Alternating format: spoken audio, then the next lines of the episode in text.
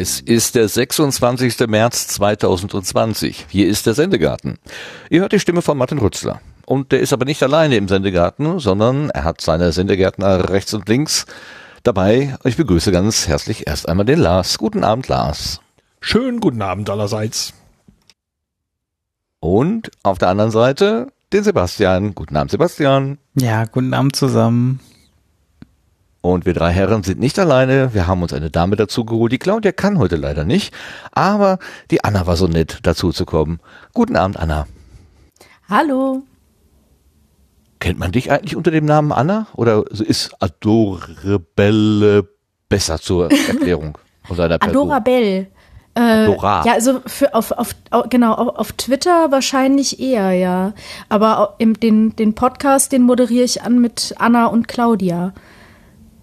Daher. Äh, ja. Äh, Wie ja, sich auch ist- Karlau, es ist so Karlaudia nennt. Aber ich, ähm, ja. Entschuldigung, ja, ich fand jetzt schon ins Wort, das ist super. Ich bin ja echt klasse drauf.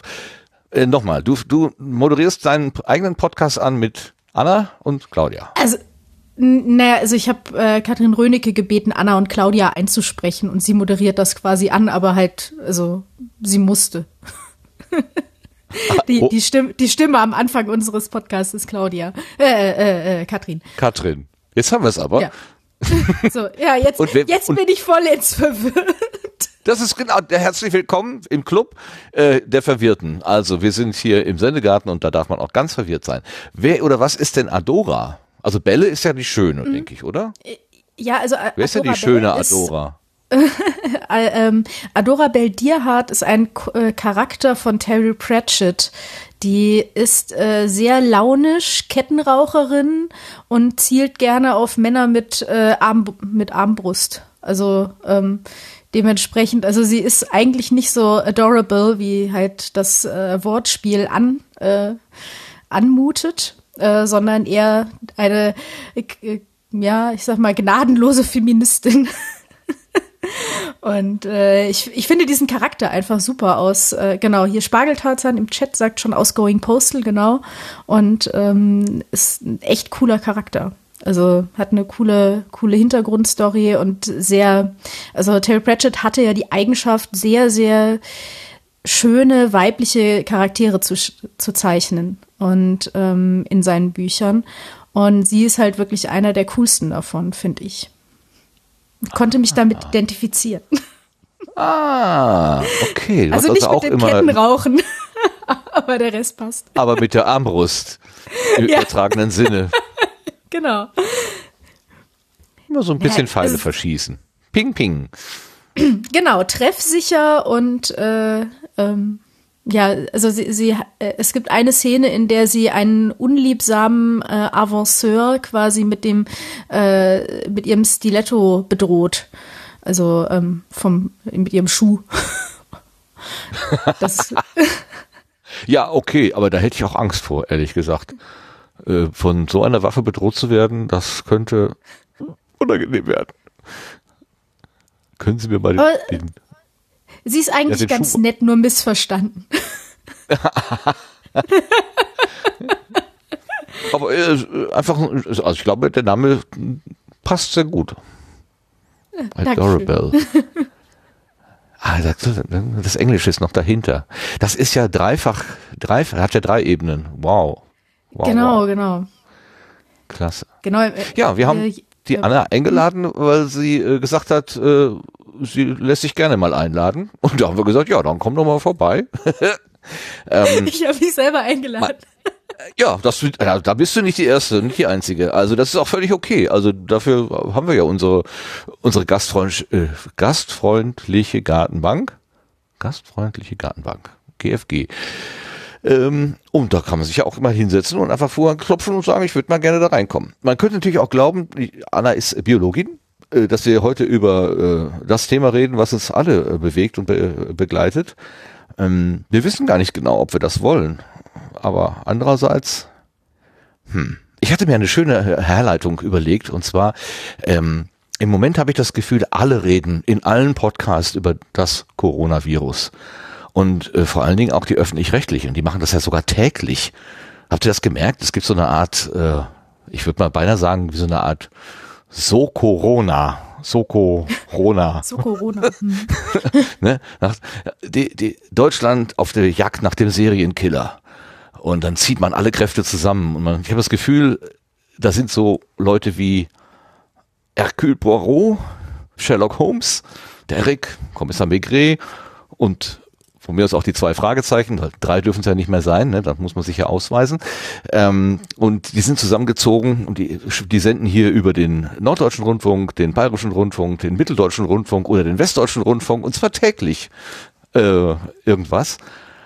Und dann ist mir aber aufgefallen, im Wesentlichen sind das alles Männer. Und was dieser ganzen so Corona fehlt, ist Miss Marple die wird das Rätsel lösen. Und ich denke, vielleicht, ähm, ohne dir zu nahe zu treten wollen, könntest du nicht diese Rolle übernehmen, der Miss Marple? Äh, muss, muss ich jetzt die Corona-Krise ein für alle Mal beheben? Weil ja, das, genau. Glaub, das, ich glaube, mit ein paar chemischen Analysen, die du zu Hause, die du zu Hause am Küchentisch machst, so wie das Miss Marple halt gerne macht. Ich glaube, das wird ein bisschen schwierig. Es sei denn, es war am Ende eigentlich der Gärtner und äh, dann sind wir hier in der richtigen, in der richtigen Stelle. Nee, aber ist doch schon aber auffallend. Kann, ne? Also, ich, ich stehe natürlich gerne Rede und Antwort zu allem, was ich weiß, aber es gibt, glaube ich, irgendwie äh, eine, ähm, eine hier, Melanie Brinkmann, glaube ich. Ähm, die macht auch irgendwas mit Viren. Und äh, aber ihr habt es früher, Viren. Früher sagte man ja. irgendwas mit Medien, heute heißt es irgendwas mit Viren. Ist auch gut. also ich, ich finde es ja krass, wie jetzt die gesamte Welt plötzlich lernt, wie man sich gegen Infektionen schützt. Und wo dann plötzlich kam, ja, hier, äh, Viren werden ja auch von Alkohol zerstört. Deswegen muss ich jetzt jede Menge Alkohol trinken. Und dann mhm. habe ich so gedacht, aber habt ihr nie mal hinten drauf geschaut, was in dem Desinfektionsmittel eigentlich drin ist? So Feenstaub, Einhornsabber oder vielleicht einfach Alkohol. einfach eine chemische Reaktion, Alkohol, der halt alles desinfiziert. Ich meine, weiß man das nicht? Ist das so fremd? Ich, also ich kann das ja nicht mehr sagen, weil ich bin, ich, ich, ich habe das ja jetzt zehn Jahre lang halt jeden Tag genutzt, um irgendwelche Dinge zu desinfizieren und mache mir da gar keine Gedanken drum.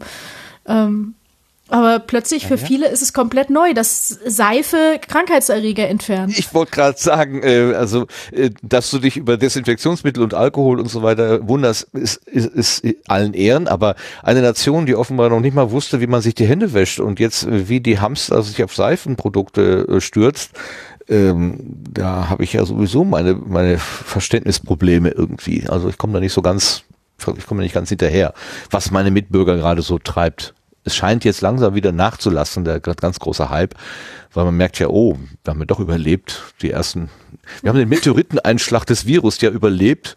Es gibt ja doch einen Morgen. Und jetzt kann man auch mal wieder aufhören, das Klopapier irgendwie die Wände hochzustapeln. Obwohl ich sah schon, mhm. ich, ich, wohne hier gegenüber eines Drogeriemarktes und ich sah heute Abend schon wieder Leute in den Laden reingehen und normalerweise geht man durch den in dem Laden so rechts herum, wie in in allen Läden, ne, ist ja immer rechts rum, mhm. ist ja der typische. Und äh, er hat die Abkürzung genommen, ging sofort links quasi durch die Kassen und dann zu dem Regal, wo normalerweise das Toilettenpapier steht und dann er ging mit Forschungsschritten hin und ging sehr langsam und mit hängenden Schultern davon wieder weg. Also das war, das, war so, das konnte man ihm quasi am Körper ablesen, dass diese Enttäuschung wieder nichts gekriegt. Unglaublich. Hast du eine Erklärung dafür? Also für, für das Klopapier. So ja, auch, ähm, ja, überhaupt. Also, also für das Klopapier glaube ich, dass viele Menschen überhaupt nicht wissen, was sie eigentlich generell so für einen Verbrauch haben von vielen Sachen. Also das schreiben sich viele Leute nicht auf ähm, und können sowas, glaube ich, auch gar nicht abschätzen. Und äh, dann eben diese Sache, ja, und wenn, wenn man dann erkrankt ist, dann muss man sechs Wochen zu Hause bleiben und dann hat man ja überhaupt keine Ahnung, wie viel Klopapier brauche ich dann, weil man ist ja jetzt acht Stunden am Tag erstmal normalerweise auf der Arbeit und ähm, nutzt dann dort auch Klopapier und dann ist man ja nur, was weiß ich, für zwei, drei Toilettengänge zu Hause und dann, ähm, oder mehr, ich weiß nicht, also ähm, bei mir sind es vermutlich mehr, ich bin eine Frau, ich, ich trinke viel Wasser, ich muss häufig aufs Klo, aber ähm, Kluger Mensch, okay. Ja, Mhm. gen ja äh, genau, es, es gibt ja mittlerweile auch schon irgendwie Rechner, ähm, die, die irgendwie berechnen sollen, wie viel Klopapier man benutzt. Das Ähm, ist auch so krass. aber- das ist so krass. Das ist so ich ja unterschiedlich. für jeden- also ich äh, Ja, es gibt doch auch die genau, Falter und genau. die Knüller und das weiß man doch alles gar nicht. Aber, aber nein, ich, ich, ach, Ja, ich, ich und was, gar nicht. also was, was da immer fehlt, also ich meine, ähm, äh, es kommt ja jetzt, äh, ihr Herren werdet das jetzt wahrscheinlich nicht so dolle kennen, aber die, bei den Frauen kommen ja jetzt die Menstruationstassen auf, ähm, die man benutzt, aber vorher die Tampons und die Binden, die hat man auch immer in Klopapier eingewickelt und dann in den Mülleimer geworfen, weil sonst saut das ja alles ein. Ja, jetzt, und, und dementsprechend haben Frauen natürlich halt auch nochmal einen höheren Klopapierverbrauch ähm, oben obendrauf und ähm, aber, äh, ne, und ob dann halt Manni jetzt für seine Frau nochmal einkaufen gegangen ist, um eben irgendwie noch genug Klopapier zu haben, falls sie irgendwie fünfmal, äh, fünfmal in diesen sechs Wochen ihre Tage bekommt, ähm, so aus reinem Selbstschutz oder so, äh, äh, weiß ich nicht. Aber, ähm, also die logischste Erklärung für mich war einfach, dass jetzt, ähm, also etwas mehr gekauft wurde, aber einfach die, die Margen nicht so groß sind in der Lieferung. Weil das ist ja auch ein deutlich größeres Objekt, was ziemlich leicht ist, aber nicht so gut, äh, ne, also nicht, nicht so gut, nicht so kompakt. Ja, und äh, dementsprechend natürlich auch äh, die Lieferkette plötzlich ins Schwanken gerät. Und ähm, das hat nur damit zu tun, dass jetzt viele Leute einfach dreimal so viel gekauft haben wie gedacht und äh, man eben das offensichtlich mit der Zivilisation verbindet, genug Klopapier zu haben. Also ja, es ist mir auch so ein bisschen ein Rätsel. Ich habe seitdem kein Klopapier gekauft, seitdem es losgeht und ich habe immer noch genug. Also ja. Äh, Ja, aber ähm, also das Problem ist ja dann tatsächlich, selbst wenn man kein Hamster ist und es nicht Hamstern kaufen möchte, aber irgendwann kommt da ja dein normaler Haushalt und deine normale Versorgung an den Punkt, wo du normalerweise einen Nachschub kaufen würdest. Also ich habe Genau. immer so eine Packung im An in, eine angebrochene Packung und eine noch geschlossene Packung. Das ist so normal. Also eine angebrochene, eine eine noch verschlossene Packung. Das habe ich bei vielen Sachen so. Und dann, wenn die wenn die, wenn die verschlossene Packung angebrochen wird, dann ersetze ich die verschlossene Packung. Ja? Das mache ich mit Taschentüchern so, das mache ich mit Konservendosen so, das mache ich, was weiß ich. Äh, ist so ein, so ein, so ein, so ein allgemeiner, äh, wie nennt man das, äh, Rhythmus. Ja. Und äh, wenn man dann, wenn, wenn es aber jetzt soweit ist, zu sagen, ah, okay, du hast die letzte Packung angebrochen, also musst du Nachschub haben oder stehst immer nur vor leeren Regalen. Also Ja. äh, jetzt tatsächlich, es ist total witzig, weil die Politik erzählt ja, ja, die Lager sind voll, machen sie sich keine Gedanken. Und ich habe es jetzt vor zwei Tagen habe ich tatsächlich äh, vor diesem Super, äh, vor diesem Drogeriemarkt, von dem ich gerade schon gesprochen habe, ähm, der macht morgens um 8.30 Uhr auf und ich bin um 20 nach, äh, nach 8 dahin gegangen und stand da mit ungefähr 25 anderen Leuten vor diesem, vor diesem Drogeriemarkt und wir haben alle ähm, auf Toilettenpapier gewartet. Und dann kam die Dame raus und sagte, nur zehn Leute kommen in den Laden und für jeden Kunden nur ein Paket Haushaltspapier und nur ein Paket Toilettenpapier. Ja, wo ich auch dachte, das ist, äh, das ist so, das ist irgendwie inszeniert. Und dann sagt sie, oh ja, die Lager sind voll, die Lager sind voll. Ja, Da kann ich mir aber doch als einzelner Bürger nichts für kaufen für die Aussage, wenn in dem Moment, wo ich da hingehe, ich dann keinen, äh, ich war nämlich einen Tag vorher am Abend da, da war, äh, oder zwei Tage vorher am Abend da, da war eben das Regal leer. Ja, da könnt ihr mir ja alle erzählen, das ist voll, aber, Aber wenn es bei mir nicht ankommt, Ich muss mal sagen, wenn ich irgendwie jetzt zurückdenke in mein noch nicht, äh, noch nicht so langes Leben, aber durchaus äh, schon was erlebt, ja. Ähm, die, ich hatte es noch nie, dass ich in einen Supermarkt gegangen bin und irgendetwas so ausverkauft war, dass ich noch nicht mal eine Alternative gefunden habe. Ja? Also, und ähm, allein das löst in mir ja quasi so als, als Kind der, der Konsum 90er löst ja schon irgendwie ein bisschen, bisschen Panik aus. Also tatsächlich, also ich merke das dann tatsächlich, weil einfach dieser Anblick von leeren Regalen, das ist angsteinflößend, weil das habe ich noch nie erlebt. Ja, so klar, da ist mal irgendwie die Tomaten waren aus. Ja gut, dann nimmst du halt keine frischen Tomaten, dann nimmst du halt Dosentomaten, ja. Oder mhm. hm, es gibt jetzt keine keine Verfallenudeln mehr, dann nehme ich halt Penne. Ne? So, also so, so klar, es ist mal irgendwas ist mal leer, aber es ist immer eine Alternative da gewesen. Oder ja gut, dann nehme ich halt die teuren. Ne? Ähm, aber dass, dass wirklich etwas nicht mehr da war, dass das Nudelregal leer war, das löste in mir dann tatsächlich so, oh mein Gott, ich krieg nie wieder was. Ne, so ich, ich, da, mich hat das halt quasi der Kapitalismus gelehrt, dass immer alles da ist und wenn nicht alles da ist, dann ist irgendwas im Argen und dann, dann ist das vielleicht so exponentiell wirklich, dass die Leute dann das sehen, das als rares Gut erkennen und ein rares Gut, davon möchte man mehr haben. Ne? Mehr als alle anderen. Ja, ob ich jetzt mehr haben wollte, ich weiß gar nicht. Ja klar, natürlich hast du im Hinterkopf, ne? Nimm mal lieber eins mehr mit, wer weiß, ob du morgen noch was kriegst. Ja. Dieser, ja, so, so ein Vorsorgegedanke ist ja schon da.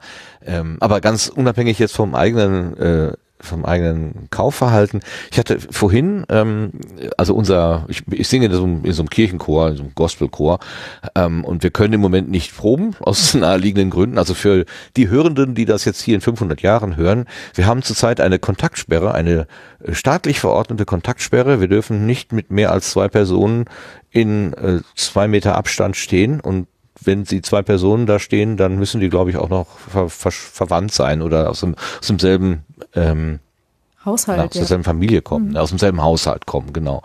Ähm, und, um, um die Verbreitung des Coronavirus zu ja, zu verlangsamen, also dass der nicht halt überspringen kann. Ich glaube, das hatten wir letzte Episode auch schon äh, besprochen, aber es ist jetzt nochmal eine, eine Schraube äh, härter gedreht worden. Wir sind, haben noch keine Ausgangssperre, wir dürfen immer noch auf die Straße, aber wir dürfen halt nur einzeln auf die Straße und wir müssen gucken, dass wir irgendwo alleine oder maximal zu zweit halt stehen. Äh, und äh, dieses, dieses Versorgungsproblem, das gibt es irgendwie zusätzlich. Und ich habe vorhin so gelacht, als die äh, Chorschwester über unseren choreigenen WhatsApp-Kanal, ja, ich benutze WhatsApp, ja, ich muss das leider tun, ähm, ein Foto äh, äh, postete, wo sie zwei Pakete Hefe in der Hand hatte und sagt, ich habe noch Hefe bekommen.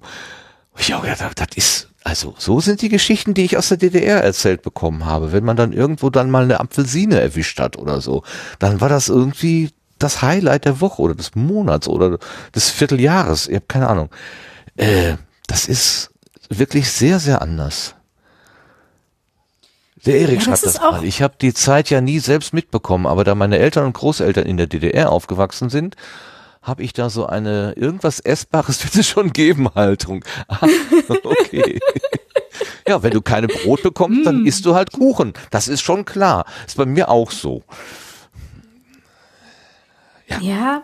Also das ist auch so ein Phänomen. Jetzt fangen alle an, irgendwie Mehl und äh, Hefe zu horten, weil sie immer so viel gebacken haben oder wie? Also man jetzt ihr Brot selber backen, ist ihnen bewusst, dass man dafür in Deutschland eigentlich Sauerteig verwendet? Wissen sie überhaupt, wie Sauerteig funktioniert?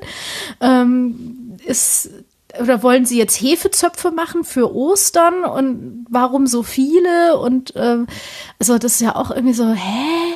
Ja, und ist ihnen bewusst, dass sie von einem äh, kleinen äh, äh, Hefepäckchen ja auch ganz viel Hefe züchten können, äh, also weiter? Ähm, keine Ahnung. Ja. Seid ihr noch? Ja, okay. Ja, ja, ja, ja, das, ja. Ist, das sind so hm. tausend hm. Fragen. Das, äh, wenn ich an Hefe Bernd denke, der ja auch, also Hefe Bernd ist ein Hefeteig, den wir auf Potsdok ähm, erleben durften und weil der schön in der Sonne gestanden hat, hat sich dieser äh, relativ kleine, überschaubare äh, Batzen Hefeteig hat sich dann in wenigen Stunden in irgendwie das Fünffache verwandelt oder so und quoll aus allen Ritzen seiner Schachtel, in der er untergebracht war. Ähm, ich kann mir vorstellen, der würde den kann man gut vermehren. Der ließe sich wahrscheinlich auch vermehren. Aber ja, wir, wir versuchen, das Irrationale rational zu begreifen und das ist einfach äh, nicht zu begreifen. Ich glaube, das geht. Also ein, Aber wie geht's denn? Ja.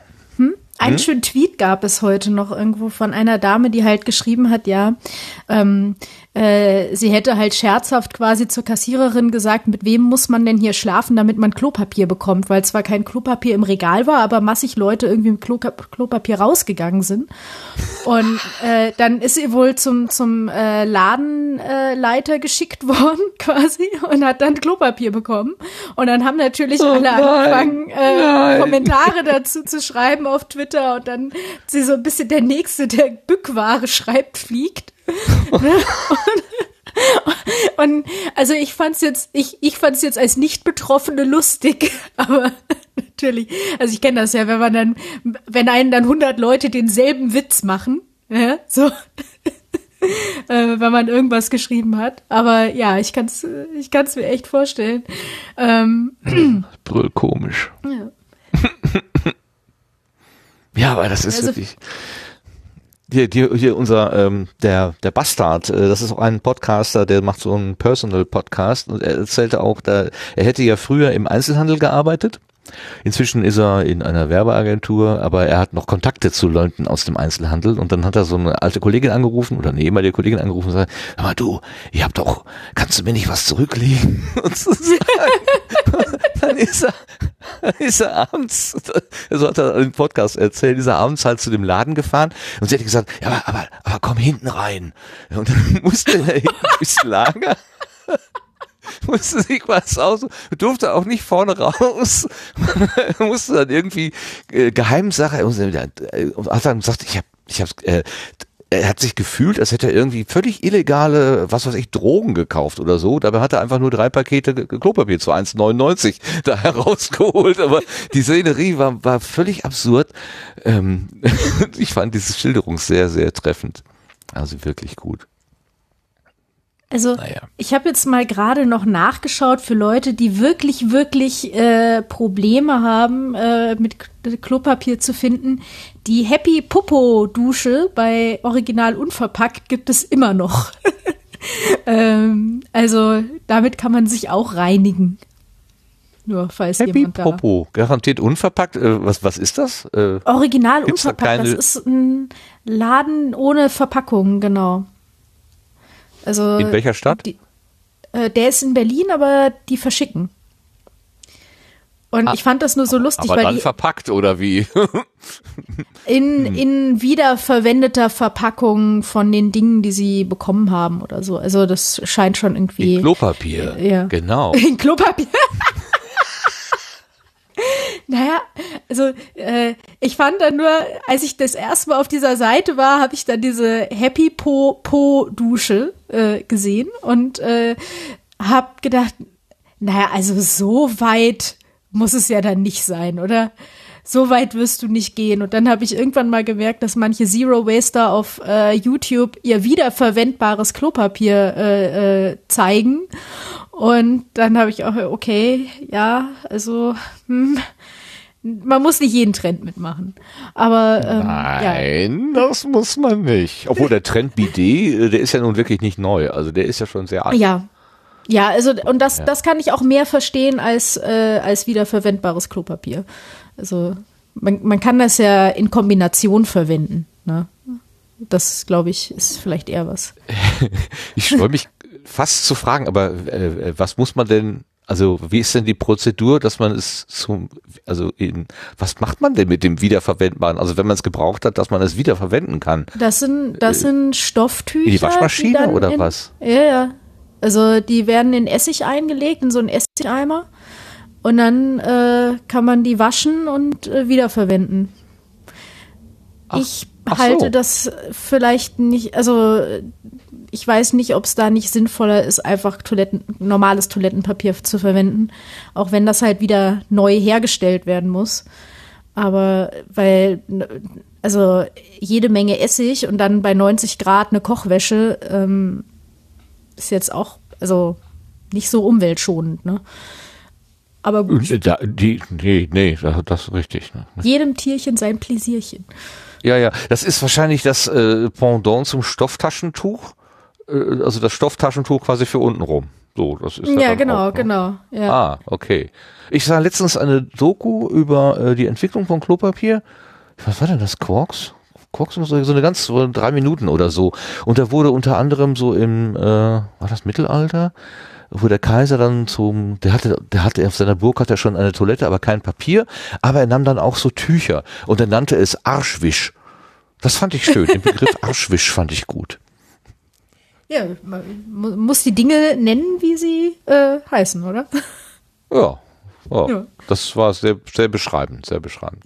Aber, aber mal, mal weg von der, von der, ähm, von der Versorgung. Wir sind ja eigentlich noch im, äh, in, in der Einleitung hier, aber ich würde doch trotzdem gerne mal fragen, wir haben ja jetzt dieses ähm, Gebot der Vereinzelung und damit äh, geht auch einher äh, des, des Homeoffices, wo immer möglich, also Heimarbeit.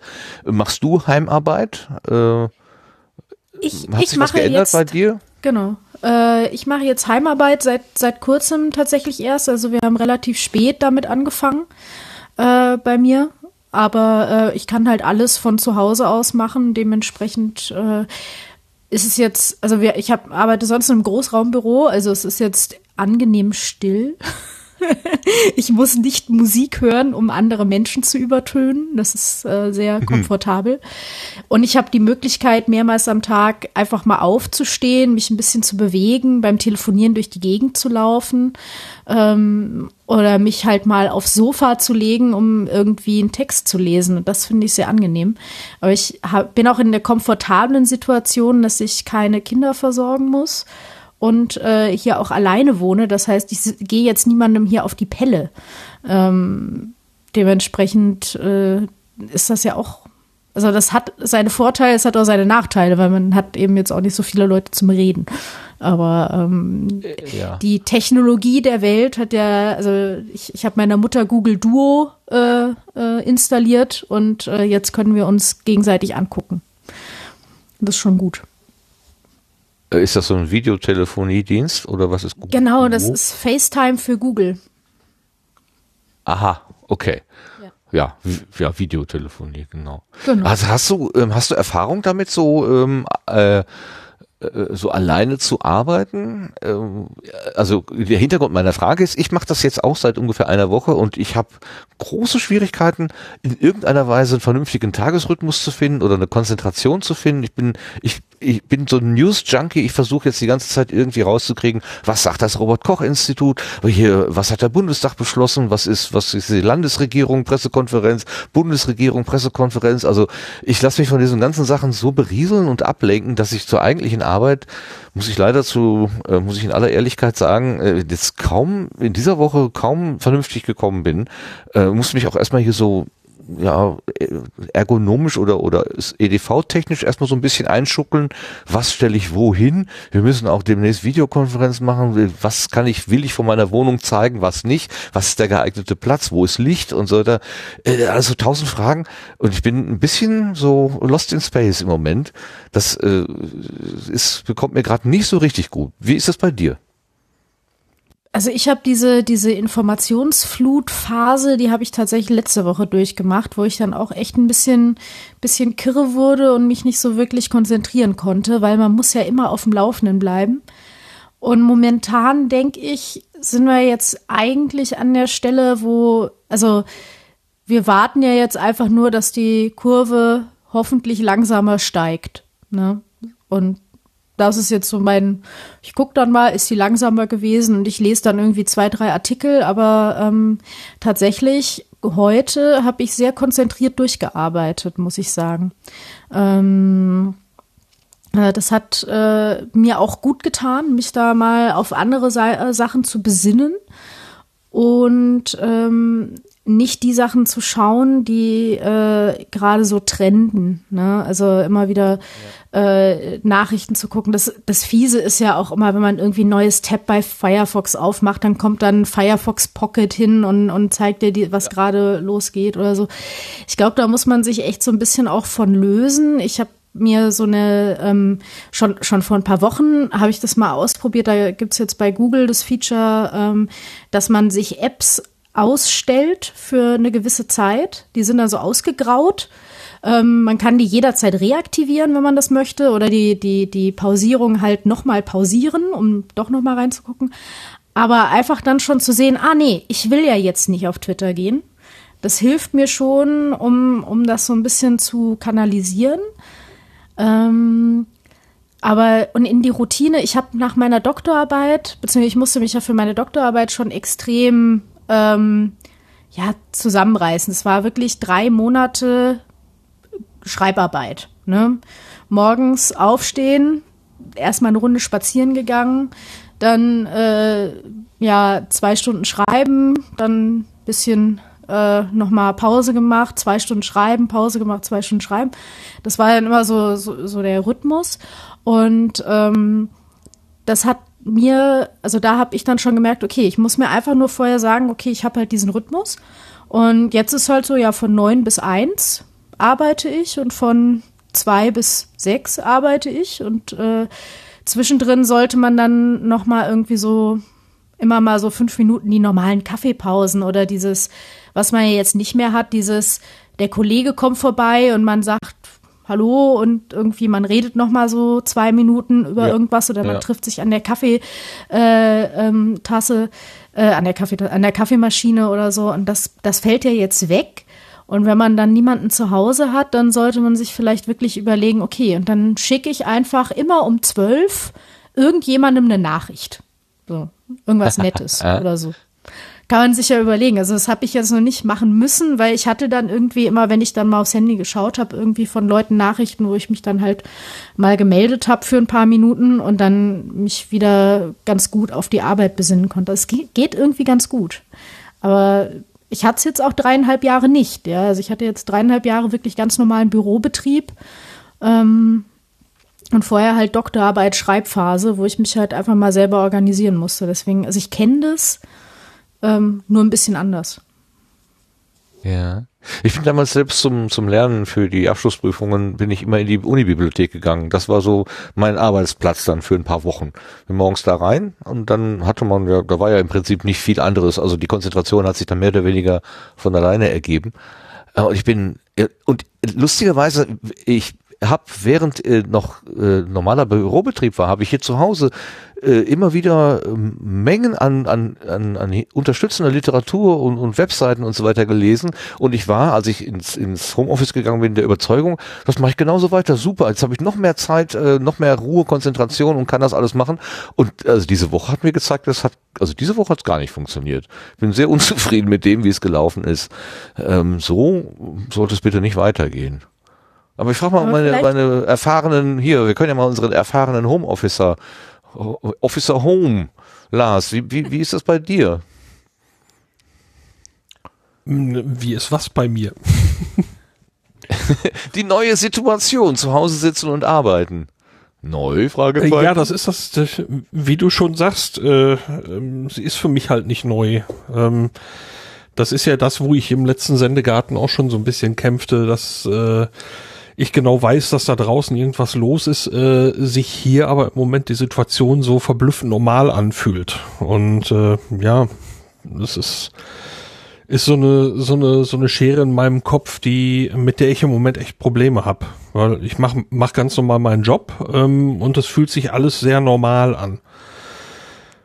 Ja, und ich weiß natürlich, es ist nicht normal im Moment. Hast du denn irgendwie so Tagesrhythmen oder machst du sowas wie ähm, Pomodori oder so, dass du so 25 Minuten Takes machst und dann bewusst fünf Minuten Pause oder irgend, irgendwas zu einer Struktur?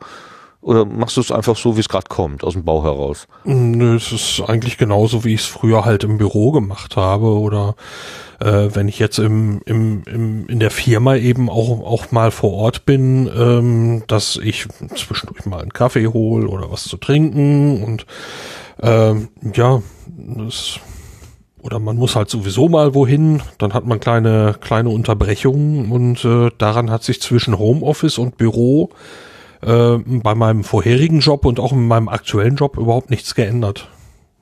Okay. Äh, und dann, also ich, ich, beobachte bei mir zum Beispiel, dass ich unheimlich viel esse. Also ich will, das ist, wenn das so weitergeht, dann äh, habe ich glaube ich 30 Kilo zugenommen, bis, bis diese diese Kontaktsperre aufgehoben ist. Also ich muss wirklich gucken.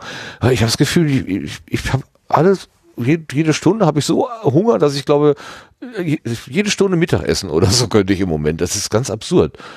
Ähm, also bin ist das bei dir nicht so? Also du, du, bei dir läuft das eigentlich ganz normal in aller Ruhe und Regelmäßigkeit. Naja, ich frühstücke morgens und irgendwann gegen Mittag gibt's was, gibt's Mittagessen und abends gibt's ein kleines Abendessen. Ähm, also und zwischendurch nicht keine Kekse, als- keine. Schokoriegelchen oder so? Nein? Ja, das Problem ist, dass ich ja äh, so verfressen bin, dass ich sowas nach Möglichkeit nicht im Hause habe. Äh, das heißt, da Ah, ja, ist die das- Versuchung auch nicht da. Das ist meine Taktik auch, aber ich will ja jetzt auch nicht jeden Tag äh, einkaufen gehen. Deswegen habe ich hier was liegen und natürlich, wenn es da liegt, dann sagt es immer, iss mich auf, iss mich auf. Der Trick Ah, das ist, äh, nicht loszugehen und Kekse zu kaufen. Ja, ja. Und dann? Hast du keine Dann bist Kekse? du unglücklich. Ja, aber dann bist du unglücklich. Ja, aber wenn du viele Kekse isst und, und 30 Kilo zunimmst, dann auch. Ich spreche aus Erfahrung. ja. Also, also ich kann, richtig. Ich, Ja, ich darf äh, sag da vielleicht mal ganz zwischentreten. Was man, was man sich natürlich überlegen kann, ist, ist es das Essen, also das, das Knabbern, was einem hilft, oder ist es das, äh, also der Keks? Weil ich habe für mich rausgefunden, dass ich zwar auch gerne nasche, aber manchmal ist es, also meistens ist es mir ziemlich egal was. Und äh, also in gerade diese Momente, die man so hat. Und wenn ich dann irgendwie Karotten oder Tomaten oder ein bisschen Gurke da habe, dann stillt das äh, diese Naschlust auch, ich sag mal so zu 90 Prozent. Ne, es ist zwar nicht dieses oh, Schokolade und Keks, hm, aber es ist immerhin schon mal so, ja, irgendwas, äh, ne, man ist so beschäftigt, man hat dieses wohlige Gefühl, etwas für sich zu tun, ne, und ähm, vielleicht ist das ja eine, ähm, eine Möglichkeit, das so ein bisschen zu kanalisieren und anstatt jede Stunde halt irgendwie dann Keks zu essen, eben äh, jede Stunde halt irgendwie ein paar Karöttchen oder so. Es gibt ja diese, diese zugeschnittenen, also man muss sich da wirklich die, die, die Latte auch sehr niedrig legen, damit man nicht irgendwie äh, dann auch noch irgendwie sich irgendwas schnibbeln muss.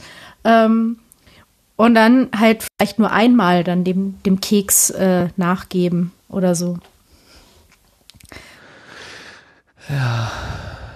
Theoretisch ist das Wäre alles das klar. was? Ja, ja, es ist, es ist, ich weiß, es ist so eine Umstellung dann auch. Und vielleicht ist das wirklich halt dieser Kontakt, der halt fehlt. Und du versuchst den gerade auf andere Art und Weise dir zuzuführen. Ne? Ich habe das mal, äh, äh, ich habe ich hab das mal in einem, ich war mal ähm, für 14 Tage in so, einem- in so einem hotelähnlichen Betrieb, da gab es wirklich dreimal am Tag äh, zu festen Zeiten Essen. So, Frühstück um 8, äh, Mittag um 12 und Abendessen um 17.30 Uhr oder so. Also war relativ, äh, war relativ früh alles immer. Und die ersten Tage habe ich äh, jede Mahlzeit gegessen, als gäbe es keinen Morgen. Und dann habe ich irgendwann realisiert, äh, es muss ja nur, ich muss ja um 8 Uhr nur so viel essen, dass es, dass ich um 12 Uhr bis, also quasi die vier Stunden überstehe. Da, da braucht man wirklich nicht viel. Also im Grunde reicht ein halbes Brot, eine halbe Scheibe Brot, bis man dann um, um 12 Uhr gibt's ja wieder was. Ne? Und als ich das irgendwann begriffen hatte, habe ich aufgehört, diese Unmengen in mich hineinzustopfen. Also dieser, dieser feste Rhythmus, der hat mich total ähm, runtergebracht. Und den habe ich natürlich im Moment nicht. Jetzt habe ich immer das Gefühl, hm, ist, als gäbe es keinen Morgen. Rein damit, rein damit. Das ist wirklich nicht gut. Ja, aber das ist wahrscheinlich auch etwas, was sich einfach mit der Zeit einpendelt. Ja, so äh, ganz äh, ohne Erfahrung bin ich ja an der Stelle auch nicht. Aber ich bin etwas erschüttert, dass das gerade überhaupt nicht gut funktioniert, so diese Selbstkontrolle. Sebastian, Ja, wie machst du das denn? Also, Oh, Entschuldigung. Also ich, ich wür- würde nur, nur abschließend vielleicht zu, zu dem Essensproblem sagen, äh, einfach ähm, halt sich, sich eine, eine andere, eine Alternative zu suchen, was man halt sonst macht. Weil Essen ist halt, das zwingt ja zur Pause. Ne? Das heißt, vielleicht brauchst du auch einfach nur eine Pause. Ja, die Karotten liegen übrigens im Kühlschrank, ne? Die Idee hatte ich ja auch schon, aber Achso, wie, wie sagt Gesche so schön? Ich weiß, dass ein Apfel besser ist, aber Schokolade ist halt geiler. das ist ja so, ne? Und die Tüte zu kaufen, ich habe so Minis, so, so Mini-Dinger da, ähm, äh, schon mit dem Gedanken, na, kann man ja mal einmal am Tag oder zwei am Tag oder so ganz dosiert. Ähm, das war keine gute Idee. Wahrscheinlich muss ich das so machen, wie der Lars das gesagt hat, einfach gar nicht kaufen. Und dann muss, müsste man ja zur Tanke, bis man was kriegt. Und das ist dann vielleicht doch etwas viel Aufwand. Absurd. So, Sebastian, wie machst du das denn? Also ich kenne das Problem. Also ich habe auch in der, also ich bin ja jetzt seit 15 Jahren selbstständig und äh, dementsprechend auch Homeoffice quasi und ähm, habe also ein bisschen längere Erfahrung schon mit dem ganzen Thema und ähm, ja, ähm, ich habe auch in der Anfangszeit sehr zugenommen tatsächlich und es hat auch sehr lange gedauert, da von diesem Trend wieder runterzukommen irgendwann und das zu durchbrechen. Ähm, und ja, also ein Rhythmus ist gut, also irgendeinen Rhythmus zu finden und auch gerade mit den Mahlzeiten den irgendwie einzuhalten und seinen Tag zu planen, das, das ist, äh, denke ich, schon ein ganz guter Ansatz. Ja. Okay. Ja, und für dich ist jetzt natürlich die neue Situation auch nicht nicht anders. Also nicht wirklich, ja klar, also ich meine, äh, mit der Verknappung und so weiter, das kriegen wir natürlich auch mit. Ähm, ähm, ich backe ja auch normalerweise gerne Brot und aber das scheint jetzt auch die Chance zu sein, dann doch mal endlich den Sauerteigbrot anzugehen, äh, den ich so lange vor mir herschiebe schon. Ähm, äh, aber wir haben noch Hefe bekommen. Ich brauche auch nicht so viel Hefe. Also ich weiß nicht, ich habe immer das Gefühl, dass, dass viele viel zu viel Hefe in ihre Teige tun. Also das, was ich an Hefe für ein Brot brauche, damit komme ich ähm, ewig hin und den kann man ja auch einfrieren. Also selbst wenn man irgendwie zwei hat, dann kann man ja einen auch einfrieren. Die werden zwar über Monate dann nicht besser, aber ähm, das geht ja auch. Also ähm, das ähm, ist jetzt nicht unbedingt so ein, so ein Riesenproblem eigentlich. Hat mich jetzt auch sehr verwundert auch, ja. Tja. Du verstehst also unsere Mitbürger auch nicht. Wir, wir Schuschel alle verwundert. Ja, ich kann es ich kann's mir herleiten, so, so wie äh, das Anna eben auch gemacht hat, aber ich kann, kann mir das jetzt auch, ähm, ja, es verwundert schon so ein bisschen natürlich, klar. Ja, vor allen Dingen weiß ich nicht, ob die das überhaupt hinbekommen, mit der Hefe umzugehen, weil das ist ja jetzt nur, also es ist ja jetzt nicht so schwierig, aber äh, es ist auch nicht so, also es ist jetzt auch nicht trivial. Ich meine, das ist ein lebender Organismus, der muss halt auch äh, entsprechend behandelt werden. Gerade Trockenhefe braucht ja auch so ein bisschen, bis sie wieder auf die Sprünge kommt. Ne, also es Immer ist besser bei 60 als dieser, Grad ist gut. genau. Ja, also ich, ich, ich weiß nicht, ne? Und, und, und gerade Hefebrot, also ich habe ja, ich habe mal ein Jahr in Schottland gearbeitet und dann habe ich halt versucht, Brot zu backen, weil ich dann irgendwann so, boah, ich brauche jetzt, ich brauche jetzt richtiges Brot. Ich brauche jetzt einfach Brot. Und dann habe ich halt so eine Backmischung genommen und dann so, das ist kein richtiges Brot. Das ist ja nur ist mir dann halt auch aufgefallen, dass das ja gar kein richtiges Sauerteigbrot ist. Und da war ich dann aber, ähm, ich habe äh, zu dem Zeitpunkt mit der Zellkultur gearbeitet, also halt mit äh, normalen Zellen. Und wenn man dann einen Hefeteig beziehungsweise einen Sauerteig zu Hause hat, dann ist halt die gesamte Küche voller kleiner Hefesporen. Und dann kann es sehr leicht sein, dass man sich seine eigenen Zellen, also die Zellen, mit denen man arbeitet, halt mit Hefe ähm, kontaminiert. Dementsprechend äh, habe ich dann eben keinen Sauerteig angesetzt und habe das auch noch nie gemacht tatsächlich. Und seitdem nicht, nicht angefangen damit. Also, äh, ich wollte da viel später erst drauf zu sprechen kommen, aber das ist also, eigentlich ein sehr guter Moment, an die, an den Hashtag Desperate House Preppers zu erinnern.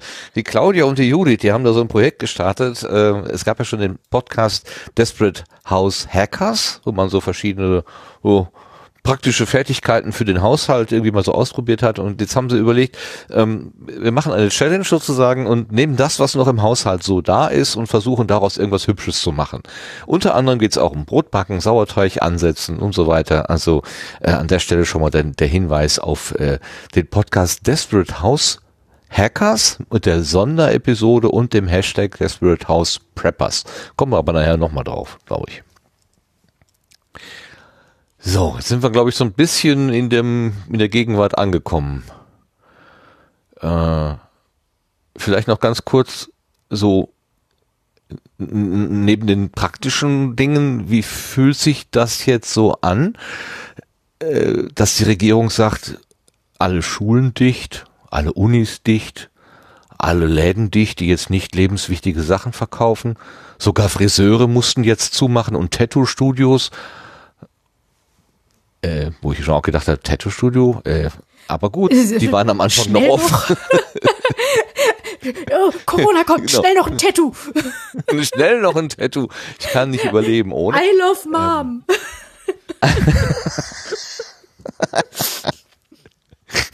ich wollte den Anker haben. Mensch. Gibt Was nix. Klassisches. das ist rationiert. Oder so, dass das eben ähm, äh, Supermärkte nur noch eine gewisse Anzahl Menschen reinlassen oder so. Also irgendwie fühlt sich ja schon von alles ein bisschen anders an. Ähm, hat das noch eine mentale Wirkung irgendwie so bei euch? Anna, bei dir?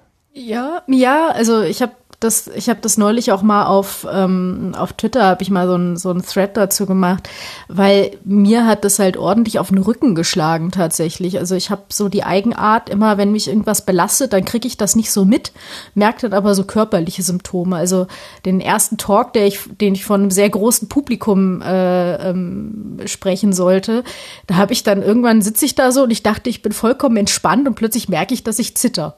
Ne? So, also so, Aha. also so auch wirklich so, ich zittere gerade. Dann bin ich wohl aufgeregt. Oder so total in meinem, meinem Gedenken, äh, Denken so total entspannt. Dann bin ich wohl aufgeregt. Jetzt wache ich neulich auf und denk so, okay, mein Rücken tut höllisch weh. Keine Ahnung, was da jetzt los ist. Es ist einfach ein bisschen viel und man ist das auch gar nicht so gewöhnt und plötzlich ändert sich alles. Also, ne, einfach dieses Wissen, ähm, meine Schwester wohnt ja in der Schweiz, ich kann da jetzt nicht einfach mal hinfahren, selbst wenn irgendwie was wäre oder wenn man einfach mal sagt, ich möchte jetzt mal meine Schwester besuchen. Ähm, das äh, ist auch irgendwie komisch. Ähm, mhm. Und das ist ja auch so, das habe ich in meinem Leben ja noch nie erlebt, dass ich irgendwo nicht hinfahren kann. Ja, jedenfalls nicht bewusst. Ähm, also in jedes Land, wo ich bislang hin wollte, da kam ich auch rein und äh, meistens sogar ohne irgendwie äh, äh, noch nicht mal einen Ausweis vorzeigen müssen. Ne? Und äh, das ist für mich so dieses Wissen, äh, dass das nicht geht und das Merken, wie sich die Menschen um einen verändern, die halt auch alle äh, dünnhäutiger geworden sind, finde ich. Und ähm, die äh, also manche Leute sind ja wirklich dann, äh, also die dann halt quasi schon im Raumanzug quasi nur noch rausgehen. Ähm, irgendwie, ich war neulich in der Apotheke und dann standen da die äh, äh, Apothekerinnen, also allesamt, allesamt PTAs, weil die, die Pharmazeutinnen, die, die Apothekenbesitzerinnen, die stellen sich natürlich nicht dahin, ne? äh, stehen dann hinter ein Zentimeter Plexiglas, haben dahinter noch eine Schutzbrille und einen Mundschutz an, Ach, haben nur eine kleine gehabt und das EC-Kartengerät wurde alle zwei Sekunden desinfiziert und man durfte auch nur rein, wenn man sich die Hände desinfiziert hat. Und dann habe ich gedacht, also es ist auch ein, das ist vielleicht ein bisschen viel jetzt so. Also, weil, also das Virus kommt ja jetzt auch durch das Plexiglas nicht durch. Ne?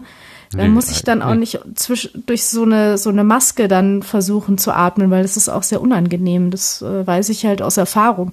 Aber, ähm, und dann denke ich mir so, das ist natürlich, das sieht so creepy aus und ist halt überhaupt, also einfach eine ganz ungewohnte Umgebung. Und das ist schon, mhm. das, das macht was mit einem. Man kann es nicht so genau sagen, aber es führt zu so einer generellen Nervosität, glaube ich. Und die schaukelt sich dann natürlich hoch, wenn man andere Menschen um sich hat. Ja, ja, das, dieses Gefühl. Ich war letztens im Supermarkt und bevor ich da reingegangen bin, habe ich gedacht, jetzt hältst du die Luft an, bis du wieder draußen bist. So wirklich so komplett irrational. Aber ich habe gedacht, jetzt Luft anhalten und wie, wie so eine Bahn tauchen oder so, einmal durch den Supermarkt und wieder raus.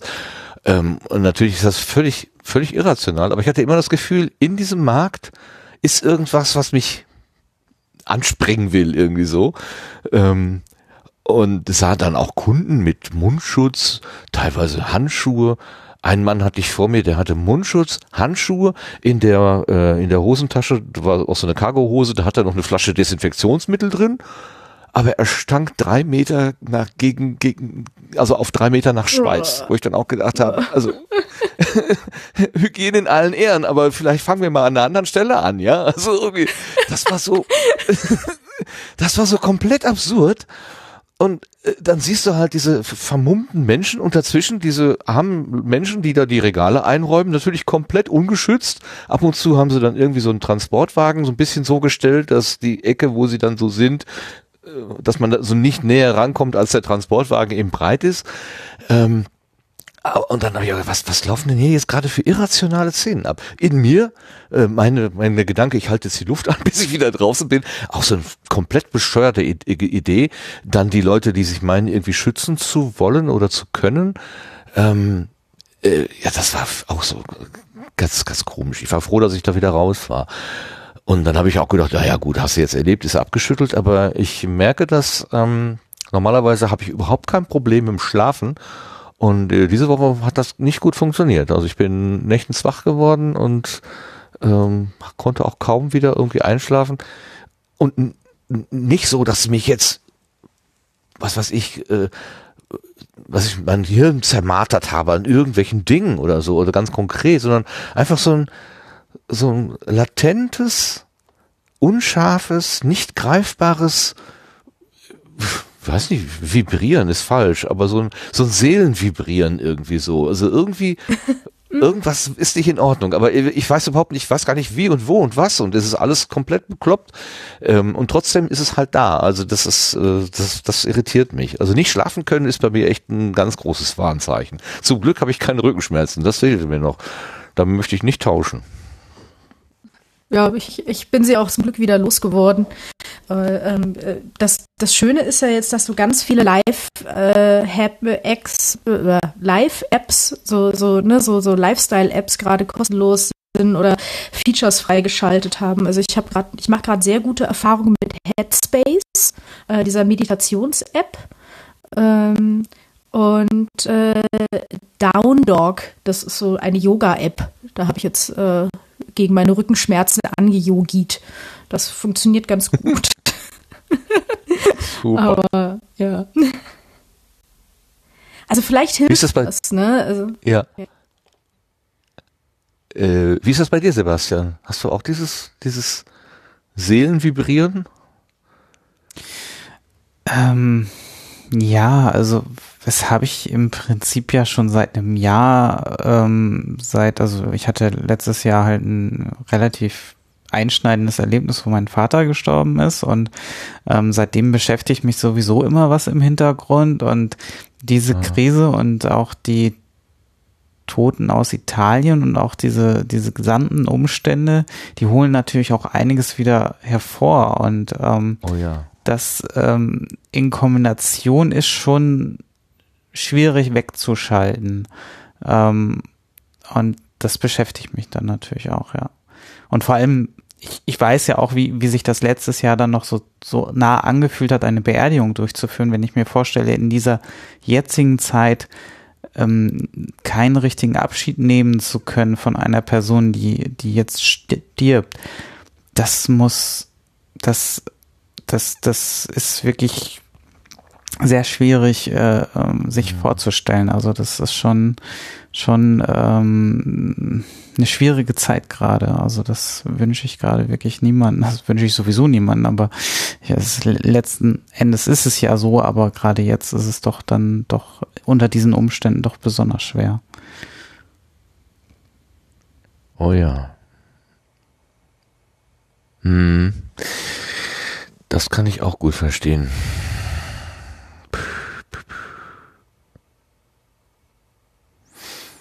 Ja. Ich frage einfach mal den Lars, frage einfach mal weiter, weil ich, ich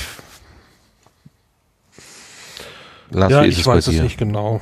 Äh, ich glaube, dass äh, ich mm, mm, belasteter bin, als mir bewusst ist. Ähm, ich fühle mich extrem unbehaglich dieser Tage. Das war äh, zwischendurch mal es fing mal an, dann wurde es weniger, dann wurde es wieder mehr und äh, ja, auch wenn ich hier so einen Alltag lebe, ist so das Gefühl da, dass das was nicht stimmt äh, und so ein, so, eine, so ein, ein Gefühl von Hilflosigkeit. Man kann eben nichts dran ändern im Moment. Man kann eben nur nach den Regeln spielen und ja, das ist so halt eine, eine total fremde Situation und ja, also ich fühle mich davon belastet. Ich kann allerdings gar nicht genau sagen, in welchem Umfang. Das ist äh, ne, zwischendurch hatte ich mal äh, so ein bisschen Husten und äh, wo man sich normalerweise dann halt nie einen Kopf drum gemacht hat, macht man sich plötzlich einen Kopf drum. So unwahrscheinlich da jetzt äh, das nun mal jetzt auch ist, dass man da was erwischt hat äh, bei der Menge Menschen, die hier leben. Ähm, ist es doch für den Einzelnen noch sehr unwahrscheinlich, da was einzufangen. Und ja, es ist äh, ne, so ein Gespenster sehen ist da mit im Spiel und das ist gerade echt nervig. So. Da habe ich keine, keine, keine klugen Sachen drauf zu sagen. Ja, ja. Ja, mir ging so die Tage durch den Kopf, wenn es, äh, wir hatten ja schon mal so Bedrohung durch Hochwasser oder sowas.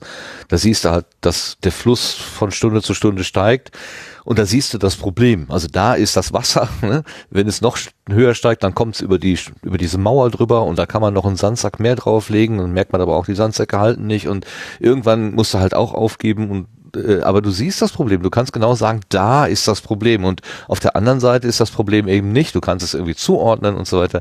Was wir zurzeit haben, ist so, so nicht richtig greifbar, ne? Also das. Ja, äh, du siehst es nicht, das, ne? Genau. Das ist so.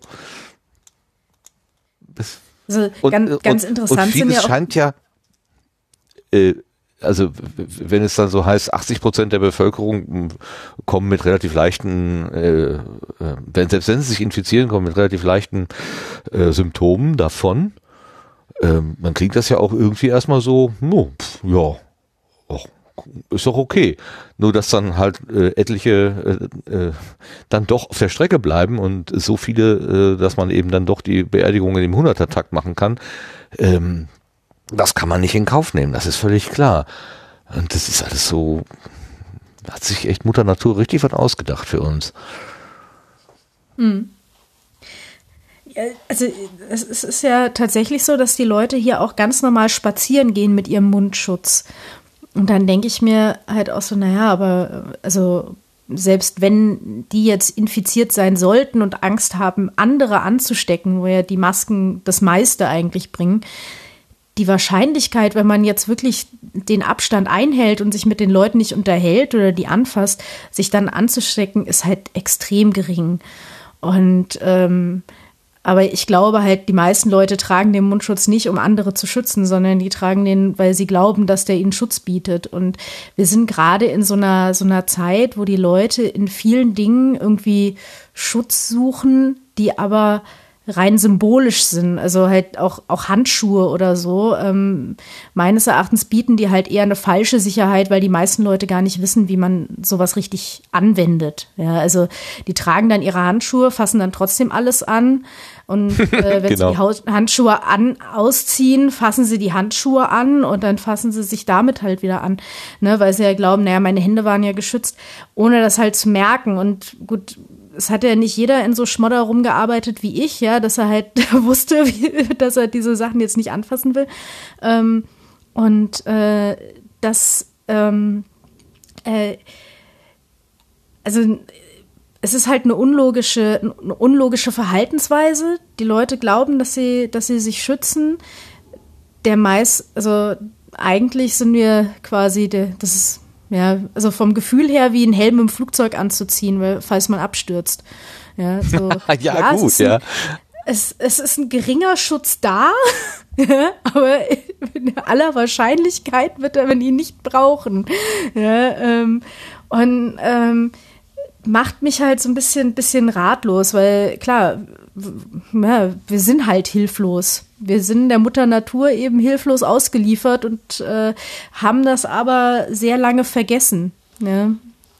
Ja, Das stimmt. Wir haben das komplett vergessen. Wir haben uns komplett in unserem Luxus so eingeigelt, dass man sogar gesagt hat, Schutzimpfung, Pff, brauchen wir nicht. Diese alten ollen Krankheiten, die gibt's doch gar nicht mehr. Das war doch früher mal ein Problem, heute doch nicht mehr. Heute haben wir doch alles im Griff. Und ich glaube, da hat Mutter Natur irgendwann mal gesagt, Moment mal. Ja, ich bin auch noch da. Vergesst mich nicht. Und äh, wenn ihr das auf die harte Tour lernen müsst, dann eben auf die harte Tour. Das ist so meine äh, etwas, äh, naja, prosaische Erklärung. Habt ihr das auch, wenn ihr jetzt diese ganzen Schilder seht, ne, so von wegen nur zwei Leute irgendwie oder ähm, bitte Hände waschen, bitte nicht Hände schütteln oder so, diese ganzen Warnschilder wegen Corona geschlossen und so.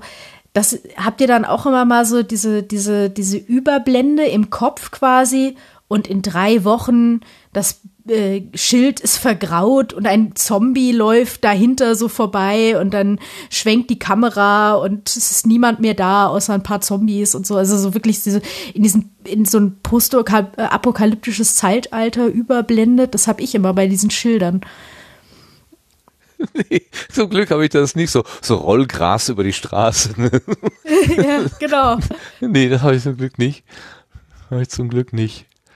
Aber äh, ich habe auch keine Vorstellung, wie wir da wieder rauskommen sollen. Also ich habe vorhin den, den, den äh, hier vom MDR den Kikule gehört. Der hat ja angeblich heute in der Zeitung Die Zeit ein, ein Ausstiegsszenario irgendwie skizziert, wie man denn überhaupt mal wieder aus dieser Kontaktsperre rauskommt, was man denn als nächstes so machen könnte.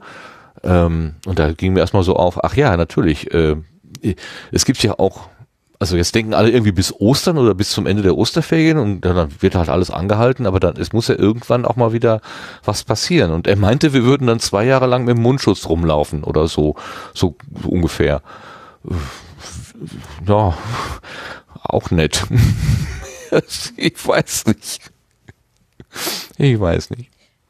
Ja, also ich, ich, weiß halt nicht, wie lange das Menschen aushalten. Ne? Diese, diese Isolation und äh, die. Ähm, Nicht lange. Ja, also, weil, weil ich, ich glaube, irgendwann werden, werden sie sagen, ja, ist mir doch scheißegal, ich arbeite nicht im Gesundheitssystem, ich äh, bin nicht alt, ich will jetzt einfach wieder Party machen gehen. Ne? Also, ähm, genau.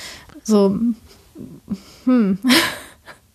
Ja, ja. In, in den USA werden ja diese Unkenrufe schon laut, ne? Also von, von Leuten, die dann halt tatsächlich sagen, naja, äh, ich gebe gern mein Beatmungsgerät dann ab und äh, äh, Politiker, die sagen, ja, also es gibt ja viele ältere Leute, die sich für die Wirtschaft äh, opfern würden. Äh, mh, okay. Humans of late capitalism, okay. Ja da, da, das, das, das, das geht in Bereiche, wo, wo ich, wo ich noch nicht mal mehr mitdenken kann. Da kann ich einfach nur Nein schreien innerlich. Sagen, nein, nein, nein. Äh, ihr, ihr könnt doch nicht dem schnöden Mammon äh, Menschenleben äh, opfern. Also das, damit die Börse stabil bleibt, bitte sollen jetzt irgendwie äh, alle Leute über, was weiß ich, Alter 75 geschätzt oder was, äh, einfach äh, wegsterben? Gezielt? Äh, was ist, was, da ist doch, dann, dann sind wir aber doch nicht mehr weit weg von dem, äh, was wir schon mal hatten hier in Deutschland. Und das, das, nee, also, da, ich, da, da kann ich doch nicht, da kann ich, da, ich habe da keine, der kann doch nicht mal argumentieren dagegen. Da kann ich nur Nein schreien. So geht's nicht. Nein, so nicht. Aber dass Menschen das sagen können. Grauenvoll. Ja, vor allen Dingen sind es ja nicht nur, äh, es sind ja nicht nur die Älteren, äh, die darunter dann leiden werden, sondern wenn es, also zum einen betrifft es ja auch äh, alle Altersgruppen und zum anderen bedeutet es ja auch, wenn das Gesundheitssystem überlastet wird, dann wird halt vielleicht auch deine Blinddarmruptur nicht äh, operiert. Ja. Und äh, also das heißt ja nicht, dass, dass wir, ne, die, die, die es gibt, bei den Dinos gibt es ja irgendwie diese, diese Folge, wo sie die Oma in den Sumpf äh, schubsen müssen, ähm, äh, weil die irgendwie 65 ist oder so. Und dann besinnen sie sich darauf, dass man ja alte Menschen auch irgendwie oder alte Dinos auch irgendwie gebrauchen kann. Ähm, und äh, ja, also, ne, so, also wir wollen nicht einfach irgendwie alte Leute in den Sumpf schubsen. Das äh, ist nicht nur der Grund, sondern wir müssen ja noch andere Leute sch äh, schützen. Ja? Nicht in den Sumpf schubsen. Oh Gott, ist das ein Zungenbrecher. Ähm, Ja, also, aber, aber ich, ich finde es interessant, dass diese Rufe laut werden. Ich finde interessant, dass sie gehört werden, teilweise auch. Ich finde es aber auch wichtig, darüber zu reden, was macht das halt mit den Leuten, wenn es jetzt so bleibt, ne? Und wie lange das dann so bleibt und was man dann tun kann. Okay. ja. Ähm, ja, jetzt waren wir gerade bei diesem ähm, Menschen, Menschen gegen Börse oder äh, junge Leute äh, immunisieren und dabei aber so 5 von 100 auf der Strecke lassen, ähm, stehen geblieben. Also auch so ein richtig erbauliches Thema. Äh, ich bin an dem Punkt, wo ich da, an, an der Stelle mag ich einfach mein Gehirn zumachen. Ich kann da nicht mehr mitdenken. Das ist, das, äh, da schreibe ich, wie gesagt, einfach nur nein, geht so nicht. Da, äh, das ist ein Punkt, das ist ein, das ist so eine Art rote Linie. Wenn wir die überschreiten, dann sind wir in der Barbarei. Und das können wir uns eigentlich nicht erlauben. Dafür sind wir zu, ja, klingt ein bisschen doof, aber dazu sind wir zu entwickelt. Wir können nicht wieder zurück in diese Barbarei. Oder wir wollen das, aber dann ist unsere ganze Kultur am Ende. Na gut, es ist ja jetzt nicht so, als würden wir diese ähm, Barbarei nicht äh, anderweitig äh, durchführen, ne? also an den, an den europäischen Außengrenzen und ja. ähm, ne, die Leute, die unsere Handys herstellen, also und das, das akzeptieren wir ja alle irgendwie. Ne? Und ähm, also äh, nicht, nicht, dass ich jetzt ja. sage, wir sind ja alle bigot, weil ich glaube, wir sind schon die Leute, die sich dessen wenigstens bewusst sind und denen das auch was ausmacht, wenn sie auch nicht so wirklich die Lösung dafür haben. Aber ähm, ja, wir sind da schon dran gewöhnt, ne, so ein bisschen. Genau, ich hatte wenigstens ein schlechtes Gewissen. Äh, ich habe zwar genau. das billige T-Shirt gekauft, aber wenigstens ein schlechtes Gewissen, das hatte ich. Genau. genau. Oh, es ist alles. Das ist, das, das ist wirklich schwer. Aber das lösen wir. Ja, Entschuldigung. Der Sendegarten ist auch unpolitisch. Wir versuchen das jetzt mal einfach so stehen zu lassen. Ich glaube, das, ist, das bringt uns am, sonst kommen wir, glaube ich, hier aus, einem, aus einer gewissen Depression nicht wieder raus. Oder äh, ich will das Wort Depression jetzt nicht entwerten äh, für alle die, die damit Probleme haben. Äh, ähm, aber das, Unglückliche äh, Verstimmung. Ja, aus einer unglücklichen Verstimmung nicht mehr heraus. Dann gehen wir doch einfach mal äh, weiter. Wir haben nämlich noch eine Rubrik, die heißt Neue Ernte und da haben wir zwei Sachen drin.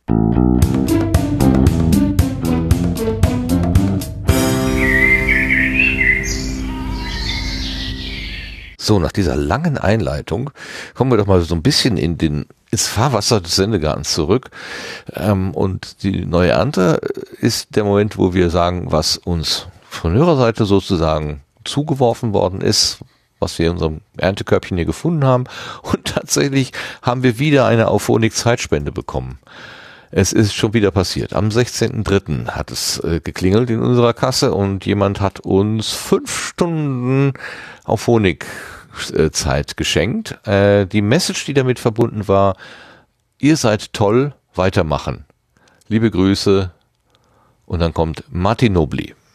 Das ist offenbar der Twitter-Handle oder der Name, der Nick. Ganz herzlichen Dank, Martin Nobli, für die Spende. Sie ist angekommen und jetzt müssen wir natürlich gucken, dass wir das auch gut einsetzen. Wir hoffen, dass wir auch weiterhin den Content liefern, den du genießen kannst. Und derweil bin ich hier gerade aus dem Chat geflogen, ist auch sehr nett, sehr schön. So, und dann hatte ich noch äh, reingeschrieben, genau, das hatten wir, glaube ich, ganz am Anfang schon mal, oder war das noch in der Pre-Show? Ich weiß gar nicht mehr. Was ist Animal Crossing? der liebe Erik hatte uns nämlich vorhin ein Bild gemalt. Es ging offenbar, äh, es gibt offenbar ein neues, ein neues Spiel, Animal Crossing. Ähm, und äh, da hat er den Sendegarten nachgebaut. Also äh, es gibt einen Tweet, wo er äh, gesagt hat, äh, warte mal, was war alles da? Das, er hat geschrieben, er hat den Sendegarten gebaut, nur echt mit Gartenbank, Blütenschätzen und Abspielgerät.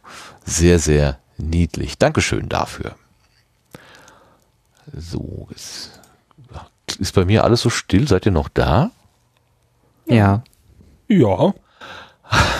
Ja, weil äh, hier das Gerät hat sich entbunden und äh, ich habe gar nichts mehr gehört.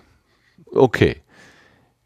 Dann äh, kommen wir doch weiter auf die Gartenbank einfach. Gehen wir auf die Gartenbank.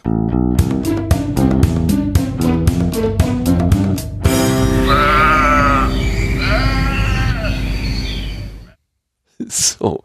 Ähm, wer auf der Gartenbank sitzt, hat sich ja nun schon mitgeteilt. Das ist die Anna, äh, die Frau Dr. Anna, die Frau Dr. Anna Müllner. Ähm, Guten Tag. Bitte wie? Guten Tag. Ach, guten Tag. Also, guten Tag. Ja, ja. Guten Tag. Was wissen du für eine Frau Doktor? Was kann man denn bei dir, hm. Äh, kann man mit, mit, mit Hautproblemen äh, zu dir oder mit Bauchschmerzen oder äh, was, was, was, was verarztest du denn? B bitte einmal vorn überbeugen. Nein. ähm. Es geht schon wieder los.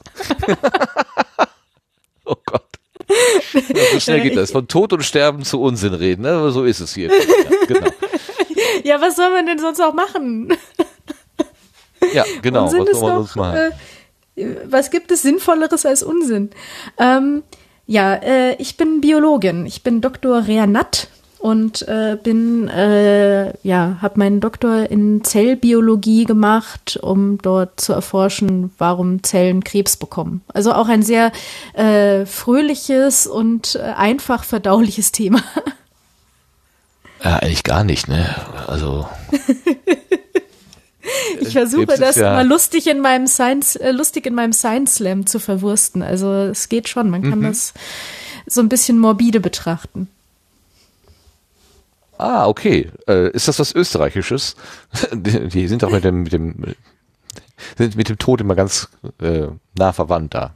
Entschuldigung, ich bin ein bisschen abgelenkt, weil ich mich mal wieder hier durch irgendwelche Captchas wühlen muss, äh, weil mein Dings mich hier rausgeschmissen hat. Es ist, läuft ja heute wirklich sehr, sehr schön rund. So, äh, nein, ich will hier nicht benachrichtigt werden. Lass mich doch einfach in Ruhe. So, warum bist du denn Biologin geworden? Die einfache Frage. Weil wir wissen ja oh. vom, vom, äh, vom Botenstoff-Podcast, vom Biologie-Berufe-Podcast, dass äh, wenn man Biologie studiert hat, dann hat man äh, gar nicht so einfach irgendwie irgendwo unterzukommen. Biologen mh, hm, sind schwer vermittelbar. Warum studiert man das denn dann? Also ähm, ich habe ja damals beschlossen, dass ich irgendwas studiere, was sich auch lohnt. Ähm, Oh, also, Entschuldigung. also, Bin ich auf dem also falschen es, Dampfer? Hat mich der Peter ich, so nein, eingenordet? Nee, also ich, ich finde es jetzt, ähm, also alle Biologen äh, und Biologinnen, die ich kenne, haben eigentlich äh, so weit jetzt erstmal gute Jobs gefunden. Das hat nur manchmal ein bisschen gedauert. Ähm, aber warum bin ich Biologin geworden? Das ist eine sehr lustige Geschichte eigentlich, aber sie ist auch etwas morbide, weil ich war in der elften Klasse für ein Jahr in den USA und habe dort ähm, äh, durfte ich äh, sezieren. Und ähm, also in Deutschland kriegt man ja höchstens mal so ein Rinderauge vorgelegt und dann kann man damit irgendwelche Späße machen. Ähm, in den USA bekamen wir halt Fische, ein Tintenfisch, äh, ein Rinderherz und äh, äh, ja irgendwie Eulengewölle und das eine Maus und das Coolste war dann tatsächlich eine Ratte ähm, die sogar äh, äh, Föten noch drin hatte. Und das war, das war für mich halt so diese Erfahrung zu sehen, wie sieht Leben also in dem Fall natürlich war es mal Leben, ja, aber wie sieht das eigentlich aus? Wie funktioniert das? Wie hält das alles zusammen? Ja. Und, ähm, und das hat mich von da an sehr interessiert und ich hatte auch eine ganz tolle äh, Biolehrerin, und ähm, zu dem Zeitpunkt kam auch gerade CSI auf und das fand ich natürlich, das sind ja auch alles Biologen, die da arbeiten und Fälle lösen und mir war klar, dass das nicht so einfach funktioniert. Aber ich fand das alles sehr spannend und dann kam ich dann zurück nach Deutschland und wollte äh, sowohl Biologie Leistungskurs machen als auch äh, wieder weiter Informatik machen und da hat man mir dann gesagt, nee, du warst ja jetzt ein Jahr nicht da und hast in den USA keine Informatik gemacht, deswegen kannst du jetzt nicht Informatik machen. Und ähm, als ich da meinte, naja, wie sieht es dann mit einem Informatikstudium aus, dann haben, hat man mir gesagt, nein, für ein Informatikstudium musst du programmieren können. Und äh, das konnte ich nicht und dann habe ich halt beschlossen, gut, dann mache ich halt Biologie. Und äh, dann kam ich noch nicht mal in den Biologie-LK mehr rein, ähm, weil der sich mit den anderen Fächern ungünstig überschnitten hat und habe es dann aber dennoch durchgezogen und bin an eine kleine FH wo man ähm, Biologie ohne den ganzen Bio-Quatsch lernen konnte. Also es ging wirklich nur um, was passiert so innerhalb von der Zelle. Ne? Also ich, Biologie was ich nicht ohne wollte, Bio war, ist Logi. genau, es ist, ist einfach nur noch logisch. Ne? Ja, okay. ähm, äh, was ist denn der Bio-Quatsch, äh, was du gerade gemeintest? Was, was ja, verstehst du unter Bio-Quatsch? Äh, also dieses ganz, was, was ich nämlich nie so wirklich verstanden habe, war, ähm, war ja so so Ökologie und äh, also ich weiß, das existiert und ich weiß, das ist auch richtig und kann man machen. ähm, aber ich ich ich äh, ich habe auch absolut keine Probleme mit der Evolution, aber ich möchte wollte es einfach nicht lernen, so äh, wie das jetzt welcher Knochen jetzt aus was entstanden ist und welcher welcher Baum wie heißt und welches äh, Köttelchen von welchem Tier gelegt wurde, das wollte ich auch nicht wissen, sondern ich wollte wissen, wie funktionieren die äh, Lebewesen innen drin. Ja, was, äh, was hält es alles am Laufen? Wie, wie, wo ist das Leben überhaupt? Ja, oh, äh, wo oh kommt oh ja. das her? Und ähm, da kommt man dann sehr schnell wirklich so zur äh, Zellbio, zu den, ähm, zu den körperlichen Zusammenhängen. Und ähm, das äh, fand ich dann wirklich spannend und habe mich da auf dieser Art und Weise dann immer weiter bewegt und äh, mich so in der Biologie zurechtgefunden, bis ich dann irgendwann dazu kam, okay, ähm, wie entsteht dann eigentlich Krebs? Also was macht eine Zelle zur Krebszelle? Das war mehr so ein bisschen, man, man stößt halt dann auf Arbeitsgruppen, wo man dann gerne arbeitet und dann die, ähm, äh, die Themen spannend findet.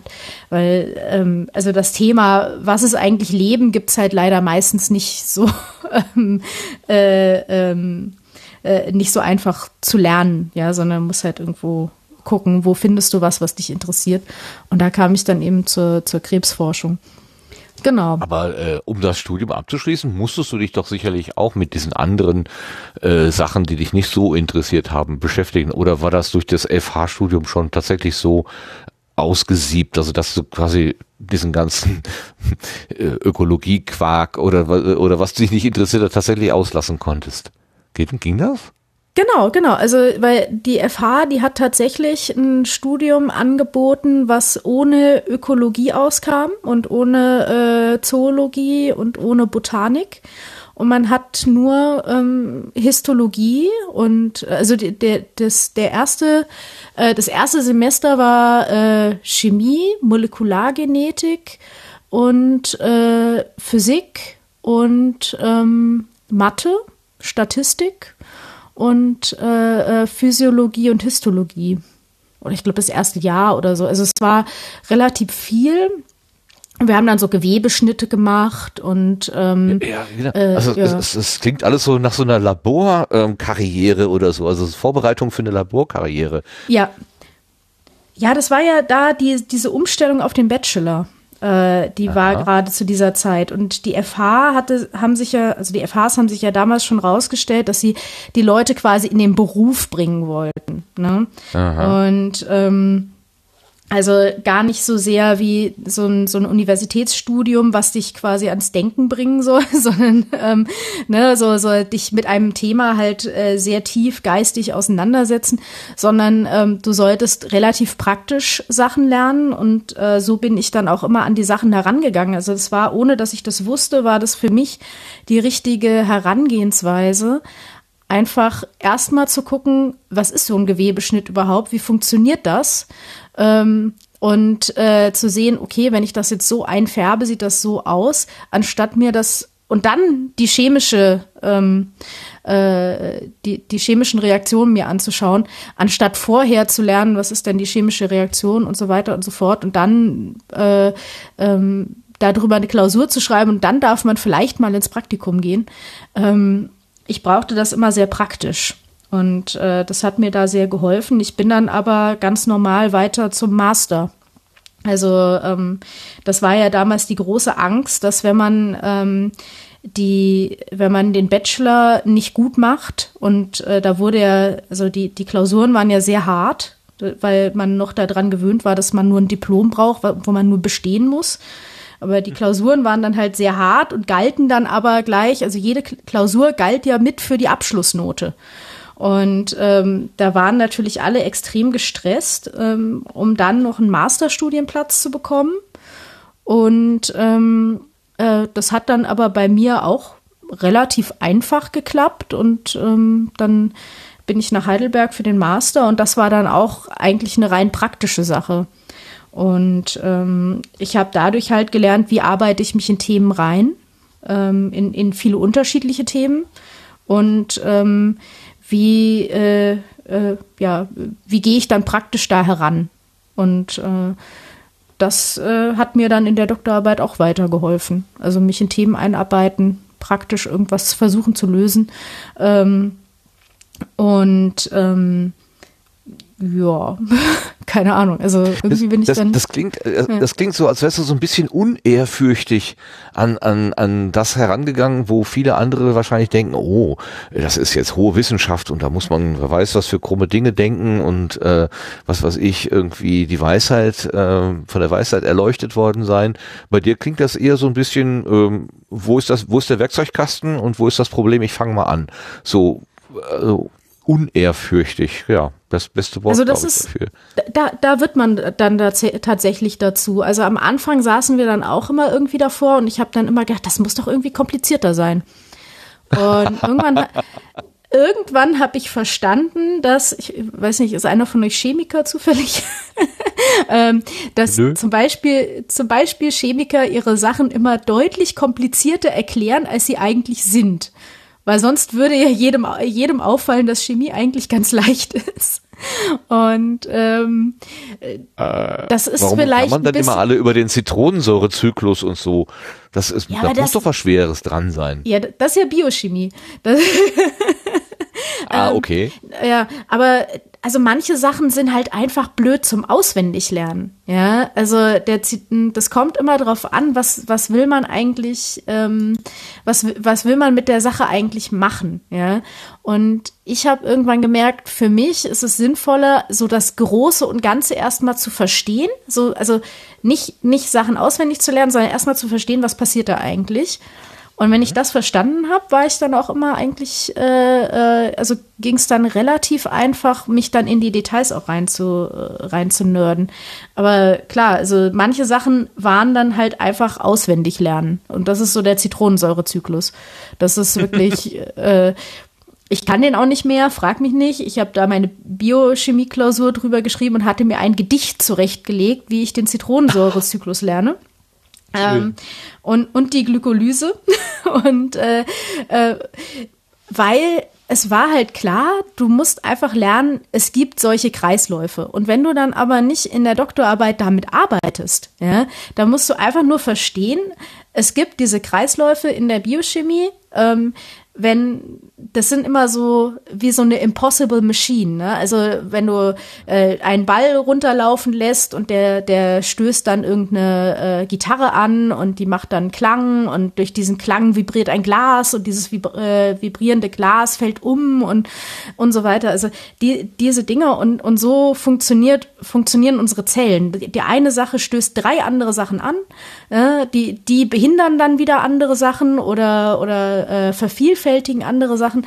Das ist äh, unglaublich komplex und eigentlich muss man nur verste verstehen, dass es unglaublich komplex ist und sich dann in das reinarbeiten, was für einen jetzt wichtig ist. Weil ansonsten kommt man da auch nicht zurande. Der Ausschnitt, der dich gerade wirklich interessiert dann. Genau. Mhm. Weil das ist immer dieses, naja, wir haben das im Zellmodell angeschaut. Ja, das heißt halt noch nicht, dass das in der, ähm, im, im Organismus genauso läuft. Das liegt eben daran, dass man da eben Sachen isoliert anschaut. Und ähm, äh, das bringt uns weiter und das bringt uns weiter, die Sachen im Größeren und Ganzen zu verstehen. Aber wir nehmen etwas Komplexes, suchen uns da eine Sache raus, klären die auf und schauen dann wieder von oben rein und gucken, okay, gut, jetzt wissen wir das. Dann gucken wir mal das nächste. Und so legt man dann quasi Puzzleteile zusammen. Mhm. Sind das Zellen, ist eigentlich, ja. Ja. Sind Zellen in, in, in diesem Sinne irgendwie logisch? Sind das sowas wie logische Bausteine oder sind sie doch irgendwie eher erratisch, dass man sagt, naja, eigentlich müsste es so funktionieren, tut es aber gerade ganz anders und wir haben gar keine Ahnung warum. Also äh, häufig steht man davor und fragt sich, warum ist das jetzt so passiert? Das wird einen logischen Grund haben. Das wird den Grund haben, dass irgendwas passiert ist mit dieser Zelle, was sonst nicht passiert. Ähm, aber manchmal steht man, also ich habe dann immer gesagt, meine Zellen reagieren bei Vollmond anders. Ne? Kein Grund. Ja. Es gibt da absolut keinen Schwurbler, Grund. Für, Schwurbler. genau, genau. Es gibt keinen Grund dafür, dass, dass der Vollmond da irgendwas haben sollte. Aber es ist einfach, äh, die, ähm, es kann einfach mal sein, dass wenn man äh, die zu häufig rausgeholt hat oder sie zu lange äh, kühl standen, ja, also die sind ja immer bei mollig warm 37 Grad gewesen, dann nimmst du sie raus, machst mit denen was und jetzt dauert es heute mal irgendwie länger weil zwischendrin hat dein Handy geklingelt oder so. Ne? Und dann standen sie eine halbe Stunde länger draußen. Sowas hätte ich jetzt natürlich nicht gemacht. Ich weiß, irgendein, irgendein Reagenz hat gefehlt und du musst ja, es ja, ja, holen. klar. Ne? Ja. Ähm, und das passiert einfach mal. Und da sind manche Zellen unglaublich empfindlich und manchen ist es total egal und du weißt eigentlich nicht genau, woran das liegt. Im im Zweifel lässt, lässt sich das vermutlich alles erklären, aber es ist so unglaublich komplex, dass es sich vielleicht auch gar nicht lohnt, da jetzt reinzuschauen, warum hat die jetzt heute etwas anders reagiert als gestern. Ähm, sondern du machst so einen Mittelwert dann, ne? Der, der berühmte Mittelwert. Ja, aber das- aber das- im das Prinzip wie funktioniert ja alles chemisch. Das klingt auch so wie dieser Flügelschlag eines Schmetterlings irgendwo in, wo war das, in Asien, der dann irgendwo an, am anderen Ende der Welt einen Tornado ausgelöst hat. Aber du weißt doch gar Ja. nicht, welcher Schmetterling das gewesen ist. Wie, wie um alles in der Welt kann man das denn überhaupt rekonstruieren? Ähm, na gut, was wir in der, äh, in der Zelle halt häufig machen, ist, äh, wenn wir uns für irgendwas interessieren, dann machen wir es erstmal kaputt. Und ähm, Ja, ja. Das habe ich oh, früher mit, mit Radios auch immer Uhr. gemacht. Zack, gehabt. ja, genau.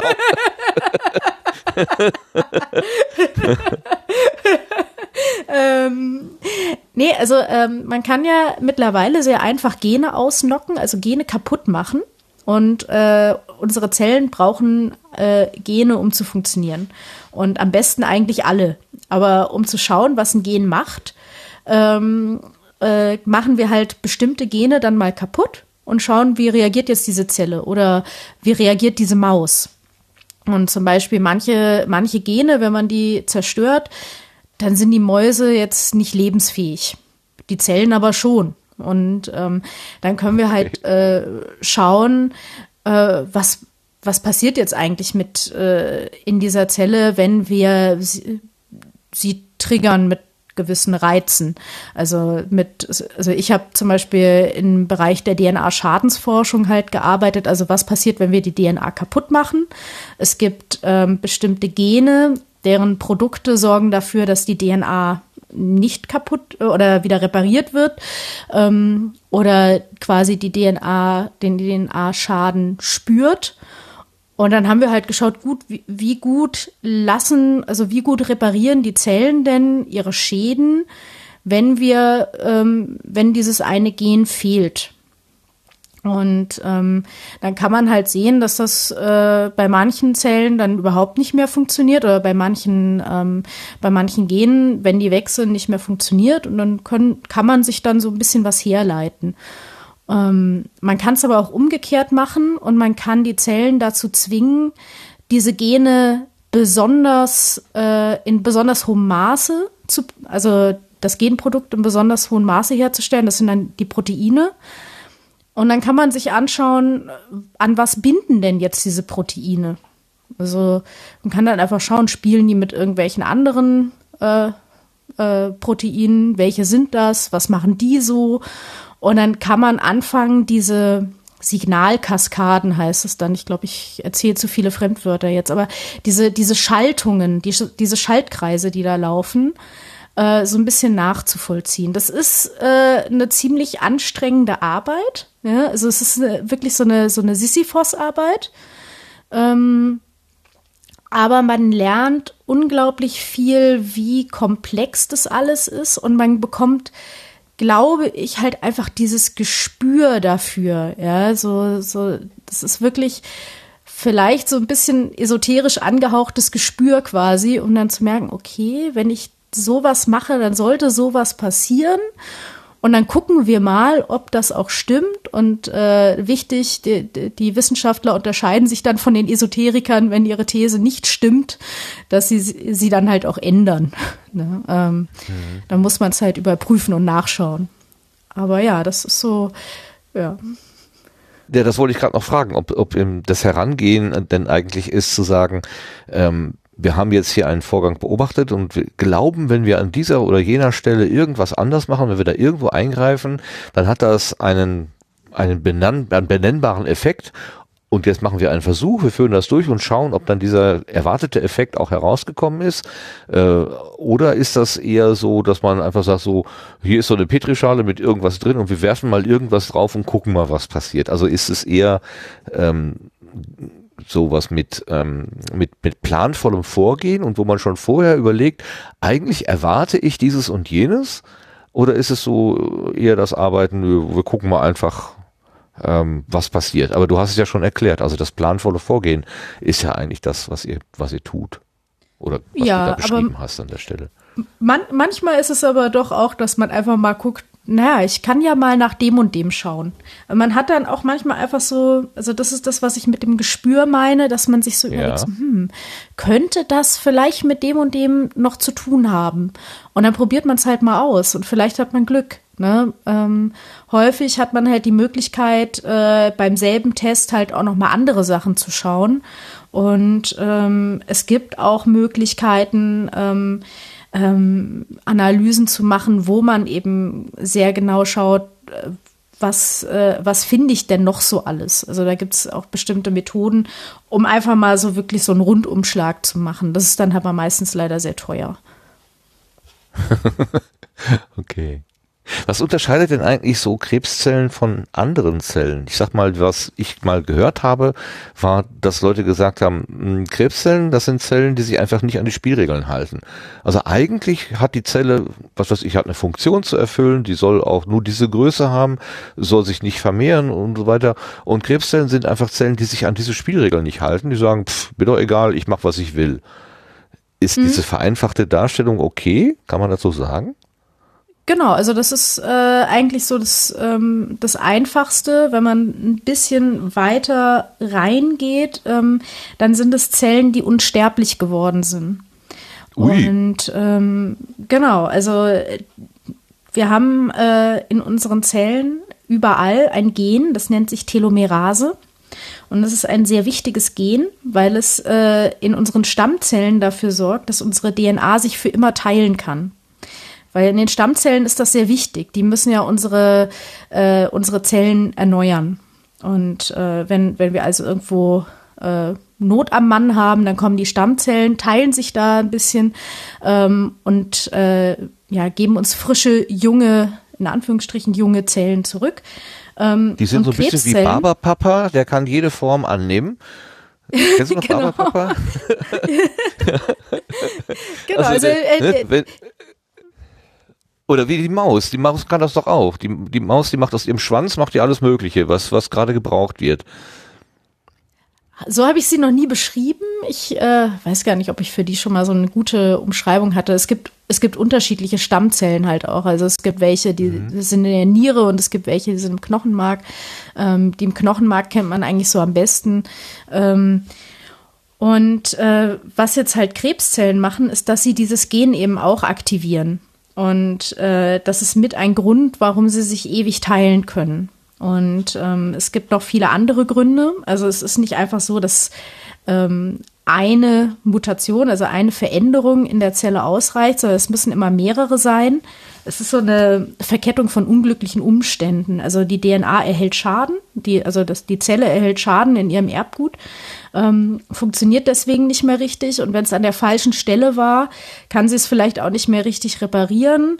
Und ähm, dann fängt sie plötzlich an, sich für immer zu teilen. Und wenn sie dann auch noch merkt, oh, ich kann meine ähm, DNA so modellieren, dass ich mich immer weiter teilen kann, also diese Telomerase reaktiviere, ähm, und äh, ich habe meine mein eingebautes Selbstmordgen ausgeschaltet, weil alle Zellen haben haben ein, äh, ja eine eingebaute Selbstmordapparatur. Äh, ähm, Ups. Und oh. dies, genau, der, der rituelle Seppuku, wenn du, wenn du den Kaiser, also dies, äh, dein, dein Individuum enttäuscht hast, dann, äh, weil du mutiert bist und deine DNA kaputt gegangen ist, dann bringen sich die Zellen selber um fürs große Ganze, um ihre Ehre aufrechtzuerhalten.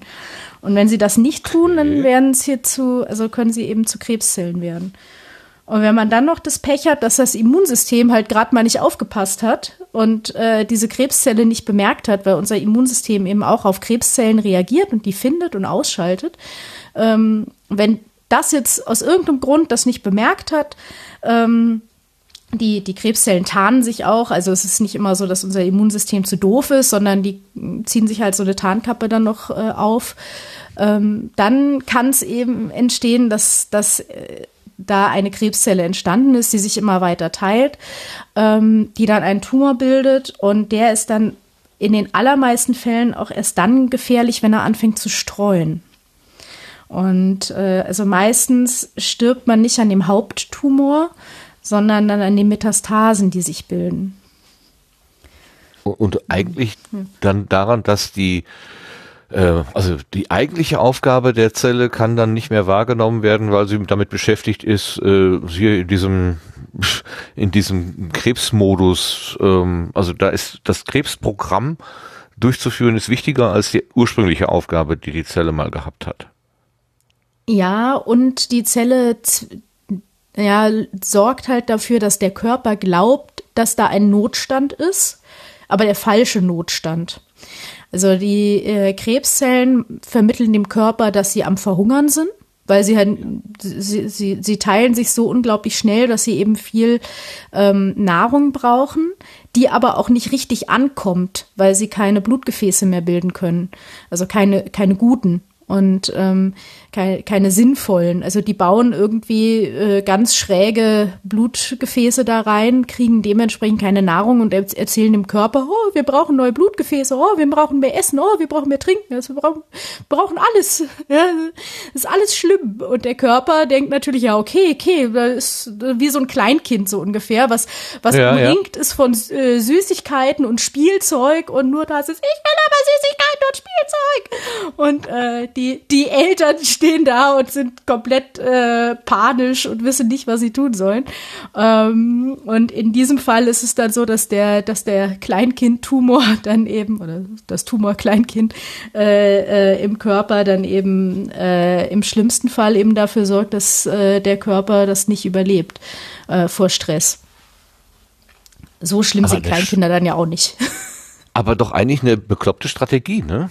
Also der, die Krebszelle hat das ewige Leben ähm, und dann bringt sie den Wirt um, wo sie drin wohnt. Die ist doch doof. Warum macht sie das?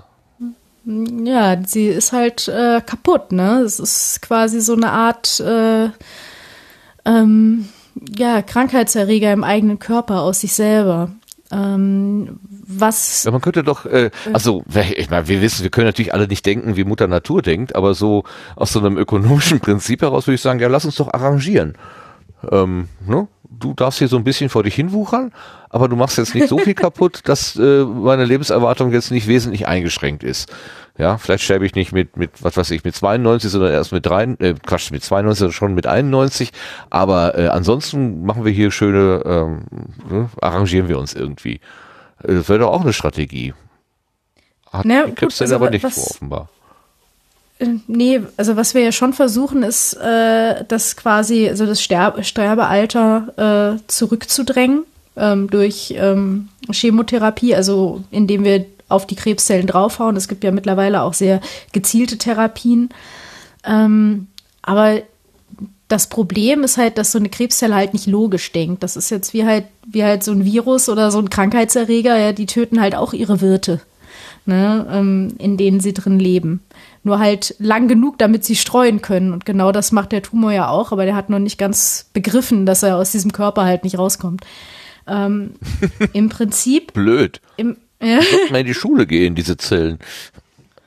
Genau, genau, die sollten mal mehr über sich lernen.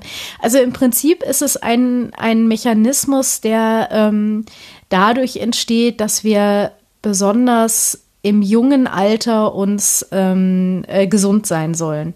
Der sorgt dafür, dass wir am Ende unseres Lebens halt krank werden.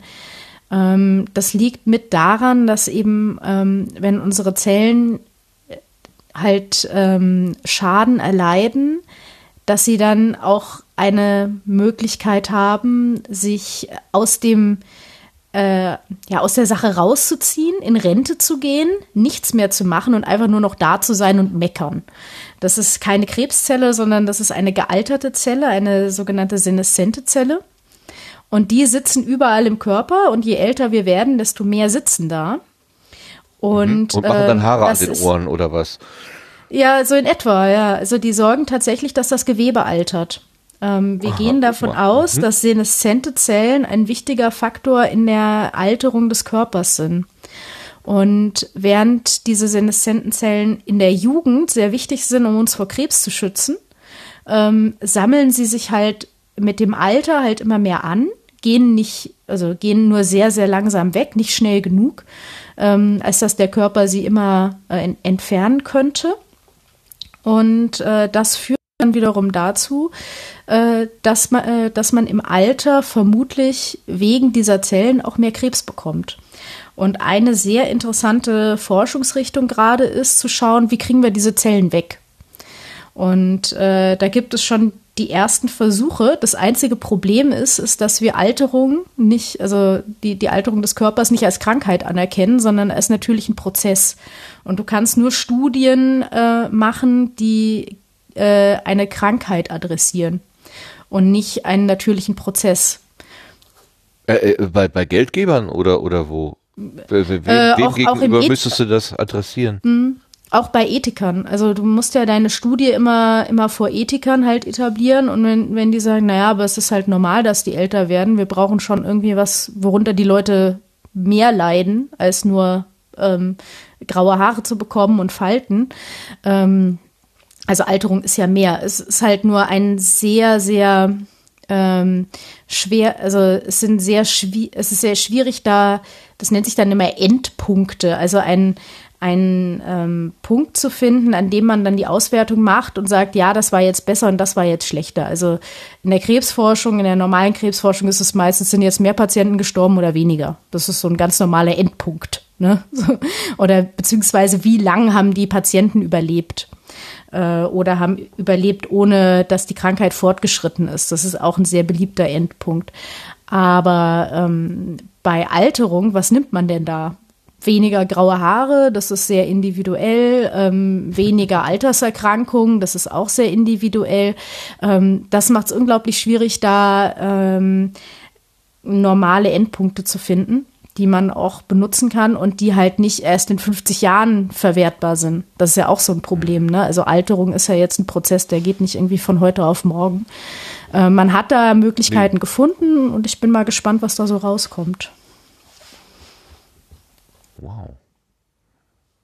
Und das machst du heute, äh, wenn du jetzt das tust, was du äh, zum Broterwerb machst, äh, dann, dann machst du genau solche Forschungen oder machst nee, du heute jetzt leider aktuell nicht mehr. Leider, guck mal. Ja.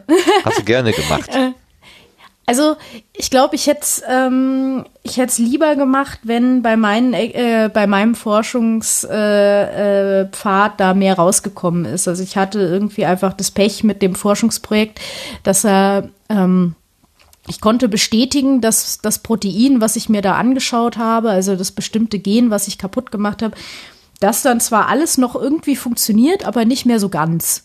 Das war so, das war so das, was Aha. ich rausgefunden habe in der Quintessenz. Das hat natürlich nicht gereicht, um jetzt eine Forscherkarriere zu starten. Ähm, und in derselben Zeit habe ich ja angefangen zu bloggen und habe dann beschlossen, ja, dann äh, vielleicht mache ich einfach was mit Kommunikation. Und äh, heute bin ich. Und Computern. Äh, ja. Und Computern, ja. leider, leider nicht so viel mit Computern, wie ich gerne hätte, weil ähm, also ich mache halt Kommunikation für Ärzte und Ärztinnen und äh, die befinden sich, was äh, Technik angeht, halt noch in den 80ern. Also die sind so der Internet Explorer unter den ähm, äh, unter den äh, Digital, äh, Digital Natives, so ungefähr. Was, also, was, was heißt, ja. ich mache Kommunikation für Ärzte? Wenn mhm. zwei Ärzte mhm. oder Ärztinnen nicht miteinander reden können, dann stellst du dich dazwischen und, und dolmetscht oder was? nee, ähm, Also es ist so, dass ähm, wenn neue Medikamente auf den Markt kommen, dass man äh, den Ärzten ja irgendwie darüber Bescheid geben muss. Und ähm, über Medikamente darf man mit der Öffentlichkeit nicht reden. Ähm, also zumindest über verschreibungspflichtige Medikamente, nicht das, was in der, in der bunten oder so beworben wird oder in der Apothekenumschau, ähm, sondern halt alles, was verschreibungspflichtig ist. Und ähm, das bedeutet, wir können ganz spezifisch für Ärzte ähm, Kommunikation betreiben. Es ist dann ähm, die Möglichkeit, ähm, zum Beispiel eine Pressekonferenz zu machen oder äh, Presseinformationen rumzuschicken. Ähm, ja, momentan manage ich auch quasi eine Webseite. Also so ein, ein Informationskanal, wo wir halt über eine Krankheit aufklären und ähm, die, die Aktualität der Berichterstattung in der Medizin hängt in einem großen Teil tatsächlich an den Pharmaunternehmen, weil die ähm, die meiste Kommunikation finanzieren. Und äh, ja, ich arbeite also quasi für die böse Pharmaindustrie, ähm, die gar nicht, gar nicht unbedingt so böse ist. Momentan halt im Bereich äh, seltene Erkrankungen, aber halt auch immer mal wieder was anderes. Also es ändert sich immer mal. Ähm, und wenn da neue Medikamente auf den Markt kommen, sorge ich halt dafür, dass Ärzte davon erfahren. Okay, aber Pharmareferentin wäre dann noch wieder was anderes, ja? Das wäre wieder was anderes, genau. Die fahren ja direkt zum Arzt hin und mhm. äh, erklären denen in der Praxis quasi, wie toll ihr Medikament ist. Ähm, ich arbeite halt mit Arztmedien zusammen. Also es gibt in Deutschland eine große Medizinpresse. Das ähm, wie, wo die Mediziner so reingepresst werden. Wir lassen den Tisch schweben. Das Medium ist anwesend. genau. In der Medienpresse. Mal schauen, was da so raustropft. Ähm, äh, nee, genau. Also ähm, es funktioniert eigentlich wie eine ganz normale Presse. Ne? Also du, ähm, du gibst eine Presseinformation raus und die Journalisten schauen die sich die an und überlegen dann, ja, ist das interessant oder nicht. Ne? Und dann, dann berichtet man darüber oder nicht. Und ähm, okay. es ist äh, tatsächlich sehr wichtig, ja, als, ähm, als Arbeit, weil eben, wie gesagt, also du kriegst also du kannst dir an der Hand abzählen, wie viele ja, sinnvolle medizinische Informationsmöglichkeiten du so im Internet jetzt zum Beispiel hast. Ne? Also da gibt's halt irgendwie, ähm, ne, also das ist ja nicht viel, ne? Wenn, wenn du googelst, die Hälfte davon ist, ist, ist Mist, ja. Also es sind dann irgendwie wie heißt es, ein Netzwerk der Gesundheit, nee, Zentrum der Gesundheit oder so, die, die ähm, äh, irgendwelchen Schwurbelkram immer verticken und am Ende kommt immer raus, dass man Wurmbefall hat, egal was man, was man eingegeben hat. ähm, und äh, und jetzt stell dir mal vor, du bist Arzt und willst halt irgendwas über eine Krankheit erfahren äh, und dich auf dem Laufenden halten. Das ist ja das Problem, ne? Wie willst du dich denn auf dem Laufenden halten? Weil im Grundstudium oder also im Studium hast du ja gelernt, ja, okay, ne? Ähm, aber wie hält man sich jetzt zum Beispiel über Covid-19 auf dem Laufenden? Und, ja. ähm, ne? Und äh, da ist es halt ähm, sehr wichtig, äh, da eben auch äh, ähm, ja konkret für Ärzte halt auch Angebote zu schaffen, sich über bestimmte Erkrankungen zu informieren und ähm, da hat eigentlich niemand Interesse dran, außer Ärzte und Pharmaunternehmen. Geht das nicht so über, über so Berufsverbände auch? Also das, was weiß ich, äh, Ärzteverbände dann ihre eigenen Datenbanken haben oder so? Ich habe keine Ahnung. Ich, ich fantasiere mir da gerade was zurecht. Oder kommen die tatsächlich? Das muss ja ähm, auch jemand finanzieren, ne? Ja, ja.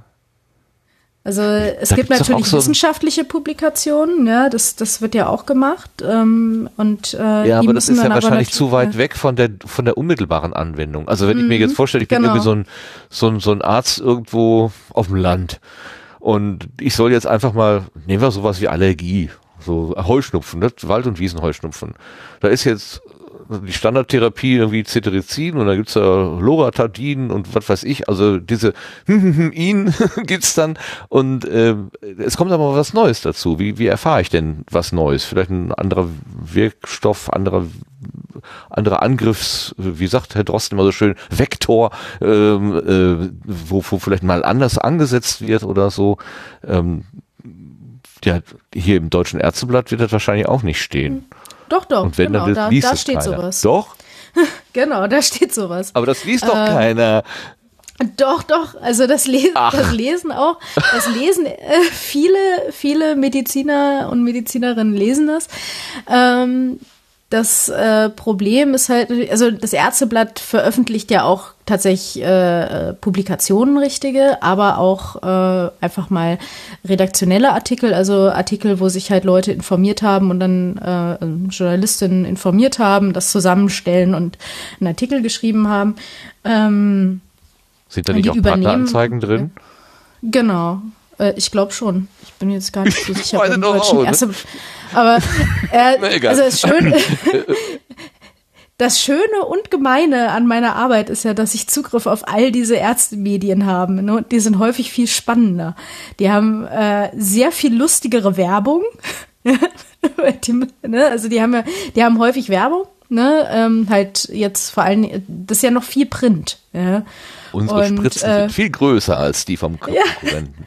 Ach, das Schönste war wirklich mal für, für, für ein Insulin, war dann so ein kleiner Otter, der dann einfach nur niedlich schaute und dann so, schön, dass wir jetzt Ihre Aufmerksamkeit haben. Hier ist unser viel toller wirkendes Insulin. Ne? Und ich denke so, oh, ja, schön. Super. Tierbilder. Und äh, äh, also irgendwann gab es mal eine Reihe irgendwie mit Tierbildern, dann gab es mal irgendwie, ich glaube, das war Psoriasis oder so, also so, so Schuppenflechte, da war dann irgendwie so ein, äh, so ein Kaktus abgebildet gegen äh, Schmerzen. Ähm, also äh, die lassen sich da schon immer so ein bisschen was einfallen. Ähm, ich mache jetzt aber tatsächlich überhaupt keine Werbung. Also das ist nämlich, das wäre ja Marketing, das ist was anderes.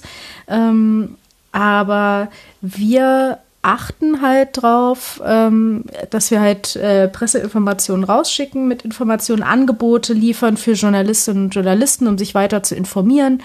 Ähm, äh, Angebote für Ärzte schaffen, damit die sich informieren können.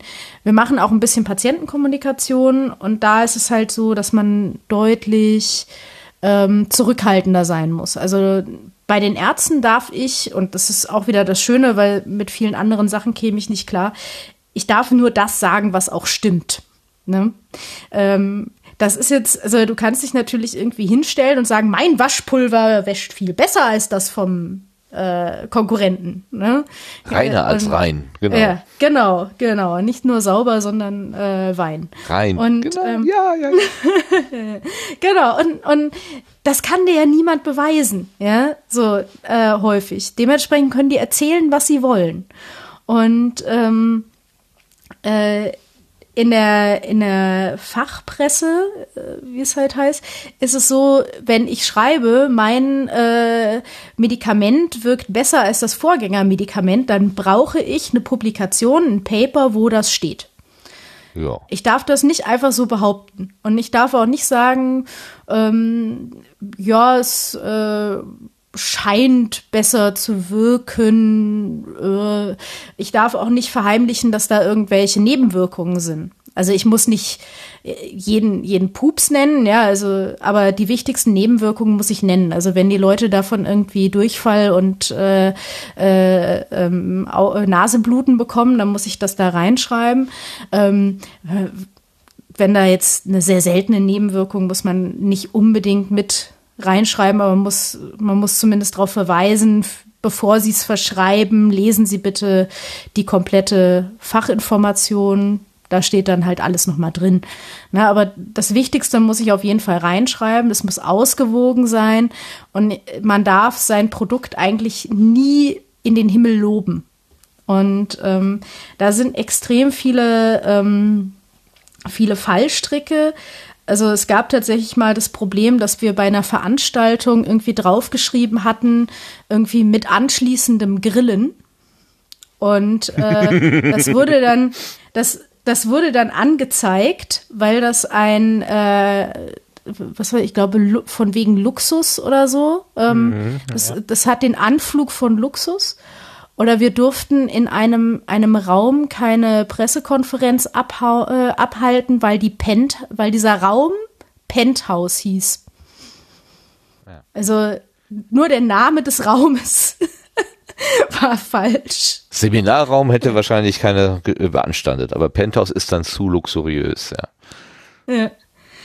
Und äh, genau, also da, da sind extrem viele Auflagen, die man sich so gar nicht denkt. Ähm, und das ist sehr interessant, da auch, ähm, also drumherum kommt man nicht, aber da halt Wege zu finden, die halt nicht, äh, äh, da halt nicht gegen zu verstoßen und trotzdem die Message rüberzukriegen, das ist natürlich auch immer mal eine ähm, Aufgabe. Aber ähm, ich bin so ein bisschen. Äh, es ist nicht so, dass ich das nicht irgendwie auch äh, weiß oder so, aber wenn ich mich so in die Situation des doch naiven Patienten, der ich ja auch bin, versetze, reinversetze, ähm, und mir vorstelle, der Arzt, die Ärztin, die mich gerade behandelt, gibt mir ein Medikament, äh, von dem oder aus der, aus der Fülle aller möglichen Medikamente für das Problem, was weiß ich, Blutdruck senken oder irgend sowas, äh, gibt sie mir jetzt das, wo die Werbung äh, für dieses Medikament am effektivsten gewesen ist.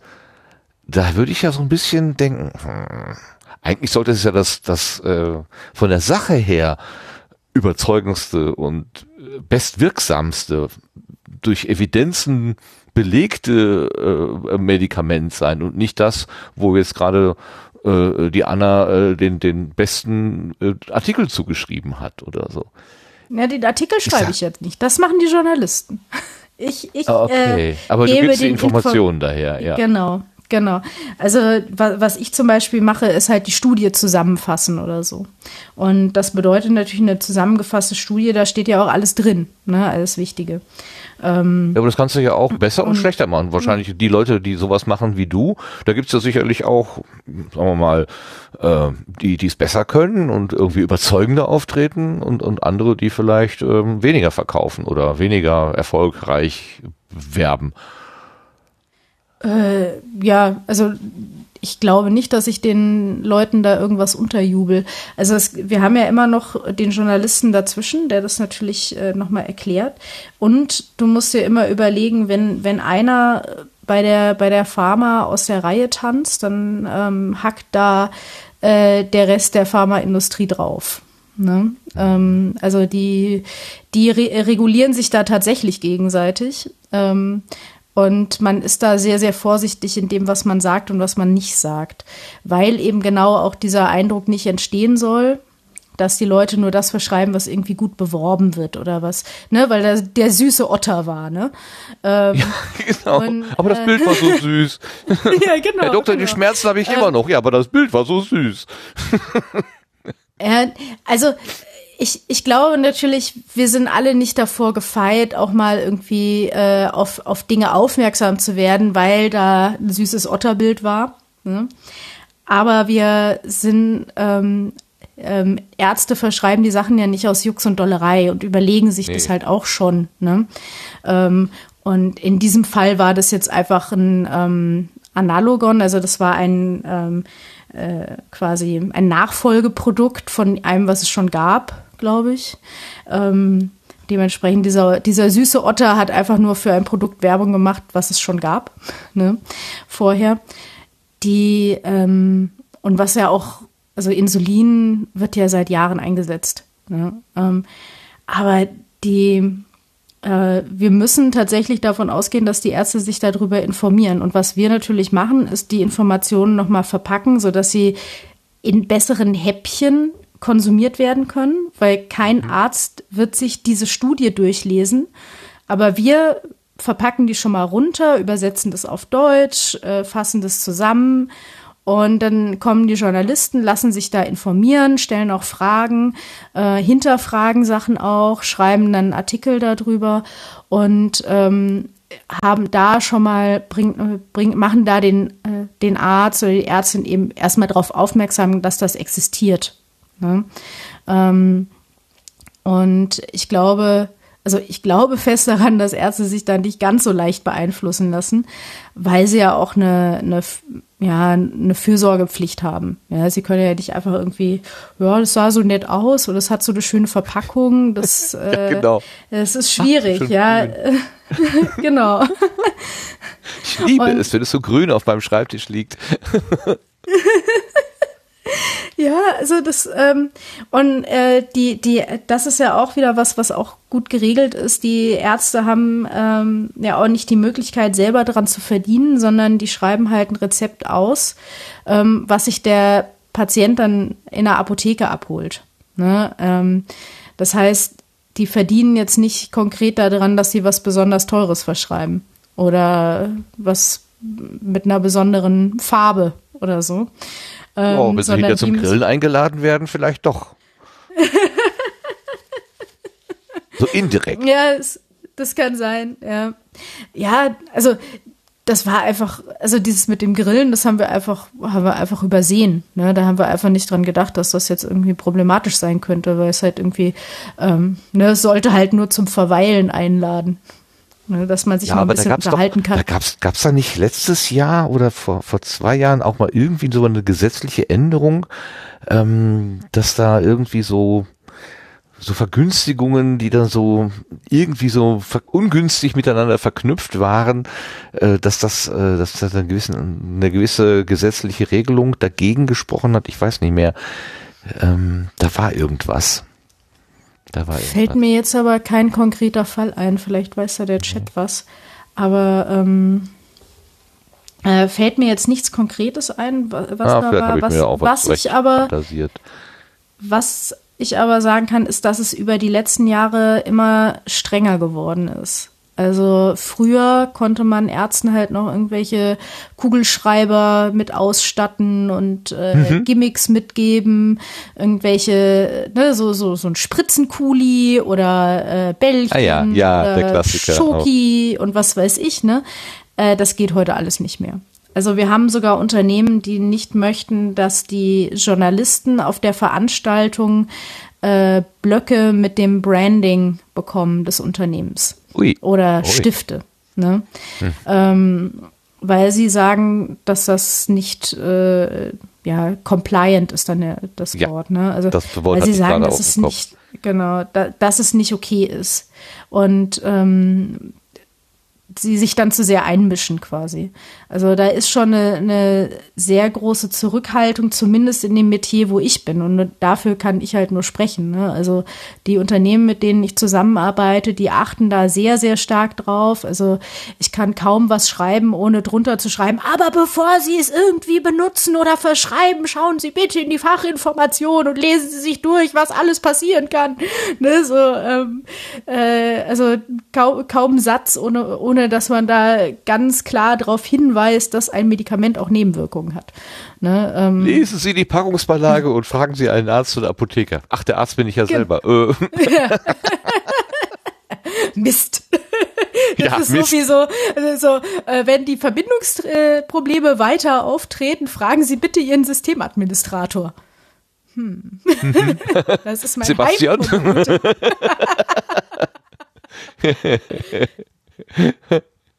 okay. Aber dann, hast du, hast du vorhin wirklich das Wort Werbung verwendet? Ich glaube, was du machst, ist ja. doch eher Produktinformation. Genau, genau. Ich mache äh, ich mach Information, ich mache Kommunikation, ja. ich mache keine Werbung. Ja. ja. Eben.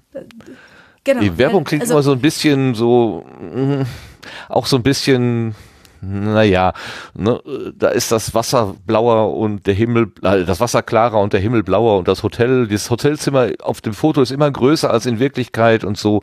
Ähm, das äh, wäre eher Werbung. Und ich, ich würde jetzt bei den Pharma Aber und bei den Medizinleuten schon erwarten und ich habe da auch noch Vertrauen drauf, ähm, dass da keine zu großen Wolkenschlösser gebaut werden, sondern doch relativ basal und auf der Erde äh, kommuniziert wird, weil du ja auch sagst, du, du musst halt Studien da zum Belegen bringen. Äh, das ist nicht ausgedacht und nicht aus der Luft gegriffen, sondern es sind eben ja Fakten, wenn man so will. Genau, also natürlich können da halt, äh, ne, wie dieses dieses Otter, ne, das äh, hat jetzt mit, mit dem Produkt nichts zu tun gehabt. Aber das, was da steht, ne, keine Ahnung, bei Krebsmedikamenten verlängert die Lebenszeit oder und so weiter und so fort oder nachgewiesenermaßen dieses und jenes. Das muss halt tatsächlich in den Studien abgeklärt gewesen sein. Das gilt sowohl für die Werbung für die Ärzte als auch für die Kommunikation. Und äh, noch mehr halt ähm, jetzt, ähm, wenn wir jetzt Patientenkommunikation machen, dann müssen wir natürlich noch mehr darauf achten, dass alles, was wir irgendwie sagen, auch stimmt. Also wenn du wirklich dich mhm. über irgendwas informieren willst, über, ich, ich empfehle dann tatsächlich und vollkommen egal welche, also ich kann ja für kein Unternehmen hier irgendwie Werbung machen, aber wenn ihr jetzt wissen wollt, was mache ich irgendwie gegen, gegen Schnupfen oder so, ja, dann geht auf eine Pharma-Webseite, weil alles, was da steht, ja, ähm, muss irgendwo äh, hinterlegt worden sein. Das hat, das haben Mediziner freigegeben. Ja, da, da sind Mediziner im Team und die haben sich natürlich tausendfach abgesichert, dass sie nicht verklagt werden. Also muss es irgendwie stimmen. Ja. Das heißt, also da mhm. wird man, äh, da, da, gehen die meisten Leute nicht hin, weil sie natürlich glauben, ja gut, die, die wollen mir nur irgendwas verkaufen. Ähm, man muss ja die Sachen dann nicht kaufen, die da angeboten werden, sondern man kann sich ja auch einfach nur informieren. Und ähm, äh, weil häufig ist ja durchaus das Problem, dass wenn du halt äh, googelst, ich habe äh, keine Ahnung, mein, mein linker Zeh ist taub und äh, meine Nase läuft, ja okay, äh, Krebolates, ne? Also äh, Krebs, Ebola, AIDS gleichzeitig. ähm, und das ist so die Sache, äh, wo ich, ähm, äh, wo ich manchmal sage, ja, gut, da, da guck halt mal, welches Unternehmen da irgendwie für arbeitet und dann schau mal, also ich mache das tatsächlich ab und an so und dann schaue ich einfach mal, was die dazu so sagen, weil die müssen es ja bewiesen haben. Ne? Mhm. Ist aber meine persönliche Herangehensweise. Wenn ihr eine andere, äh, gute Informationsquelle für Medizin-Sachen äh, braucht, ähm, sagt ruhig Bescheid. Ich kenne auch noch ein paar. Ne? Also kann er ja ähm, noch bei anderen Leuten äh, oder bei anderen Webseiten was finden. Die Bundesregierung baut jetzt auch eine, ähm, eine Informationsseite auf. Um quasi unabhängig nochmal äh, eine unabhängige Stelle zu schaffen. Genau, genau. Mhm. Aber da müssen ja auch die Sachen reinfließen. Letztendlich. Mhm. Da müssten ja nochmal noch mal ein Review-Prozess irgendwie da drüber liegen, so, der das vielleicht nochmal gegencheckt oder. Ich weiß jetzt auch nicht, wie es funktioniert, also wie, wie, das, wie das laufen soll da. Ähm, was aber, ähm, ja, ansonsten, es gibt ja dieses On-Meda oder, oder tatsächlich halt irgendwie so Apothekenumschau oder so. Das sind schon, das sind schon Medien, die kann man sich anschauen. Die haben auch äh, gute Artikel häufig. Ähm, die Apothekerzeitungen sind häufig äh, frei zugänglich. Ja, ja. Also Aber die Apothekerumschau, die hat auch wirklich so ein so ein so einen Ruf, also äh, dass man sagt, ja, also, kann man nicht ernst nehmen, was da drin steht. Aber du sagst, kann man doch, doch durchaus ernst nehmen. Also ich, ich, ich kenne sie ehrlich gesagt aus eigenem Anschauen nicht ich, ich weiß nicht, also wahrscheinlich hat die halt auch viel Homöopathie drin, weil die Apotheker damit halt viel Geld machen. Ne? Also das muss man natürlich äh, dann beiseite legen, sich nicht drüber aufregen und dann weiterlesen. Ne? ähm, äh. Ein paar Globuli einwerfen gegen Aufregung und dann geht es wieder. genau, genau. Aber ich nehme immer die mit, mit, mit, mit Schokolade dazwischen und Keks außenrum, die Globuli. oh ja, die mag ich auch am liebsten.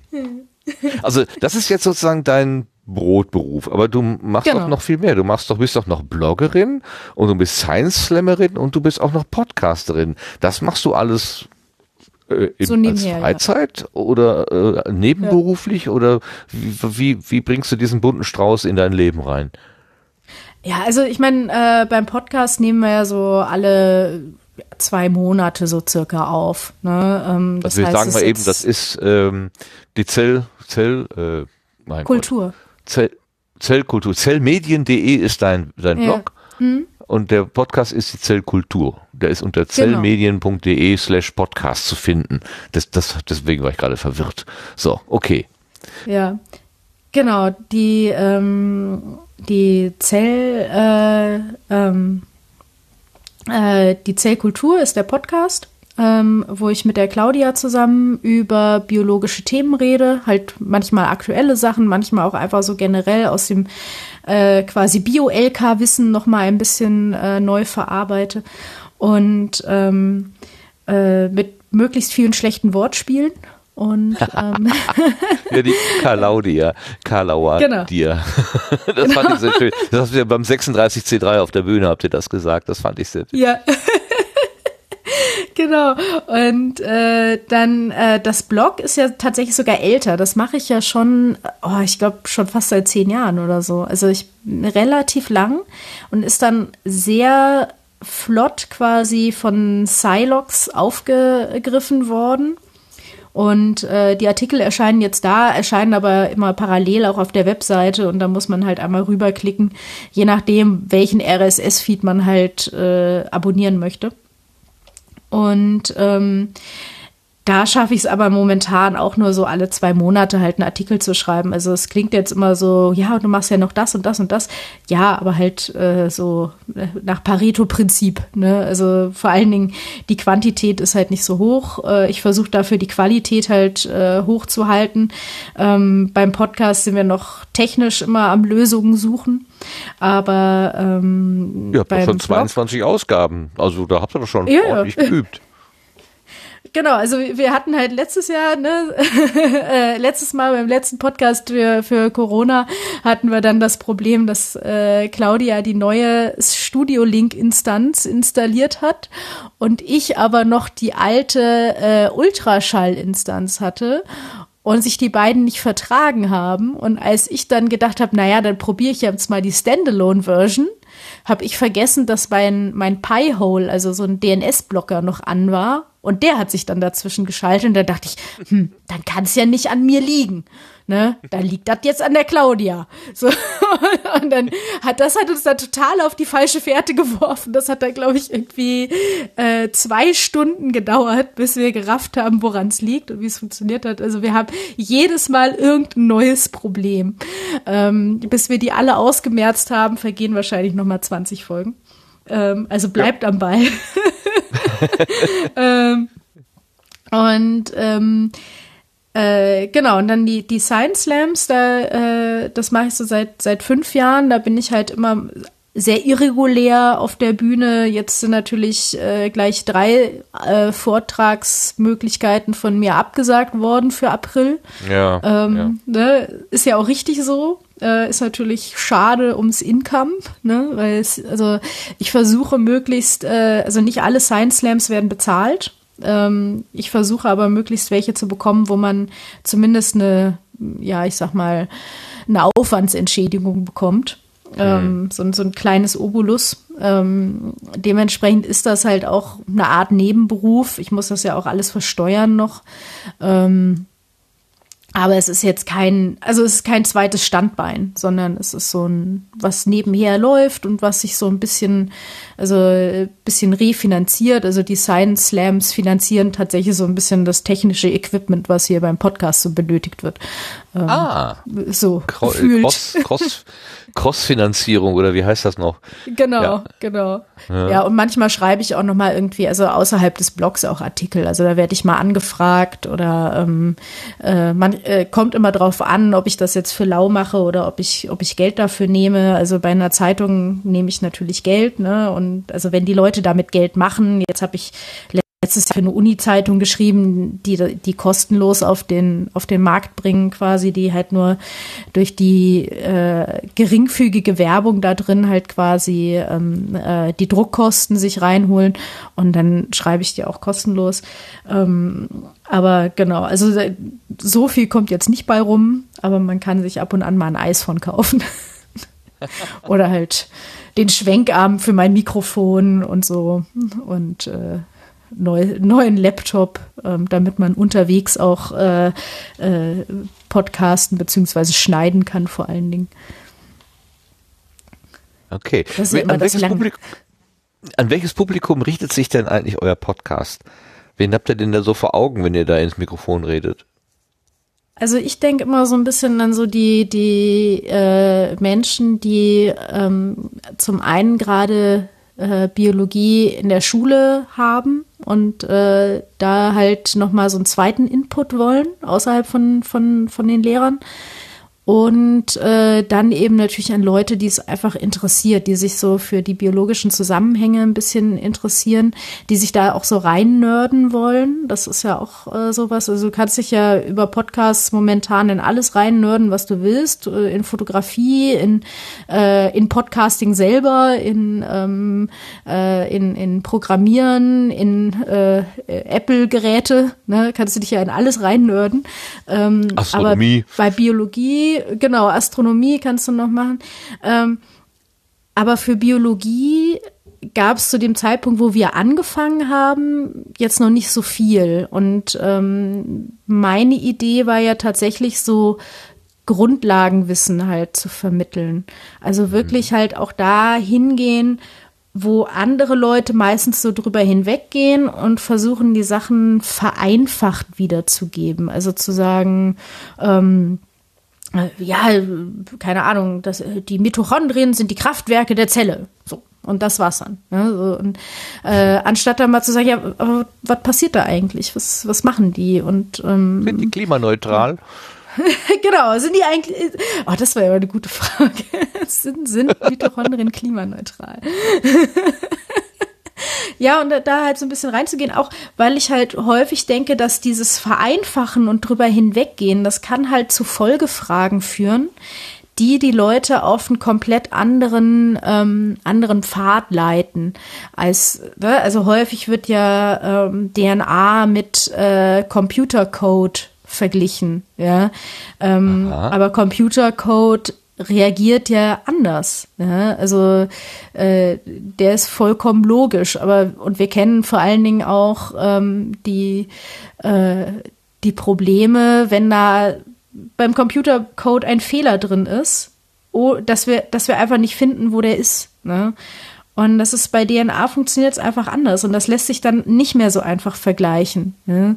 Ähm, man kann es vergleichen, man kann ja alles vergleichen, aber es ist eben ein bisschen äh, ja, es, es hat andere Tiefen, es hat andere, ähm, ich kann es gar nicht so genau beschreiben, was so die, die Hauptunterschiede sind, außer der allgemeine, ja, dass das eine eben halt äh, im Endeffekt Einsen und Nullen sind und das andere eben äh, unterschiedliche Basenpaare. Aber die meisten können ja noch nicht mal den genetischen Code so für sich haptisch in, also hapt, äh, ne, aber in ihrem, ihrem Kopf quasi verstehen, was das überhaupt bedeutet, ja, was dieser Code eigentlich ist, dass das im Grunde chemische Reaktionen sind. Also beziehungsweise chemische äh, Gebilde, die mit Reaktionen abgelesen werden. Und ähm, das passiert ja bei einem genetischen Code, äh, bei, bei einem Programmcode nicht. Ja, also das ist ja in dem Sinne keine ähm, ja, im Grunde ist alles Chemie, ne? aber es ist äh, in, in dem Sinne keine Chemie, dass da Basen sind, sondern du hast halt Zustände, du hast ne, deine Einsen und Nullen und die hast du halt im genetischen Code nicht.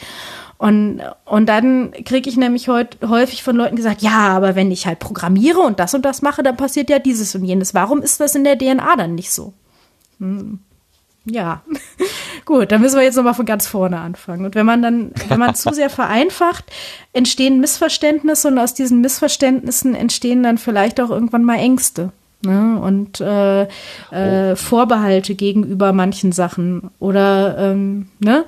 wie wir es ja vorhin im Vorgeplänkel noch hatten, so die, was, was haben sich die Leute eigentlich gedacht, was, was in äh, Sterilium, also in, in, ähm, in Handdesinfektionsmitteln drin ist.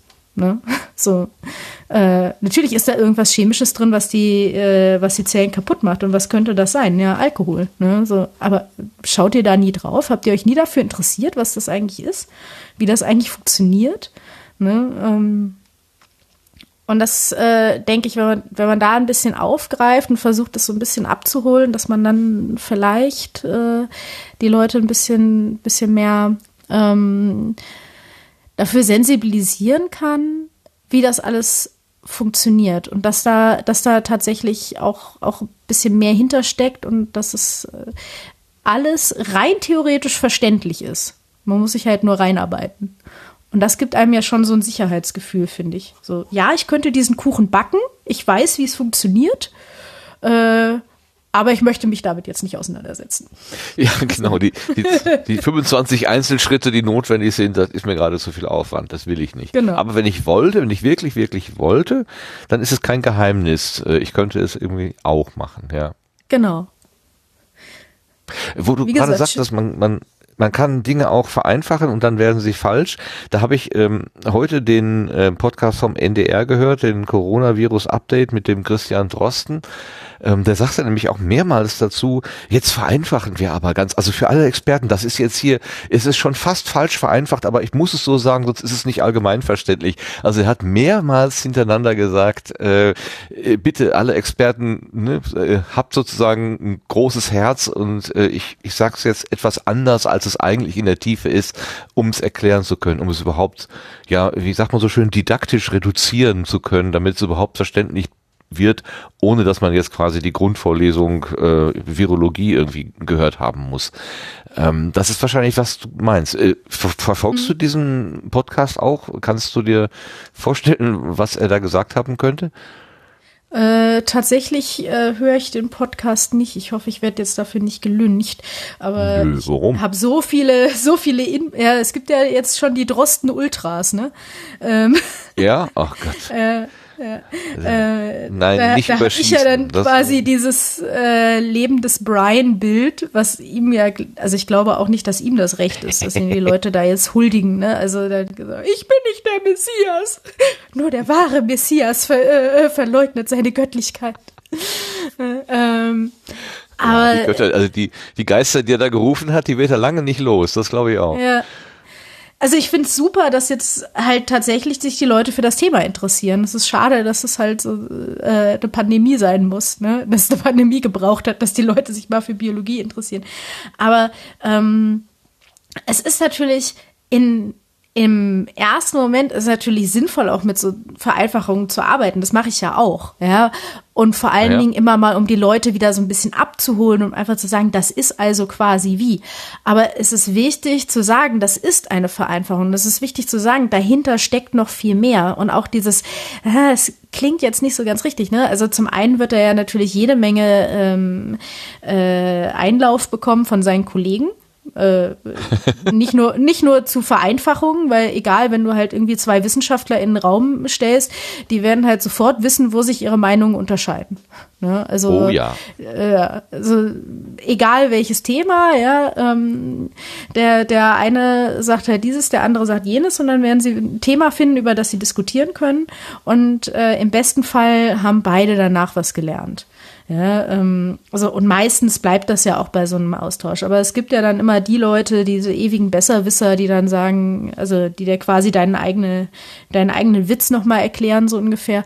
Und ähm, ich glaube, das wird der, das wird er gerade, ich, also ich weiß ja nicht, wie, wie aktiv er vorher auf Twitter war. Ne? Also er hat ja einen Twitter-Account, ob er da jetzt ja. sehr aktiv war, aber ähm, mhm. äh, ob er das schon mal erlebt hat, was ihm da jetzt so alles entgegenschlägt und auch wie die Medien mit ihm umgehen, ähm, das äh, weiß ich natürlich nicht, ob er, na, und vielleicht blendet das, also im besten Fall blendet das momentan einfach aus und macht einfach sein Ding. Ne, ähm, weil was anderes würde ich ihm jetzt nicht raten in, sein, in seinem Zustand, sonst hat er nur noch andere Probleme. Wenn er sich jetzt auch noch irgendwie in die ähm, in die Diskussionen da äh, ähm, einmischt, die da drun unter seinen Podcasts dann quasi entstehen. Aber ja, also Vereinfachungen sind okay und sie sind auch nützlich, ja, aber sie sind halt immer eine Krücke, ja. Und äh, ja, am, genau. am, schönsten ist es halt, wenn man selber laufen kann. Ne? Ähm, ähm, ja, wie gibt es einen schönen Spruch? Nicht alles, was hinkt, ist ein Vergleich, ne? Genau, genau, ja. Ja, und, äh, ne, so, also ich, ich, ich möchte mich, nie, ich möchte nicht sagen, ja, alle Vereinfachungen sind blöd, sondern es ist, man muss sie mit Bedacht wählen und man muss auch immer wieder herausstellen, dass das jetzt eine Vereinfachung ist. Und also so, ich, ich mag ja dann tatsächlich diese, diese Herangehensweise von Too Long Didn't Read, ja. So, Aha. ich, ich mache einfach, ich mache eine Zusammenfassung und hier kriegt ihr nochmal die Langfassung davon. Ne, so, wer will, kann sich halt mehr informieren. Ähm, bei so einer Zusammenfassung muss man und Überspitzung muss man natürlich halt auch immer beachten, dass die ganz schnell aus dem Kontext gezogen werden können. Und das äh, erlebt Drosten ja jetzt auch. Ja, hat er auch schon mehrfach gesagt, also dass man, hm. äh, dass er da konfrontiert wurde mit Aussagen, die äh, ja, er hat das, diesen Satz hat er so gesagt, aber es war halt noch ganz viel drumherum, die das, diese Aussage auch nochmal relativiert haben und das haben die dann äh, dummerweise weggelassen oder auch absichtlich. Das ist ja leider auch zu beobachten, dass mhm. solche Berichterstattungen manchmal auch äh, eine gewisse Tendenz in, beinhalten und die Tendenz ist offenbar nicht ähm, die in Anführungszeichen Wahrheit zu finden, sondern irgendwas anderes, was auch immer es sein mag äh, Demontage eines, äh, eines Helden oder ich habe keine Ahnung, äh, Befeuern von, von Diskussionen, weil dann kann man auch morgen wieder eine Schlagzeile machen. Ähm, ich, ich, wahrscheinlich gibt es da auch Mechanismen, die man so als Normalsterblicher gar nicht durchschaut, die also es geht häufig auch, zu tun haben. Es geht häufig ums Geschichten erzählen. Hm, du willst halt mit deiner, mit deinem Artikel auch irgendwie eine Geschichte erzählen und die muss irgendwie rund sein. Ähm, das ist das eine. Und zum anderen hat sich ja unsere Medienlandschaft jetzt so gewandelt, dass es wichtig ist, wie viele Klicks man bekommt. Ne? Ja, furchtbar. Und, furchtbar. Ähm, und wie viel man geteilt wird. Also wie häufig wird dein Artikel geteilt? Die Artikel werden ja mehr geteilt, als sie gelesen werden. Und wenn dann deine, ähm, da muss deine Überschrift stimmen. Hm, ähm, was war denn nochmal irgendwie? Letztes Jahr war doch so eine, so eine, ähm, äh, so, so, ein, so ein Zeitartikel hier von wegen oder oder soll man es lassen? Ne? Diese diese Flüchtlings ähm, äh, Flüchtlingsdebatte in der Zeit. Und es gab zwei Artikel. Es gab einen dagegen und einen dafür quasi. Und dieser dagegen, der war ja auch, also der war ja nicht, der war ja nicht AfD-like, sondern der war ähm, vergleichsweise kritisch durchdacht jetzt im Vergleich zur AfD ne? und nicht äh, da war das war jetzt kein kein kein hassendes ne? Ähm, mhm. und danach kam quasi der der der Gegenartikel und der hat überhaupt keine Aufmerksamkeit bekommen wenn ich das richtig im Kopf war, habe oder oder war das hm, Moment nicht, dass ich jetzt was Falsches gesagt habe. Ich glaube, ähm, das war diese, diese Gender-Debatte auch nochmal. Da haben die das ähnlich gemacht mit irgendwie zwei Artikeln. Der von dem Mann, der irgendwas kritisiert hat am Feminismus, äh, der ist dann auch irgendwie tausendfach geteilt worden. Und äh, der zweite, äh, der quasi pro-feministisch war, der wurde dann überhaupt nicht ähm, gesehen oder gelesen. Und mhm. ja, okay, also du, du kannst dich auf die, die Empörung verlassen. Ja, die sorgt für ja, Klicks, die, das, ja. die sorgt für, für, für Leute, die es lesen ähm, und die sorgt für Verbreitung. Und sobald du irgendwie was schreibst, was allen irgendwie also schon mehr gefällt, ne, dann ähm, ähm, Gut, vielleicht bin ich auch nicht in den Kreisen, wo der dann den Shitstorm ausgelöst hat. Also das, ähm, das sind halt alles so Sachen, da hat sich unsere Welt halt geändert. Du kaufst ja halt nicht mehr die Zeitung und da stehen halt irgendwie Sachen drin, ja, äh, und du überlegst halt, was du liest, sondern äh, du liest ganz viele unterschiedliche Medien mit äh, und wirst dadurch aufmerksam durch die, ähm, durch das Teilen von an, also dass andere Leute das teilen und das wird halt nur geteilt mit einer guten Überschrift und diese gute Überschrift muss sich dazu animieren, es auch zu teilen. Und ähm, am besten teilen sich Sachen, die die Leute emotional berühren und was dich emotional berührt, ist meistens etwas, über das du dich aufregst. Ähm, ja. Oder halt süße Katzenbilder. Ich wollte gerade sagen, oder Otterbilder, genau. Genau, genau. In Otter, Otter. In, ja. in Otter News. Gibt's auch das schöne Wort. Ja. Wie soll es denn weitergehen mit eurem Podcast? Einfach immer so, nach Lust und Laune? Oder habt also ihr ich hatte in letzter Zeit, also ich hätte Lust, mehr Leute einzuladen, die uns halt auch Sachen fragen, weil ich glaube, häufig ist unser Problem, dass wir halt beide Biologinnen sind und immer dieselben Sachen erzählen, äh, also die Sachen schon wissen. Ja, so es ist ja, manchmal ja. ein bisschen, äh, bisschen schwierig. Ich versuch's dann auch immer mal irgendwie, also dann, ne, wenn, wenn, wenn Claudia irgendwie was erzählt hat, das kann man vielleicht auch manchmal so ein bisschen merken, dann einfach nochmal zu sagen, ja, das ist dann quasi wie wenn. Und dann, mhm. dann quasi diesen Vergleich zu bringen. Also sie hat dann erstmal erklärt, wie funktioniert das und so weiter. Und ich sage dann nochmal, ja, das ist dann wie wenn. Oder halt auch mal andersrum. Und dann ähm, äh, in der Hoffnung auch, also wir versuchen auch immer eine sehr ähm, detaillierte Linkliste dazu zu geben mit äh, schon ein paar Erklärungen nochmal ähm, geschrieben, dass man sich auch weiter informieren kann, wenn man da Interesse hat. Das sind dann auch Sachen, die haben wir uns angeschaut, die haben wir in dem Sinne kuratiert quasi. Also es ist nicht, manchmal ist es wirklich einfach nur der Wikipedia-Artikel, manchmal ist es aber auch ein YouTube-Video oder eine, ein Zeitungsartikel oder so, den wir rausgesucht haben, wo wir sagen, okay, der ist ähm, da kann man noch mal was nachlesen. Manchmal ist es komplizierter, manchmal ist es einfacher. Je nachdem ähm, kann man sich das dann noch mal neu anschauen.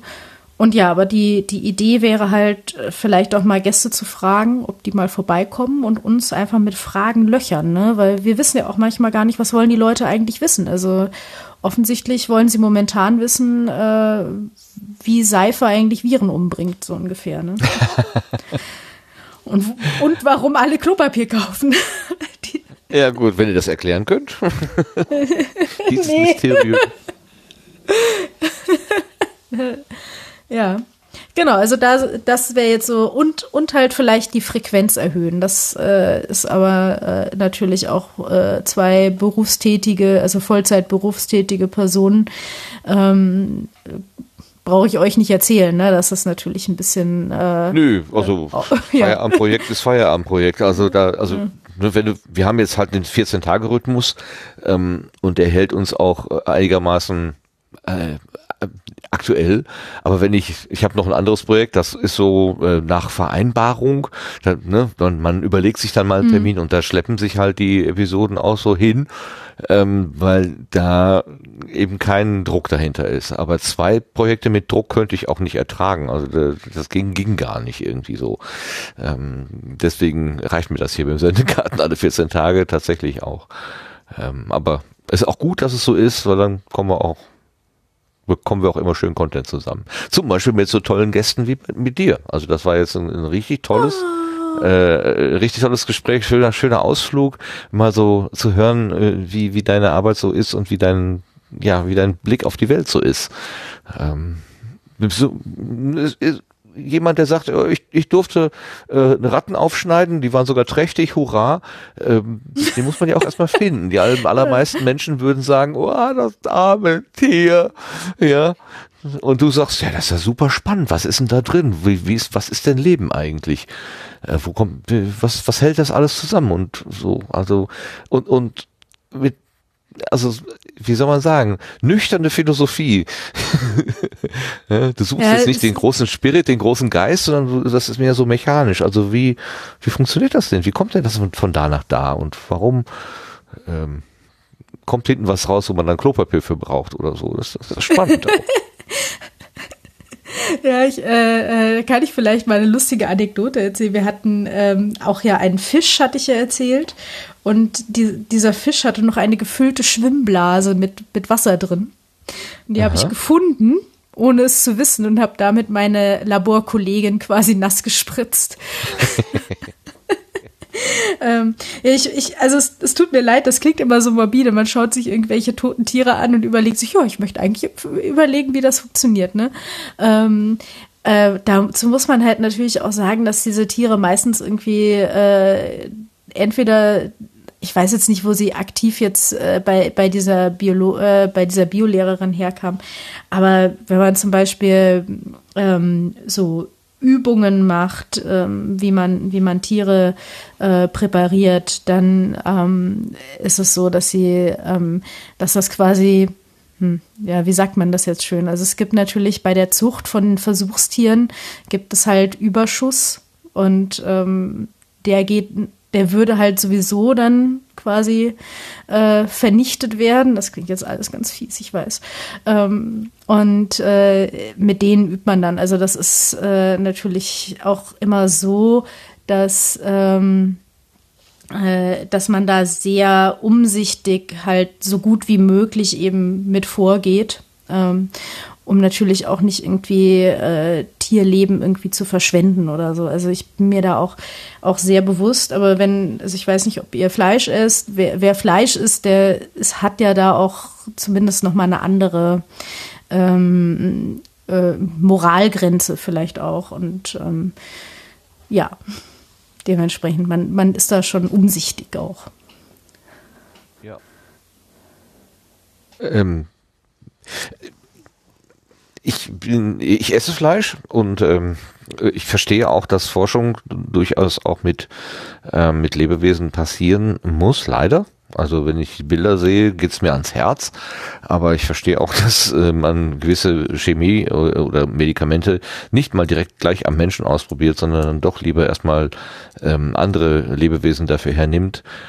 Das ist, das kann man ethisch rauf und runter äh, diskutieren und für die Hardliner ist das sicherlich auch völlig undenkbar. Ähm, aber ich glaube, dass wir so insgesamt als Menschheit bisher damit ganz gut gefahren sind. Also es mhm. gibt sicherlich das eine oder andere äh, oder eine die eine oder andere größere Seuche, äh, wenn wir diese Möglichkeiten nicht hätten. Also von daher ist das ähm, ja, es ist äh, zweischneidig, aber letztendlich zu unseren Gunsten und wir sind nun mal Verbraucher und wir nehmen dem der Erde was weg und äh, damit müssen wir mit dieser, wenn man es nennen will, Schuld müssen wir irgendwie umgehen. Mhm. können es so, so, so weit minimieren wie möglich. Also ob jetzt für, für jede neue Hautcreme wieder irgendwie äh, Kaninchen gequält werden müssen, kann man, kann man diskutieren, aber für wesentliche Medikamente, glaube ich, kann man das gar nicht direkt von der Hand weisen. Also es ist echt schon ein schweres Thema.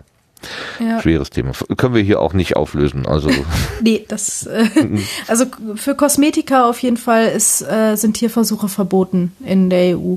Ähm, dementsprechend. Das war aber mal anders. Das, das ist auch war mal anders, ja. Ja, das hat man gelernt. Und auch in, in, in die Sachen, die in China auf den Markt kommen, die müssen, soweit ich weiß, tatsächlich an Tieren geprüft sein. Ähm, dementsprechend, also es ist nicht immer so, dass, dass den Lippenstift, den du hier kaufst, dass der nicht an Tieren ausprobiert wurde, weil der vielleicht auch in China auf den Markt kommt. Ähm, aber da gibt es ja auch mittlerweile Label, auf die man achten kann, wenn man sich da bewusst ist. Und das halte ich, also halte ich auch nicht für vertretbar. Da sollte man sich halt einfach selber drauf, äh, ähm, äh, als Verbraucher muss man da halt selber entscheiden, was man, was man da nutzen möchte und was nicht. Ähm, Im Medikamentenbereich kommt man halt momentan auch von den Regularien einfach nicht drum rum. Das, äh, das ist einfach so. Ähm, da muss man, wenn dann die Regularien ändern und dann muss man eine bessere Methode gefunden haben und die gibt es momentan noch nicht. Genau.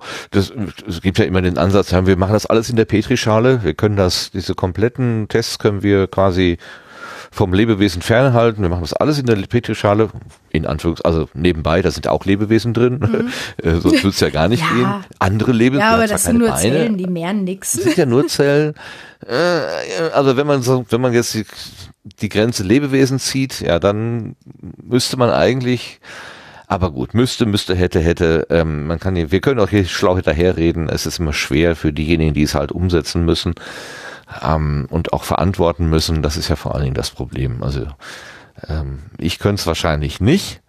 Irgendwelche Versuchstiere ähm, betreuen und und äh, behandeln. Ich, aber ich bin. Das ist natürlich so eine äh, wasch mich, aber mach mich nicht nass Haltung, ja. Ich benutze mhm. Produkte, ich benutze Medikamente, aber ich könnte es selber halt nicht. Ich esse auch gerne äh, Wurst, aber ich könnte kein Schwein schlachten, glaube ich, selber. Äh, weiß nicht. Ich möchte es auch gar nicht ausprobieren. Aber ich ich, ich weiß schon, dass ich, äh, dass ich natürlich eine indirekte Verantwortung dafür habe, dass dieses Tier getötet wird. Wenn ich es auch nicht selber mache, aber dadurch, dass ich deren, dessen Produkte eben esse und auch genieße, habe ich natürlich eine Verantwortung. Dafür ist mir schon klar. Also komme aus der Nummer einfach nicht raus. Ja, so ist das. Genau. Okay, mit diesen, mit diesen munteren Worten beenden wir jetzt einfach mal unsere Gartenbank. Äh, es wird nämlich nur noch schlimmer, fürchte ich. Ich danke dir ganz, ganz herzlich für diese sehr, sehr spannenden ähm, Einblicke in deine Arbeit und in euren Podcast. Jetzt haben wir gar nicht über eure Technik gesprochen. Du hast vorhin gesagt, du, ihr habt mal, äh, du hast vom Science Slam neues Equipment gekauft, neuen äh, Mikrofonarm. Äh, können wir noch mal ganz kurz auf eure Technik gucken? Was, was setzt ihr ein an Mikrofon und Rekorder und so? Mhm. Also Claudia hat das ganz normale Samsung Gomik ähm, und ich bin in der, äh, also ich, ich habe ja vorhin schon erzählt, ich habe hier äh, auf, auf Anraten des, des äh, Podcast-Papst Holger Klein habe ich äh, das Xenix äh, Q800 2 ähm, und ähm, dann, ähm, und ich bin gespannt, wer es kennt, ich habe einen Sennheiser 441U. Kennt das jemand? Und weiß jemand, wie viel das kostet? Ich frage mal die beiden Herren. Ich kenne es gerade nicht. Kennt ihr das? Ähm, ich habe schon mal den Namen gehört, aber ich habe es jetzt nicht im Kopf. Also Preis auf jeden Fall nicht. aber also, wenn du so fragst, dann war es wahrscheinlich teuer. Ja, ja ich habe es aber ich, ich hab's ich hab's aber nicht selber gekauft äh, tatsächlich. Also mein Papa war mal in einer Band und da hat er sich das vor über 30 Jahren gekauft, dieses äh, äh, ähm, ja dieses Mikrofon und das kostet momentan bei Thomann oder kostete bei Thomann, als ich das letzte Mal nachgeschaut habe, über 800 Euro. Ähm, der hat wahrscheinlich Look. damals den Preis in Mark gezahlt. Dementsprechend, ich habe das einfach hier an, äh, also ähm, ja, das Pot, äh, das, das Science Slam Geld habe ich in den Schwenkarm investiert. Das Pot, äh, das, das, äh, ähm, das Mikrofon gab es für mich kostenlos. Ich habe auch noch den kleineren Bruder, das Sennheiser 421 hier. Das ist so alt. Das hat noch nicht mal ein XLR-Kabel, sondern ein Kleintuchel. Ähm, und ich habe noch ein Shure SM58 hier. Also ist ja auch so ein, so ein Allrounder. Ähm, das ist ja also eigentlich mehr so für Gesang. Das, das hatte äh, ein Kumpel von meinem Vater von den Bandzeiten noch irgendwo in einem Karton liegen und dann habe ich die halt bekommen. Und das ist alles ganz normal über XLR angeschlossen. Ich habe äh, Ultraschall ähm, und wir verbinden uns über Studio Link. Am Anfang haben wir noch Experimente gemacht mit äh, äh, Mumble, ähm, mit Skype, mit äh, was haben wir noch alles versucht? Ich glaube Mumble und Skype war es. Ach ja, genau, und äh, Audacity ähm, haben wir versucht. Und äh, das war alles nichts und wir sind sehr dankbar für Studio Link. Äh, das freut mich zu hören. Ja, ja und wenn irgendwelche Probleme sind, gerne melden. Das, ähm, dann helfe ich da gerne weiter. Vielleicht kriegen ja, wir dann. das hat auch immer gut geklappt. Ja, ja. das freut mich. Ja, ähm, klingt ja ganz gut. Also ich hätte mir dieses Mikrofon nie selber gekauft. Ne? Also ich hätte dann wahrscheinlich irgendwie so ein, so ein, so ein 0815 äh, Mikrofon mir irgendwo geholt. Wahrscheinlich auch einfach das Samsung Gomik, weil dann hätte ich das Audio-Interface nicht gebraucht.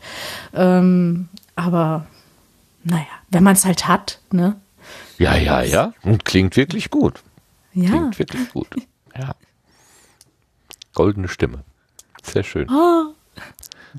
Aber die größte Freude hast du mir gerade gemacht, als du gesagt hast, der Podcast Papst Holger Klein. Also das habe ich in der Form auch noch nie gehört. Ich finde das großartig. Die sagen Danke. immer alle Tim Pritloff, ne? Ach was. das ist so schön. Wir könnten ja jetzt mit Prinz und Papst, äh, lassen wir das.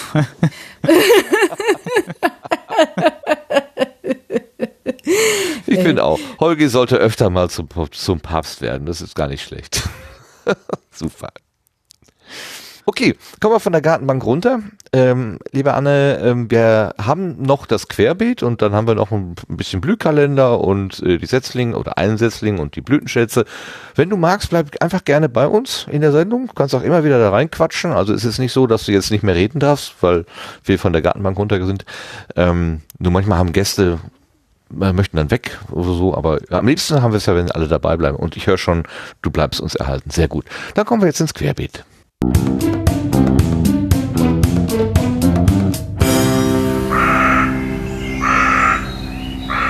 So, da hat uns der Lars eine schöne Karte angelegt. Da steht Deutscher Podcastpreis drauf. Juhu, endlich mal wieder was über Podcastpreis. Was hast du denn da gefunden, Lars? Erzähl mal.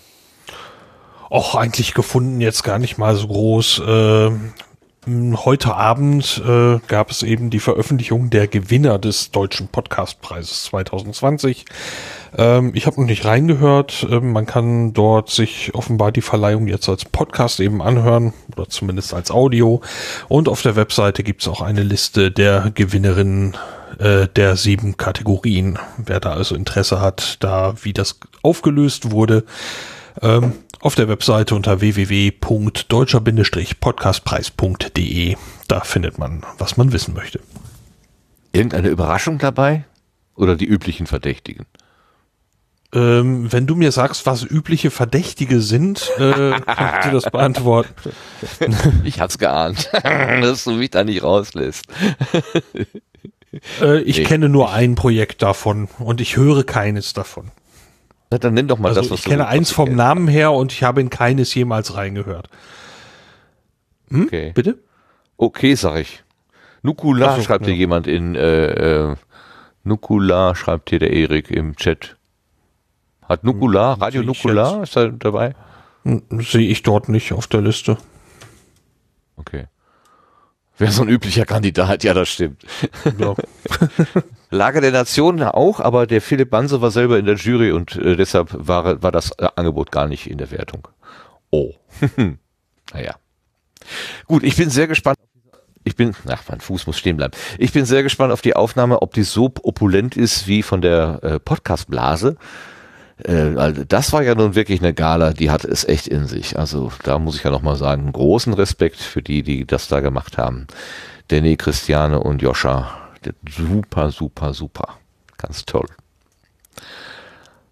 Ja, gut, deutscher Podcastpreis. Dann ist das jetzt auch zu Ende. Die hatten sich ja eigentlich eine schöne Gala überlegt, ne, so mit rotem Teppich und allem Pomp. Und jetzt kommt äh, dieses Virus daher und sagt, nö, machen wir mal nicht. naja. Aber es sind ja schon andere Sachen abgesagt worden. Die Olympischen Spiele, die Europameisterschaft im Fußball und was weiß ich noch alles. Mein Klassentreffen wurde abgesagt. Na, na, na. Okay. Mehr können wir dazu nicht sagen, oder, Lars? Also ich, ich zumindest nicht. okay. Möchte noch jemand was zum Podcastpreis sagen? Ich habe das gar nicht mitbekommen. Wir waren wohl nicht nominiert.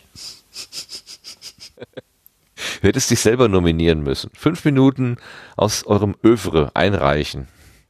Ach so, oh nee. Dann hätten wir erst nicht gewonnen. naja. Naja, also äh, Podcast-Landschaft und Preisverleihung, das äh, fühlt sich immer irgendwie ein bisschen komisch an. Ich, ich verstehe im Prinzip den, den Anreiz und dass die Leute sagen, ja, aber komm hier, das ist hat, hat ja was mit Marketing zu tun und so werden die Leute berühmt und, und bekannt und so weiter. Kann ich alles verstehen. Aber wir kommen ja hier wirklich aus so einer, so einer Feierabendecke und aus so einer Hobbyisten-Ecke und ähm, ich bin echt so, so froh, dass das hier alles so wettbewerbsfrei eigentlich ist äh, jemand macht was und es gefällt oder jemand macht was und gefällt nicht und es ist, ja, dann ist es halt so. Da muss kein Preis dran kleben. Aber wer es halt möchte, auch okay. Also ich bin da irgendwie inzwischen neutral. Bin nicht mehr dagegen. Früher war ich mal so ein bisschen dagegen, aber wer es möchte, soll es tun. Bin froh, dass wir damit nichts zu tun haben. Gut, der nächste, die nächste Kachel, die nächste äh, ist von mir. Das ist das, was ich vorhin schon mal erwähnt hatte. Die Desperate House Preppers. Also das ist ähm, von Claudia und von Judith diese Idee, was tun gegen Langeweile. Ich, ich äh, lese mal vor, was sie selber geschrieben haben. Judith und Claudia, aber die Claudia, unsere Claudia, äh, unterhalten sich darüber, was man alles auf die Schnelle selber machen kann und wie gut das für das Empowerment des eigenen Selbstbewusstseins ist. Außerdem startet ein Contest zu den kreativsten Ideen aus Dingen, die gerade noch zu Hause sind. Also, was ihr so habt, ne, zum Beispiel noch ein Tütchen Trockenhefe, da kann man ja vielleicht noch eine Torte draus machen oder so. Oder weiß der Geier was. Irgendwas.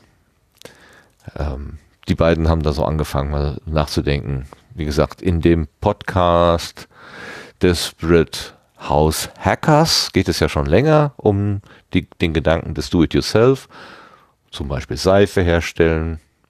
Wäre ja jetzt zum Beispiel, wenn die Regale leer sind, auch eine Idee, aber Seifenherstellung dauert ungefähr zwölf Wochen. Von daher ist es für die Akutsituation jetzt dann doch auch nicht so einfach. Ja, wenn man, wer Lust hat, äh, an dieser Challenge oder wie auch immer an diesem Spaß teilzunehmen, der Hashtag Desperate House Preppers, alles ein Wort. Ähm, das ist der Hashtag zum Mitmachen und Mitlachen. Ach so, und ähm, ich habe dann gesagt, ja, und demnächst machen sie dann noch Toilettenpapier selber. So, ne? Altpapier auf in, äh, Altpapier in Wasser in die Bütt und dann äh, schöpfen. Und dann habe ich gesehen, nee, das Morgenradio mit äh, Herrn Wunderlich und Frau Anders, die haben tatsächlich diese Idee schon aufgegriffen. Ich glaube, das war aber nun Spaß. Jedenfalls gibt es einen Tweet, ähm, der heißt, weil wir glauben, dass es in Deutschland genug Nachfrage und Altpapier gibt, würden wir gerne ein DIY-Video produzieren. Hättet ihr Interesse an Klopapier selber handschöpfen? Fragezeichen. Hatten sie am 16. März getwittert. Ich habe mal nachgeguckt, also eine Sendung, eine Episode zum Thema habe ich nicht gefunden. Ich glaube, das war wirklich nur ein Scherz. Hast du was gehört, äh, Lars? Du verfolgst doch das Morgenradio, glaube ich, eher als ich ich hänge im Moment in Sachen Podcasts überall auf allen, auf allen Projekten deutlich hinterher oder okay. auf fast allen Projekten. Äh, nein, da habe ich noch nichts gehört. Dann lassen wir das dabei bewenden. Desperate House Preppers ist der Hashtag. Einfach mal nachgucken und lachen. So, was haben wir noch? Studio Link Updates. Schon wieder. Studio Link äh, bleibt uns treu. Und ich habe mit großem Spaß in die neue Omega Tau Episode reingehört, 338. Ähm, die fing nämlich an mit einem Hinweis, dass jetzt auch Omega Tau Podcast, der Wissenschaft und Technik Podcast, jetzt ab jetzt mit Studio Link produziert. Ich habe einen kleinen Ausschnitt mitgebracht. Lars, äh, Lars. Sebastian, kannst du den einspielen, bitte? Ja, klar. Omega Tau.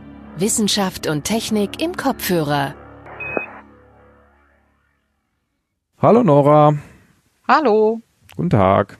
Guten Tag, liebe Hörer.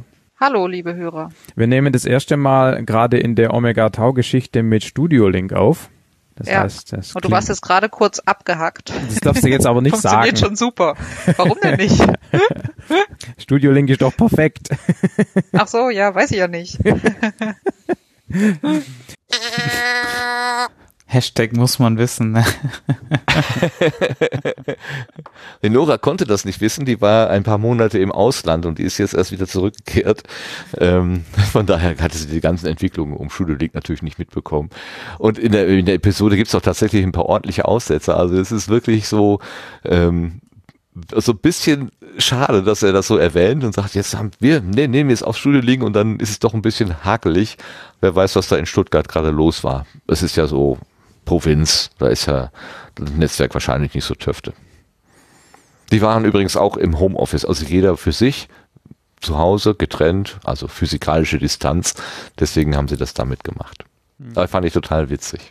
Was gibt's denn sonst noch an Updates, Sebastian? Oh ja, einige. Also äh, ein sehr produktiver Monat. Ähm, ich gehe mal auf die die äh, Kernsachen ein. Also Gerade die Standalone hat ein paar Updates bekommen. Also was ja letztes Mal noch nicht ging, ist, dass man mit der ähm, Standalone streamen konnte. Das geht jetzt wieder.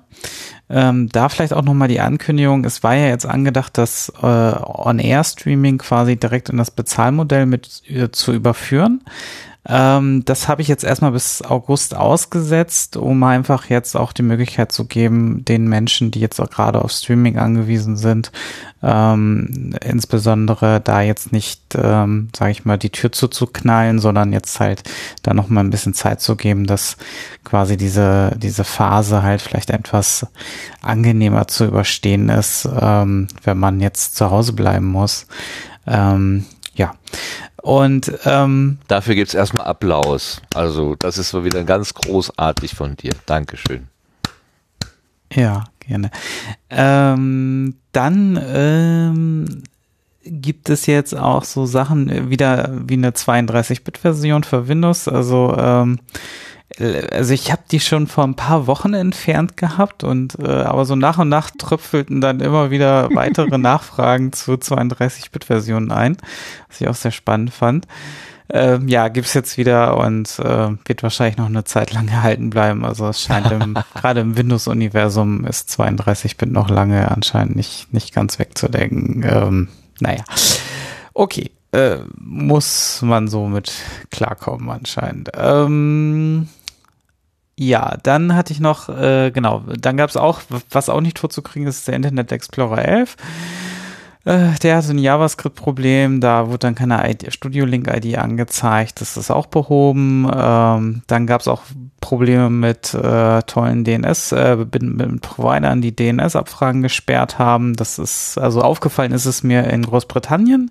Wenn ich richtig informiert bin, dann haben die ja irgendwann mal so so ein, ähm, ja, so ein Seitenblocking-Gesetz mal eingeführt, dass Provider da Seiten sperren müssen. Und das machen die meiner Vermutung nach wahrscheinlich über DNS und dementsprechend lassen sie halt andere DNS-Anfragen nicht mehr durch, ähm, um das so, um diese Umgebung davon etwas zu verhindern. Äh, könnte ich mir gut vorstellen. Und ja, das, ähm, ja, aber das funktioniert jetzt mit der neuen Infrastruktur alles sowieso etwas anders. Deswegen konnte ich jetzt diese alten DNS-Server da wieder entfernen und jetzt reichen auch die vom Provider. Das hat dann zum Glück doch noch irgendwie funktioniert. Also Voice over IP haben sie jetzt nicht komplett abgedreht.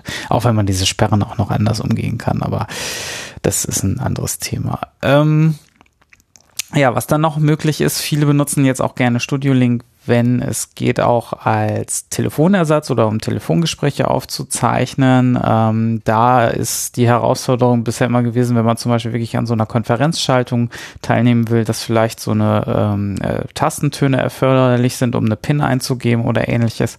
Dazu gibt's jetzt einen Button in der Standalone und auch im Plugin das hat das Update auch bekommen, so dass man da quasi direkt dann äh, auch an sowas teilnehmen kann oder wenn man eine Hotline anruft, kennt ja wahrscheinlich jeder so, wenn man sich durch so ein Telefonmenü äh, klicken muss, drücken Sie jetzt die eins oder die drei und so weiter und so fort. Ja. Das geht jetzt damit auch. Ähm, ja, und viele kleinere Bugfixes, ähm, also da passiert gerade so einiges. Ähm, es ist gerade auch durch Corona tatsächlich auch sehr stark zu merken, dass die, dass das Remote Podcasting ähm, ja einen ganz anderen, ganz anderen Effekt auslöst und äh, relativ stark intensiv genutzt wird jetzt zu diesen Zeiten. Naja klar, wir wollen ja es heißt zwar Social Distancing, aber es geht ja eigentlich gar nicht darum, social, äh, also sozial auseinander zu dividieren, sondern es geht ja darum, unsere Körper, also das Physische und das Biologische nicht aneinander zu bringen, aber das Soziale, also das umeinander kümmern oder miteinander reden, das soll ja eigentlich unterstützt bleiben. Und das kann ja äh, Studio Link hervorragend. Also das ist ja aseptisch, wenn man so will das Sterilium unter den Kommunikationsmitteln. Ganz ohne Alkohol. Ja. Okay, ja. Äh, äh, ja. Ihr habt alle toll gelacht. Äh, jetzt habe ich einen großartigen Witz Moment, gemacht. Moment, nur, Moment, nur Mach, Sag nochmal, dass du einen Witz gemacht hast. Äh, jetzt habe ich einen Witz gemacht. Super. Super, vielen Dank, vielen Dank. Ah, für mich gleich das viel kann, wohler. Kannst du jetzt Sehr einfach, das kannst du jetzt einfach hinschneiden, wo du willst. nicht ganz, wo du willst, bitte. random überall fünf Minuten so. Alle fünf Minuten random irgendwo hin. Ich habe am, äh, wann war denn das? War das am Samstag? Deutschland sucht den Superstar. Fra äh, fragt nicht, es lief plötzlich hier. Und ähm, dann haben die ja, da war ja auch kein Publikum, ne? Da waren nur diese Juroren und die Kandidaten. Und dann haben die Kandidaten gesungen und am Ende des Liedes brandete Applaus auf. Und äh, wieso? Da ist doch keiner. Dann haben die einfach vom Tonmann oder vom aus der Konserve haben die dann einfach Applaus eingespielt, einfach damit die Leute sich wohler fühlen. Fand ich irgendwie witzig. Kann ich sogar verstehen, dass man da die Kandidaten nicht so ganz im, in, der, in, der, in der leeren und kalten Halle stehen lassen will, aber irgendwie auch schräg. Weiß Bei der Heute-Show hatten sie doch so 80er-Jahre-Leute eingeblendet, die dann äh, gelacht haben weil die ja auch ohne, ohne Publikum sind. Und dann waren dann halt, ich weiß, ich weiß, wahrscheinlich sowas, verstehen sie spaßmäßig, dann Leute, die sich da, äh, die, die da abgelacht haben und geklatscht haben. Und es war dann so, so ein schönes, schöner Anachronismus quasi. Super. In ballonseidenen Jogginganzügen wahrscheinlich. nee, die waren alle sehr fein angezogen. Das war dann auch oh, so. Oh. Aber mit Schulterpolstern dann im, im, im Wahrscheinlich, wahrscheinlich. So was hatten wir doch damals. Mein Gott, wenn man diese Bilder sieht, das ist so schlimm. Aber gut, wir werden in zehn Jahren auf diese Zeit auch genauso zurückgucken. Also diejenigen, die dann auch da sind natürlich. Äh, beim Maske Singer, ja, okay. Okay, auch. Beim Maske Singer offenbar auch. Ähm, jetzt bin ich aus dem Plan. Sebastian, war das äh, Studio Link Update damit durch? Genau, da wird zwar noch ein bisschen was kommen, aber das äh, darüber reden wir dann, wenn es soweit ist. okay, die alte Taktik. Erst liefern, dann drüber reden. Es ist immer schlecht, irgendwas anzukündigen. Meistens kommt es dann doch anders. Das mache ich auch nicht mehr. Ich, da halte ich mich am Schasen. Der hat auch gesagt, er sagt nie wieder irgendwas. Die Helgoland Bunker. Ich, äh, ne? Das habe ich nie vergessen, Herr Schasen. Denken Sie dran. naja, okay. Kommen wir zum Glückkalender.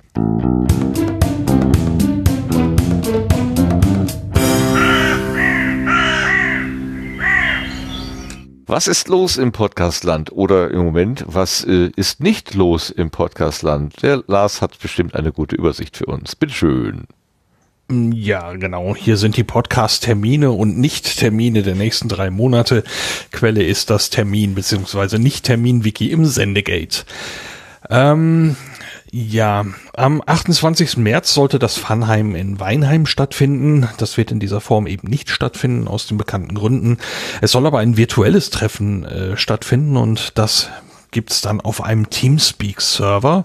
Auf dem Twitter-Account Funheim kann man sich da aktuell halten. Ähm, beim letzten Sendegarten hatte ich noch das Podfest Birmingham genannt. Die waren ja noch sehr optimistisch, dass es trotzdem stattfinden würde. Äh, inzwischen ist das auch abgesagt worden. Ähm, der Vollständigkeit halber, das wäre also am 28. und 29. März gewesen. Äh, ebenfalls letztes Mal genannt hatte ich die Radio Days Europe und auch hatte ich gesagt, dass die verschoben werden.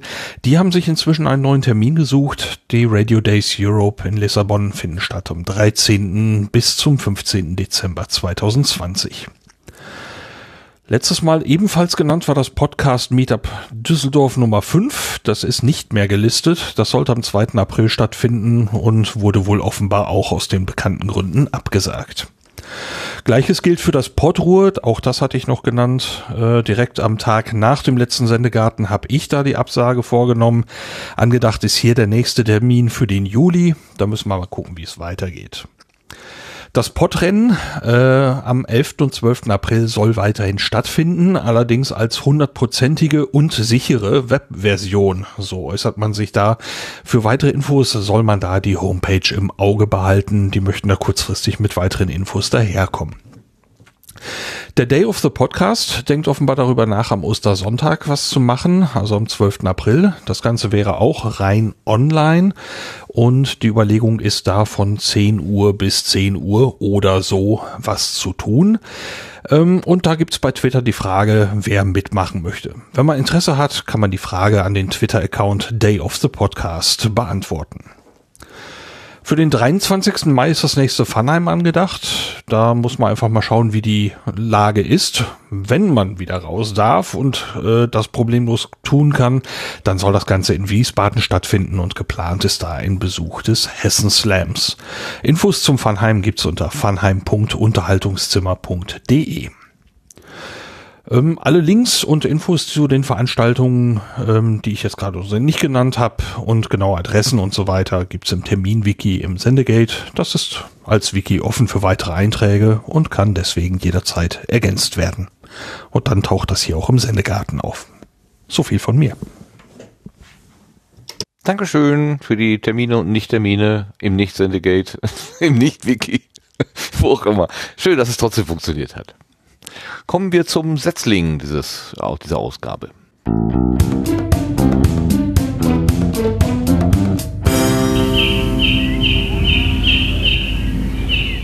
Es passiert ja im Moment ganz viel. Das ist das, was Sebastian auch gerade sagte. Also ganz viel wird produziert, weil teilweise die Menschen mehr Zeit haben. Ähm, lustigerweise wird immer angenommen, ja, Homeoffice heißt, pff, ja, man kann sich ja mit deiner Freizeit beschäftigen. Äh, ich habe eigentlich gedacht, Homeoffice heißt, ich arbeite eigentlich meine acht Stunden zu Hause. Dass das nicht so funktioniert, wie ich mir das gedacht hatte, also zumindest in dieser ersten Woche, wo noch alles so sich einruckeln muss, äh, das heißt ja nicht, dass ich jetzt wer weiß, wie viel Freizeit habe, sondern ähm, naja, ich jedenfalls nicht, andere Leute vielleicht schon. Ähm, das passiert also, es passieren neue Projekte. Ähm, ein Projekt, wo ich nicht vermute, dass jetzt das daran liegt, dass keine sonstige aber doch, vielleicht sind äh, Gesprächspartner nicht mehr so leicht zu finden. Der Philipp Banse, den kennen wir aus der Lage der Nation. Ähm, der hat jetzt einen äh, Podcast aufgesetzt, gerade gestern, glaube ich, Corona konstruktiv heißt das. Und er schreibt dazu, Corona konstruktiv ist ein wöchentliches wöchentlicher Podcast für gute Ideen in schwierigen Zeiten. In jeder Ausgabe stellen Philipp Banse und Lorenz Matzat Projekte vor, die uns in der Krise voranbringen und sie vielleicht auch überdauern. Die Grundidee dahinter ist, dass natürlich jetzt zum Beispiel Nachbarschaftshilfe existiert oder äh, irgendwelche pragmatischen Lösungen gefunden werden, um in der Situation also doch ein vernünftiges Miteinander oder eine Versorgung oder was auch immer äh, aufrechtzuerhalten. Und diese, diese Ideen werden gesammelt und versucht äh, Philipp dann damit dem äh, Lorenz Matzat gemeinsam vorzustellen. Ich habe heute in diese erste Folge reingehört und bis, bis ein bisschen, also so richtig begeistert, begeistern kann ich mich nicht. Sie, sie zählen da brav so verschiedene Projekte auf, die es da so gibt. Äh, ich glaube im überwiegend mit dem Blickwinkel Berlin, weil naheliegend ist, weil sie einfach da wohnen. Da passiert natürlich auch einiges. Ähm, ob davon jetzt viel überbleiben wird in der Zukunft, weiß ich ehrlich gesagt nicht. Kann ich mir so richtig nicht vorstellen. Aber vielleicht war ich auch einfach nicht in der ausreichend euphorischen Stimmung dafür. Ähm, ich habe das vorhin bei einem Spaziergang gehört, wo ich auch ein bisschen nachdenklich war wegen der ganzen Sache hier.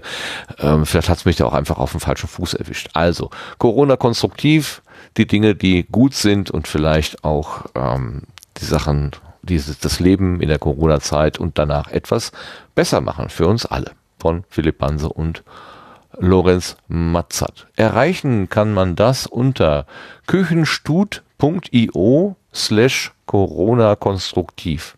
Corona konstruktiv ist ein Wort und küchenstut.io ist äh, die Do Domain von äh, Philipp, wo er auch verschiedene andere Projekte liegen hat. Okay, das war der eine Setzling. Sie stimmt, gibt es noch ganz viel mehr, aber ähm, ich bin im Moment auch nicht so sehr aufmerksam, was die äh, Welt da draußen oder die Podcast-Welt da draußen angeht.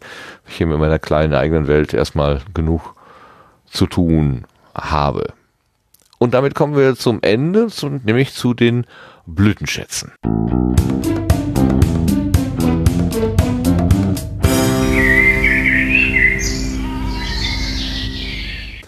ich lese gerade noch, bevor wir zu den Blütenschätzen kommen, den Kommentar vom Erik. Es muss ja auch nicht jeder Podcast eine länger wirkende Halbwertszeit haben. Wenn der eben nur für die akute Corona-Zeit relevant sein wird, ist das doch auch okay. Da hat der Erik natürlich völlig recht. So, jetzt kommen wir zu den Blütenschätzen. Und sehr schön, wir haben vom Hörer Sascha von unserem lieben Sascha einen Blütenschatz, einen Hörerblütenschatz reingereicht bekommen. Er schrieb uns, ähm, ich möchte gern die aktuelle Folge damals TM zur spanischen Grippe als Hörerblütenschatz vorschlagen. Die Episode berichtet von einem Ereignis, das 100 Jahre her ist und trotzdem aktueller denn je. Das ist der, die Ausgabe 75 spanische Grippe ja, auch ein Virus, auch eine Pandemie, die um den Erdball ging und die doch zahlreiche Menschen um das Leben gebracht hat. Ich hoffe nicht, dass wir Ähnliches hier erleben. Äh, Anna, glaubst du, dass das vergleichbar sein wird? Corona und spanische Grippe? Mm, nee, das glaube ich tatsächlich nicht, weil ähm, bei der spanischen Grippe sind die Leute am Ende ja daran gestorben, dass sie sich eine Lungenentzündung eingehandelt haben. Das ist jetzt, das kann jetzt auch passieren, aber damals gab es noch keine Antibiotika. Und dementsprechend äh, sind dann eben viele Leute an dieser Lungenentzündung gestorben. Also wir haben jetzt deutlich mehr Mittel dagegen. Und ähm, also vor 100 Jahren hätte auch Covid-19 ganz anders ausgesehen. Ähm, bin ich bin ich von überzeugt. Aber ich, ich sage auch immer gerne, ich, äh, ich kann es natürlich auch nicht äh, wissen. Ne? Also ich bin ja nur ich bin ja nur harmlose Biologin. Ich weiß nicht alles. Das ist nur meine persönliche Einschätzung. Ja, ja, aber du bist etwas näher dran als äh, wir zum Beispiel. Also ich, ich kann mir überhaupt nicht vorstellen, äh, wie die Dimensionen sind. Was ich interessant fand, ähm, das kann man vielleicht noch im Nebensatz sagen, der Tim Pritleff hat ja den äh, Podcast Unsere Unsere kleine Farm, hätte ich jetzt bald gesagt. Unsere kleine Welt, UKW, genau. Nicht mit John Boy, sondern mit Tim.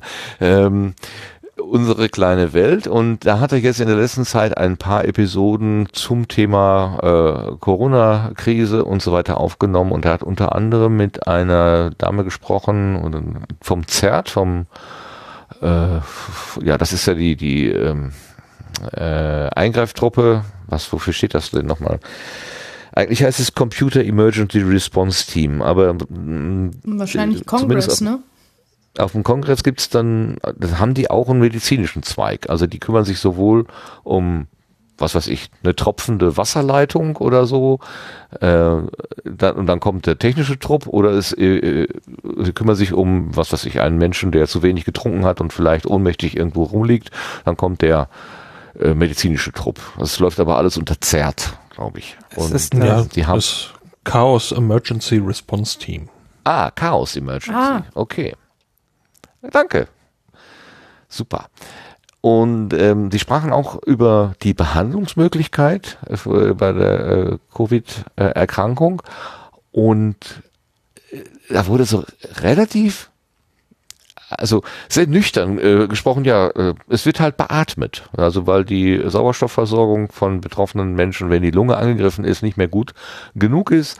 Ähm, damit genug Sauerstoff in den Körper kommt, wird halt künstlich, also von außen äh, Luft zugeführt, entweder über eine Maske oder in schlimmen Fällen durch eine Intubation.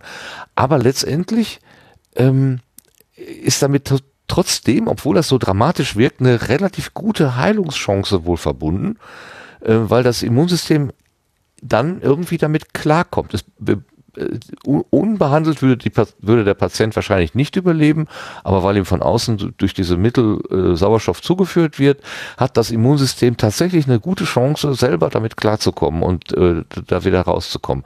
Das, das war irgendwie so äh, von so einem Medizinmenschen oder so eine Medizinfrau da so lapidar, äh, nein, nicht lapidar, das klingt ja so doof, aber so so positiv optimistisch gesch geschildert. Das fand ich irgendwie, ähm, hatte was, was Positives auch. Mhm. Das alles so Ja, also ja, das, das stimmt. Also es ist halt so, dass äh, durch, durch die Attacke des Virus das Immunsystem halt äh, extrem überreagiert und äh, anfängt die Lunge ab, anzugreifen.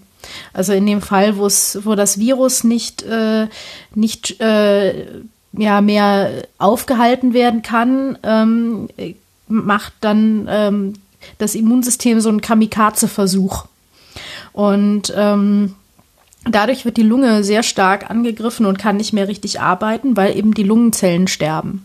Und äh, die sind halt jetzt nun mal ganz wichtig für den Gasaustausch, dass eben unser Blut ähm, gut äh, mit Sauerstoff versorgt wird. Und wenn man beatmet, kann man die Lunge unterstützen. Und ähm, dann kann man eben die, äh, ja, die Zeit ein bisschen rauszögern und in dieser Zeit hat sich die Lunge halt hoffentlich erholt. Das ist so die Möglichkeit. Und, und der Reparaturmechanismus der Lunge ist wirklich so, so potent, dass er das wirklich durchstehen kann? Ja, ja. Also ähm, Hoffentlich, ne? Also es ist natürlich ja, ja, gut. Leute, bei denen ja, funktioniert es nicht, aber, aber rein ne. theoretisch kannst das. Die Lunge ähm, erneuert sich, glaube ich, auch relativ schnell im Vergleich zu anderen und außerdem ist ja, also wenn, wenn unser Immunsystem irgendwo Tabula rasa macht, ja, und äh, irgendwas kaputt macht, dann signalisieren die Zellen dort ja auch so, hey, hier ist was kaputt, wir müssen aufbauen, wir müssen schnell aufbauen.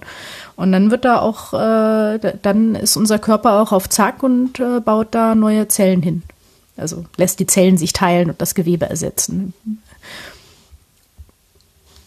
Das ist ja, also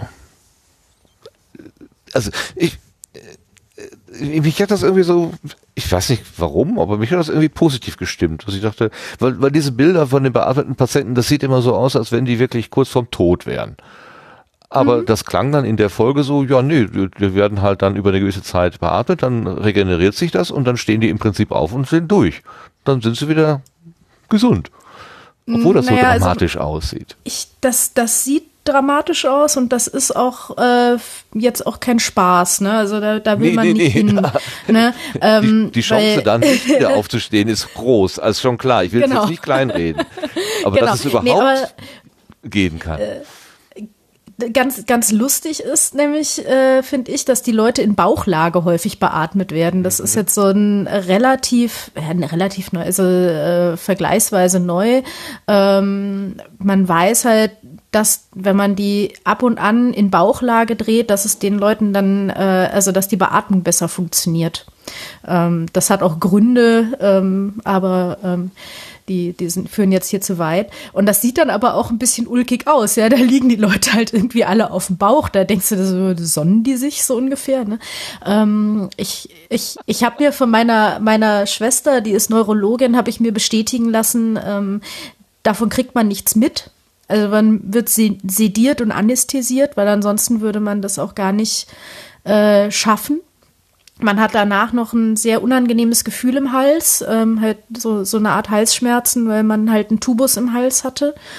Ähm, und äh, eine starke äh, Schädigung der Lunge ist auch, glaube ich, noch ein, also davon hat man noch im, in seinem Leben viel von. Also das kriegt man das dann noch mit. Also man, man möchte das möglichst vermeiden. Aber ähm, ja, also Geräte können tatsächlich viele unserer Körperfunktionen übernehmen, zumindest für eine Zeit. Ähm, das Problem ist dann halt, wenn wirklich alles versagt, dann äh, ja, dann ist eben irgend, also man kann nicht alles ewig aufrechterhalten. Nee, nee, das ist schon klar. Aber unser Körper ist schon auch, also was so Reparaturmechanismen angeht, wirklich schon verblüffend. Mhm. Fängt ja schon beim gebrochenen Knochen an, ne? dass man den einfach dann schient und so sagt, ja, in vier Wochen ist das wieder zusammengewachsen.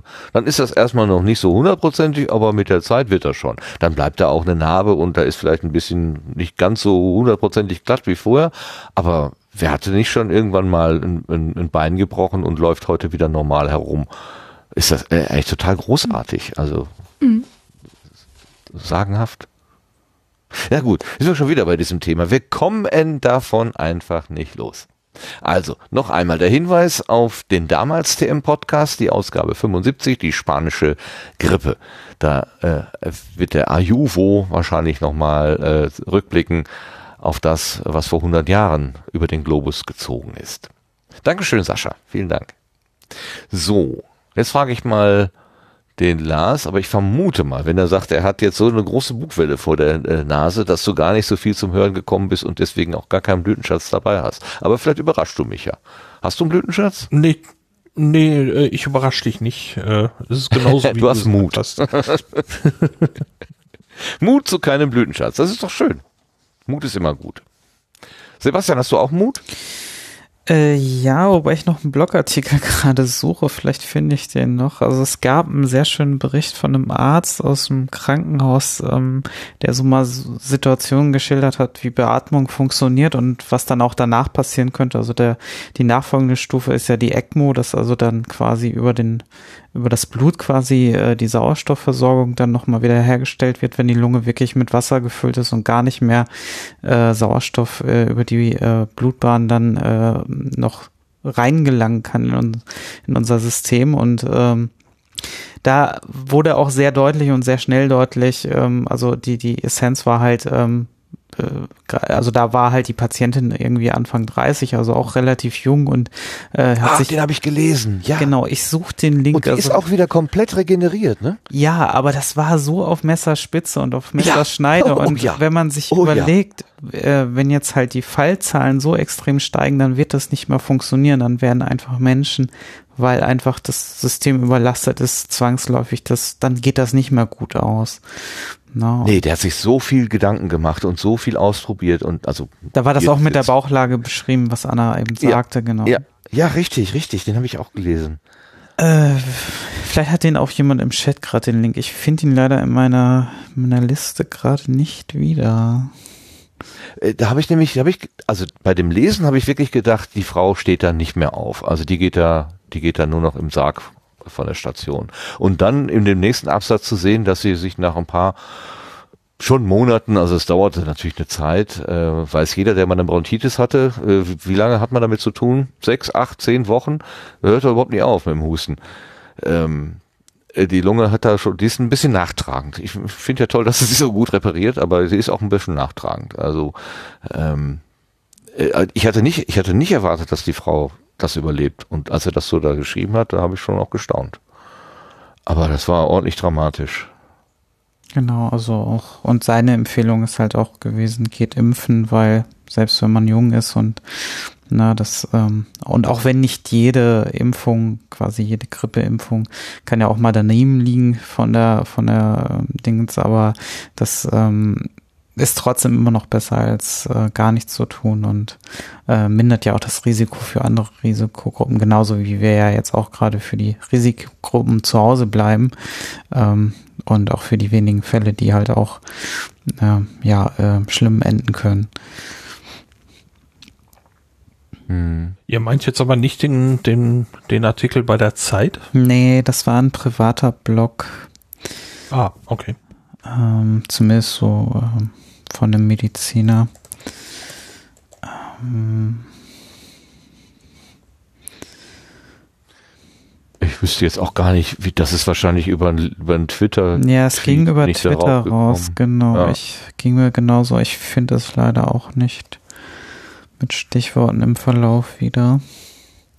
Ah, wir suchen mal. Und wenn wir es nicht finden, dann haben wir die Geschichte aber doch auch schön erzählt. Ja, ich denke auch. So. Ähm, Anne, ich hatte, äh, Anna, ich hatte dich vorhin äh, gefragt, ob du vielleicht einen Blütenschatz in diesem Sinne hast. Hast du was? Also ich fand ja, äh, das ist natürlich ein bisschen, ähm, ja, da, da gießt man den größten Baum, aber ähm, die aktuelle Vrindheit, die fand ich sehr erheiternd, weil sie so wirklich von wo ganz, also die, die sind ja immer, ähm, die hinken ja immer zwei Jahre, drei Jahre, vier Jahre hinterher. und äh, ich kann jetzt gar nicht mehr genau sagen, was mich daran erheitert hat. Es war einfach diese, diese Tatsache, ich bin im Auto gefahren und einfach zugehört und gedacht so, ist das schön, einfach mal nichts über den ganzen Scheiß zu hören. Ähm, mhm. Und ähm, dann äh, dazu ähm, habe ich noch den äh, halt wieder auch größten Baumgießen ist äh, der der Huxilla Podcast der, da hüllt, holte ich also fühlte ich mich sehr abgeholt so in meinem meinen Gefühlen quasi. Ähm, kann man auch äh, so, so zu lesen empfehle ich ja auch, äh, da ist jetzt nochmal der allergrößte Baum, ist halt da äh, beim, beim Lars Fischer ähm, äh, die Spektrumartikel lesen, ähm, weil das eine schöne Mischung aus, ähm, aus Wissenschaft ist ähm, und äh, ja, unterhaltsam ist es ja jetzt nur bedingt. Aber wenn man sich auf dem Laufenden halten will, dann habe ich da halt immer Vertrauen, dass äh, er das schon äh, nach bestem Wissen und Gewissen recherchiert hat. Also, ja. Äh, das, das, das nur meine fünf Cent. Ja, der Lars ist vor allem immer so schön positiv. Ne? Wir werden alle sterben. Bleiben genau, Sie ganz ruhig. Da hat er ja auch recht. Das, genau. Ja, ja. Drängeln Sie nicht. Genau.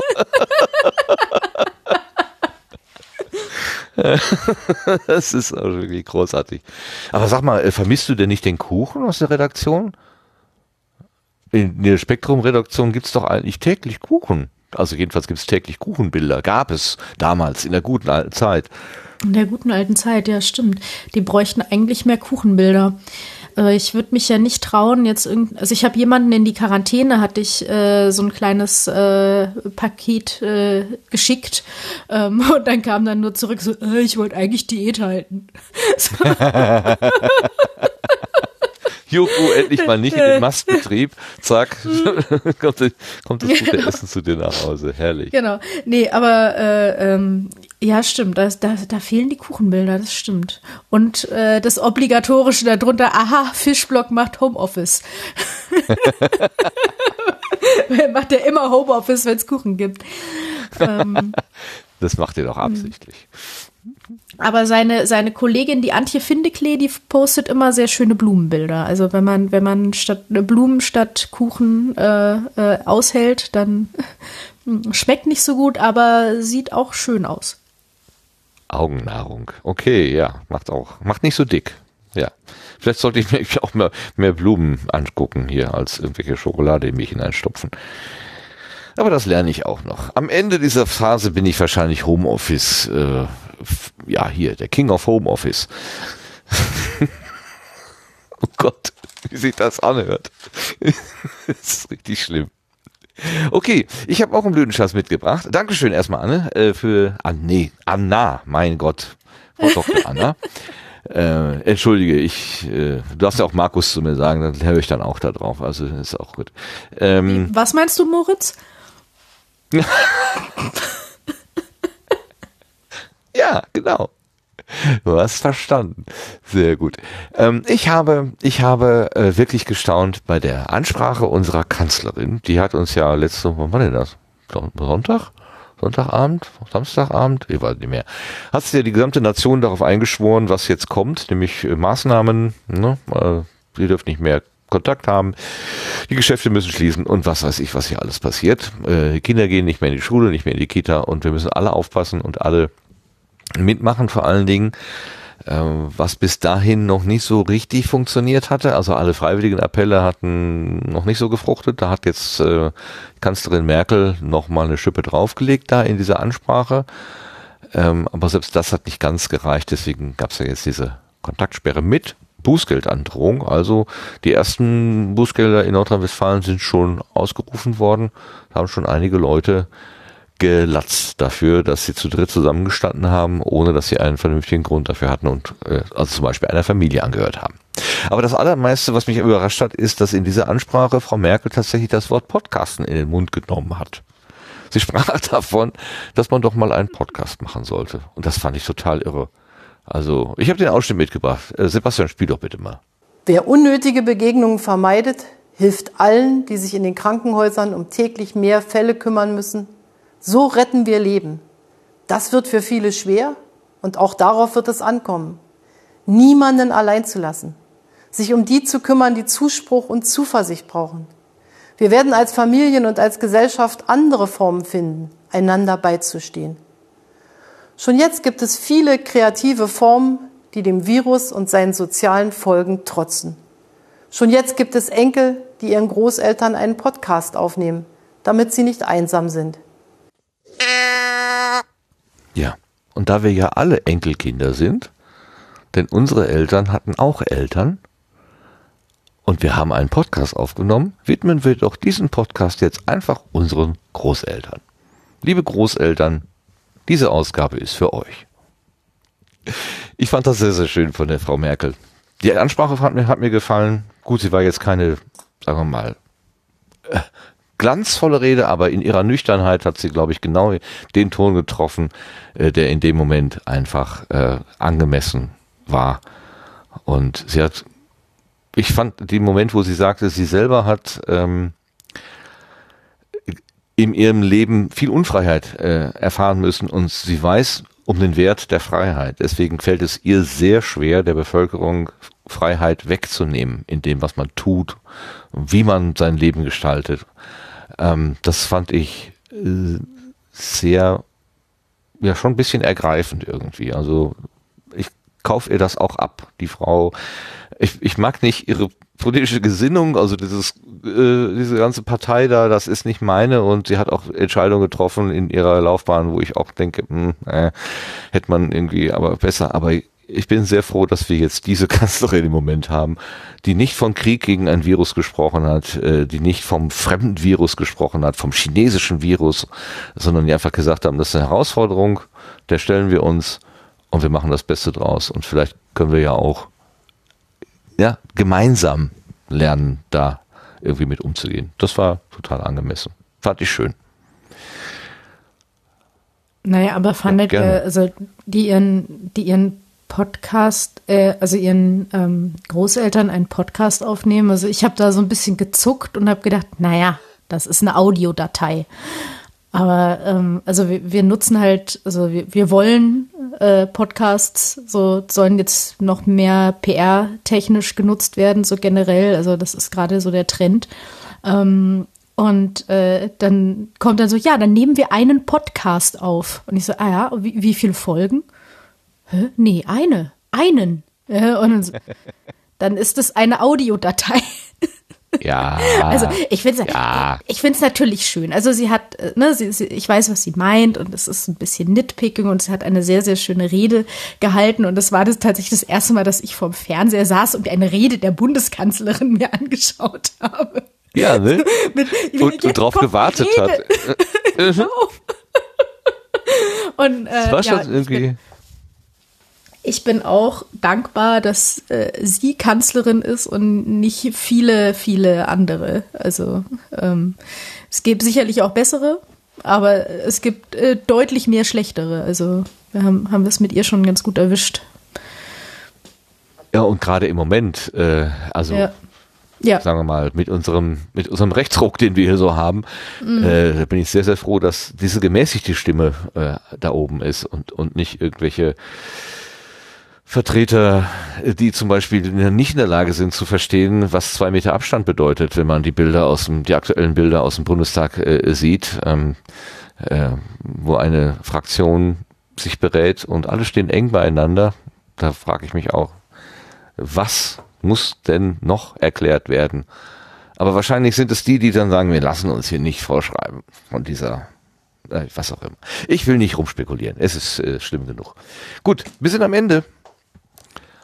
Habt ihr noch was zu sagen? Irgendwas? Die Gelegenheit wäre günstig. Sonst machen wir den Laden jetzt zu.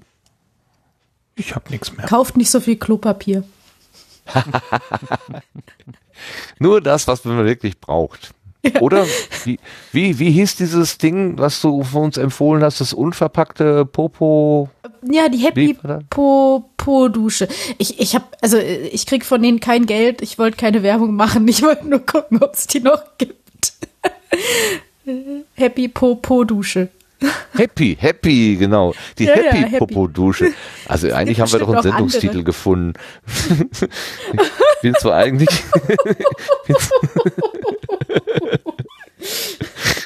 ich bin zwar eigentlich für ein Worttitel, aber vielleicht kann ich ja auch alles zusammenschreiben.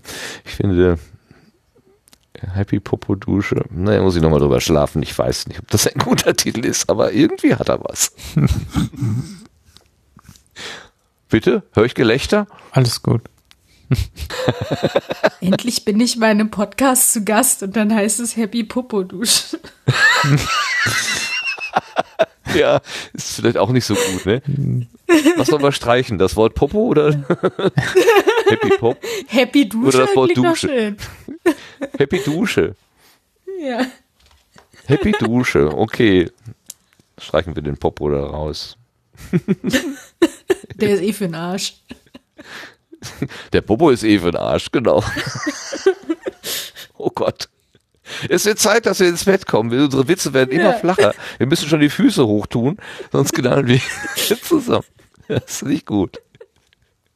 Und um das zu schaffen, beginne ich jetzt mit dem Dank. Der Dank fängt erstmal an bei den Hörenden, die das jetzt hier angetan haben. Äh, die, die wir uns gerade heute hier in der Live-Show, äh, in der Live-Aufzeichnung, Show ist es ja gar nicht, es ist ja ein Gespräch, äh, und uns hier begleitet haben und mit dem Feed dann auch so schön noch äh, begleitet haben. Äh, mit dem Feed, was rede ich denn? Mit dem Chat, wollte ich sagen. Äh, mit dem Chat so schön begleitet haben, ein paar äh, Ergänzungen und Kommentare hineingetan.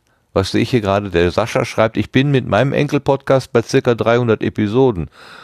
Okay, es ist kein Podcast, weil es keinen Feed hat. Aber ich weiß, das hat Sascha schon mal gesagt, dass er mit seinem Sohn auch immer äh, Sprachnachrichten für die Großeltern aufzeichnet. Wahrscheinlich ist es eher das, was Frau Merkel gemeint hat. Aber es gibt es tatsächlich in der Welt. So, ähm, schon wieder abgelenkt. Dankeschön an die Begleitung, an die Begleitenden heute Abend. Danke an die Zuhörenden heute Abend. Und natürlich auch ganz großen Dank an diejenigen, die das hier in der Konserve hören, so wie Podcast ja eigentlich gemeint ist, als Begleitmedium, wann immer ihr Lust dazu habt, wann äh, ihr immer ihr zum Thema Lust habt. Ähm, danke, dass ihr uns eure Ohren schenkt. Und das wäre ja alles nicht möglich, wenn wir nicht so tolle Menschen hier im Sendegarten hätten und vor allen Dingen so tolle Gäste, wie zum Beispiel die Anna, die Frau Dr. Müllner, müssen wir nochmal ganz deutlich sagen, denn wer einen Doktortitel hat und ihn nicht in seinen Twitter-Händel schreibt, der muss ja besonders hervorgehoben werden. Ganz herzlichen Dank, Anna, dafür, dass du da gewesen bist. Danke. Danke, dass ich hier Gast sein durfte. Schön, das war großartig. Also es war jetzt auch ein Blind Date, habe ich gar nicht gesagt am Anfang, wollte ich noch erwähnen, war ja ein Blind Date, weil wir miteinander jetzt bisher noch nie so äh, geredet haben, aber es hat ja wunderbar funktioniert. Großartig. Dankeschön dafür. Ja, ihr seid ja auch alle drei sehr nett. Will ich auch sagen. Können wir nur zurückgeben, glaube ich. genau. genau. Danke. Danke gleichfalls. Ja, und äh, die, die beiden netten rechts und links oder vorne und hinten oder oben und unten, das Hä? kann man jetzt. Ähm. also jetzt ja, wir ist hier der FKK-Bereich geöffnet, oder wie? Nein, ich habe letztens gesagt, äh, die ne, äh, zur linken der nette Sebastian, zur rechten der nette äh, Lars und dann wollte Lars, glaube ich, nicht auf der rechten Seite sein, dann wollte er links sein. Deswegen habe ich gedacht, ich mache das jetzt etwas, ähm, ich, ich erweitere die Dimensionen, mache nicht nur links und rechts, sondern oben und unten und vorne und hinten und was weiß ich, da, damit es jetzt nicht so, äh, damit damit keine politische Botschaft verbunden ist. Aber ich merke schon, da bin ich in ein Fettnäpfchen getreten. Hm. Egal. Wenn alle ich danke im Kreis dir, Lars. stehen, sind die nur weiter links. ja, links und noch linker. Genau. Ich, ich danke dem linken Lars. Herzlichen Dank. Ja, gern geschehen. Schönen Abend. Und, und ich danke dem noch linkeren Sebastian. Super. Und jetzt fassen wir uns alle an im Kreis. Ach nee, wir dürfen uns ja nicht anfassen. Und stellen uns um den Baum und äh, singen ein Abendlied. Oder was auch immer. Ein gute Nachtlied. Denn wir gehen jetzt in die Nacht. Ich wünsche allen eine gute Nacht und Dankeschön fürs dabei sein. Bis zum nächsten Mal. Tschüss zusammen. Tschüss. Tschüss. Tschüss.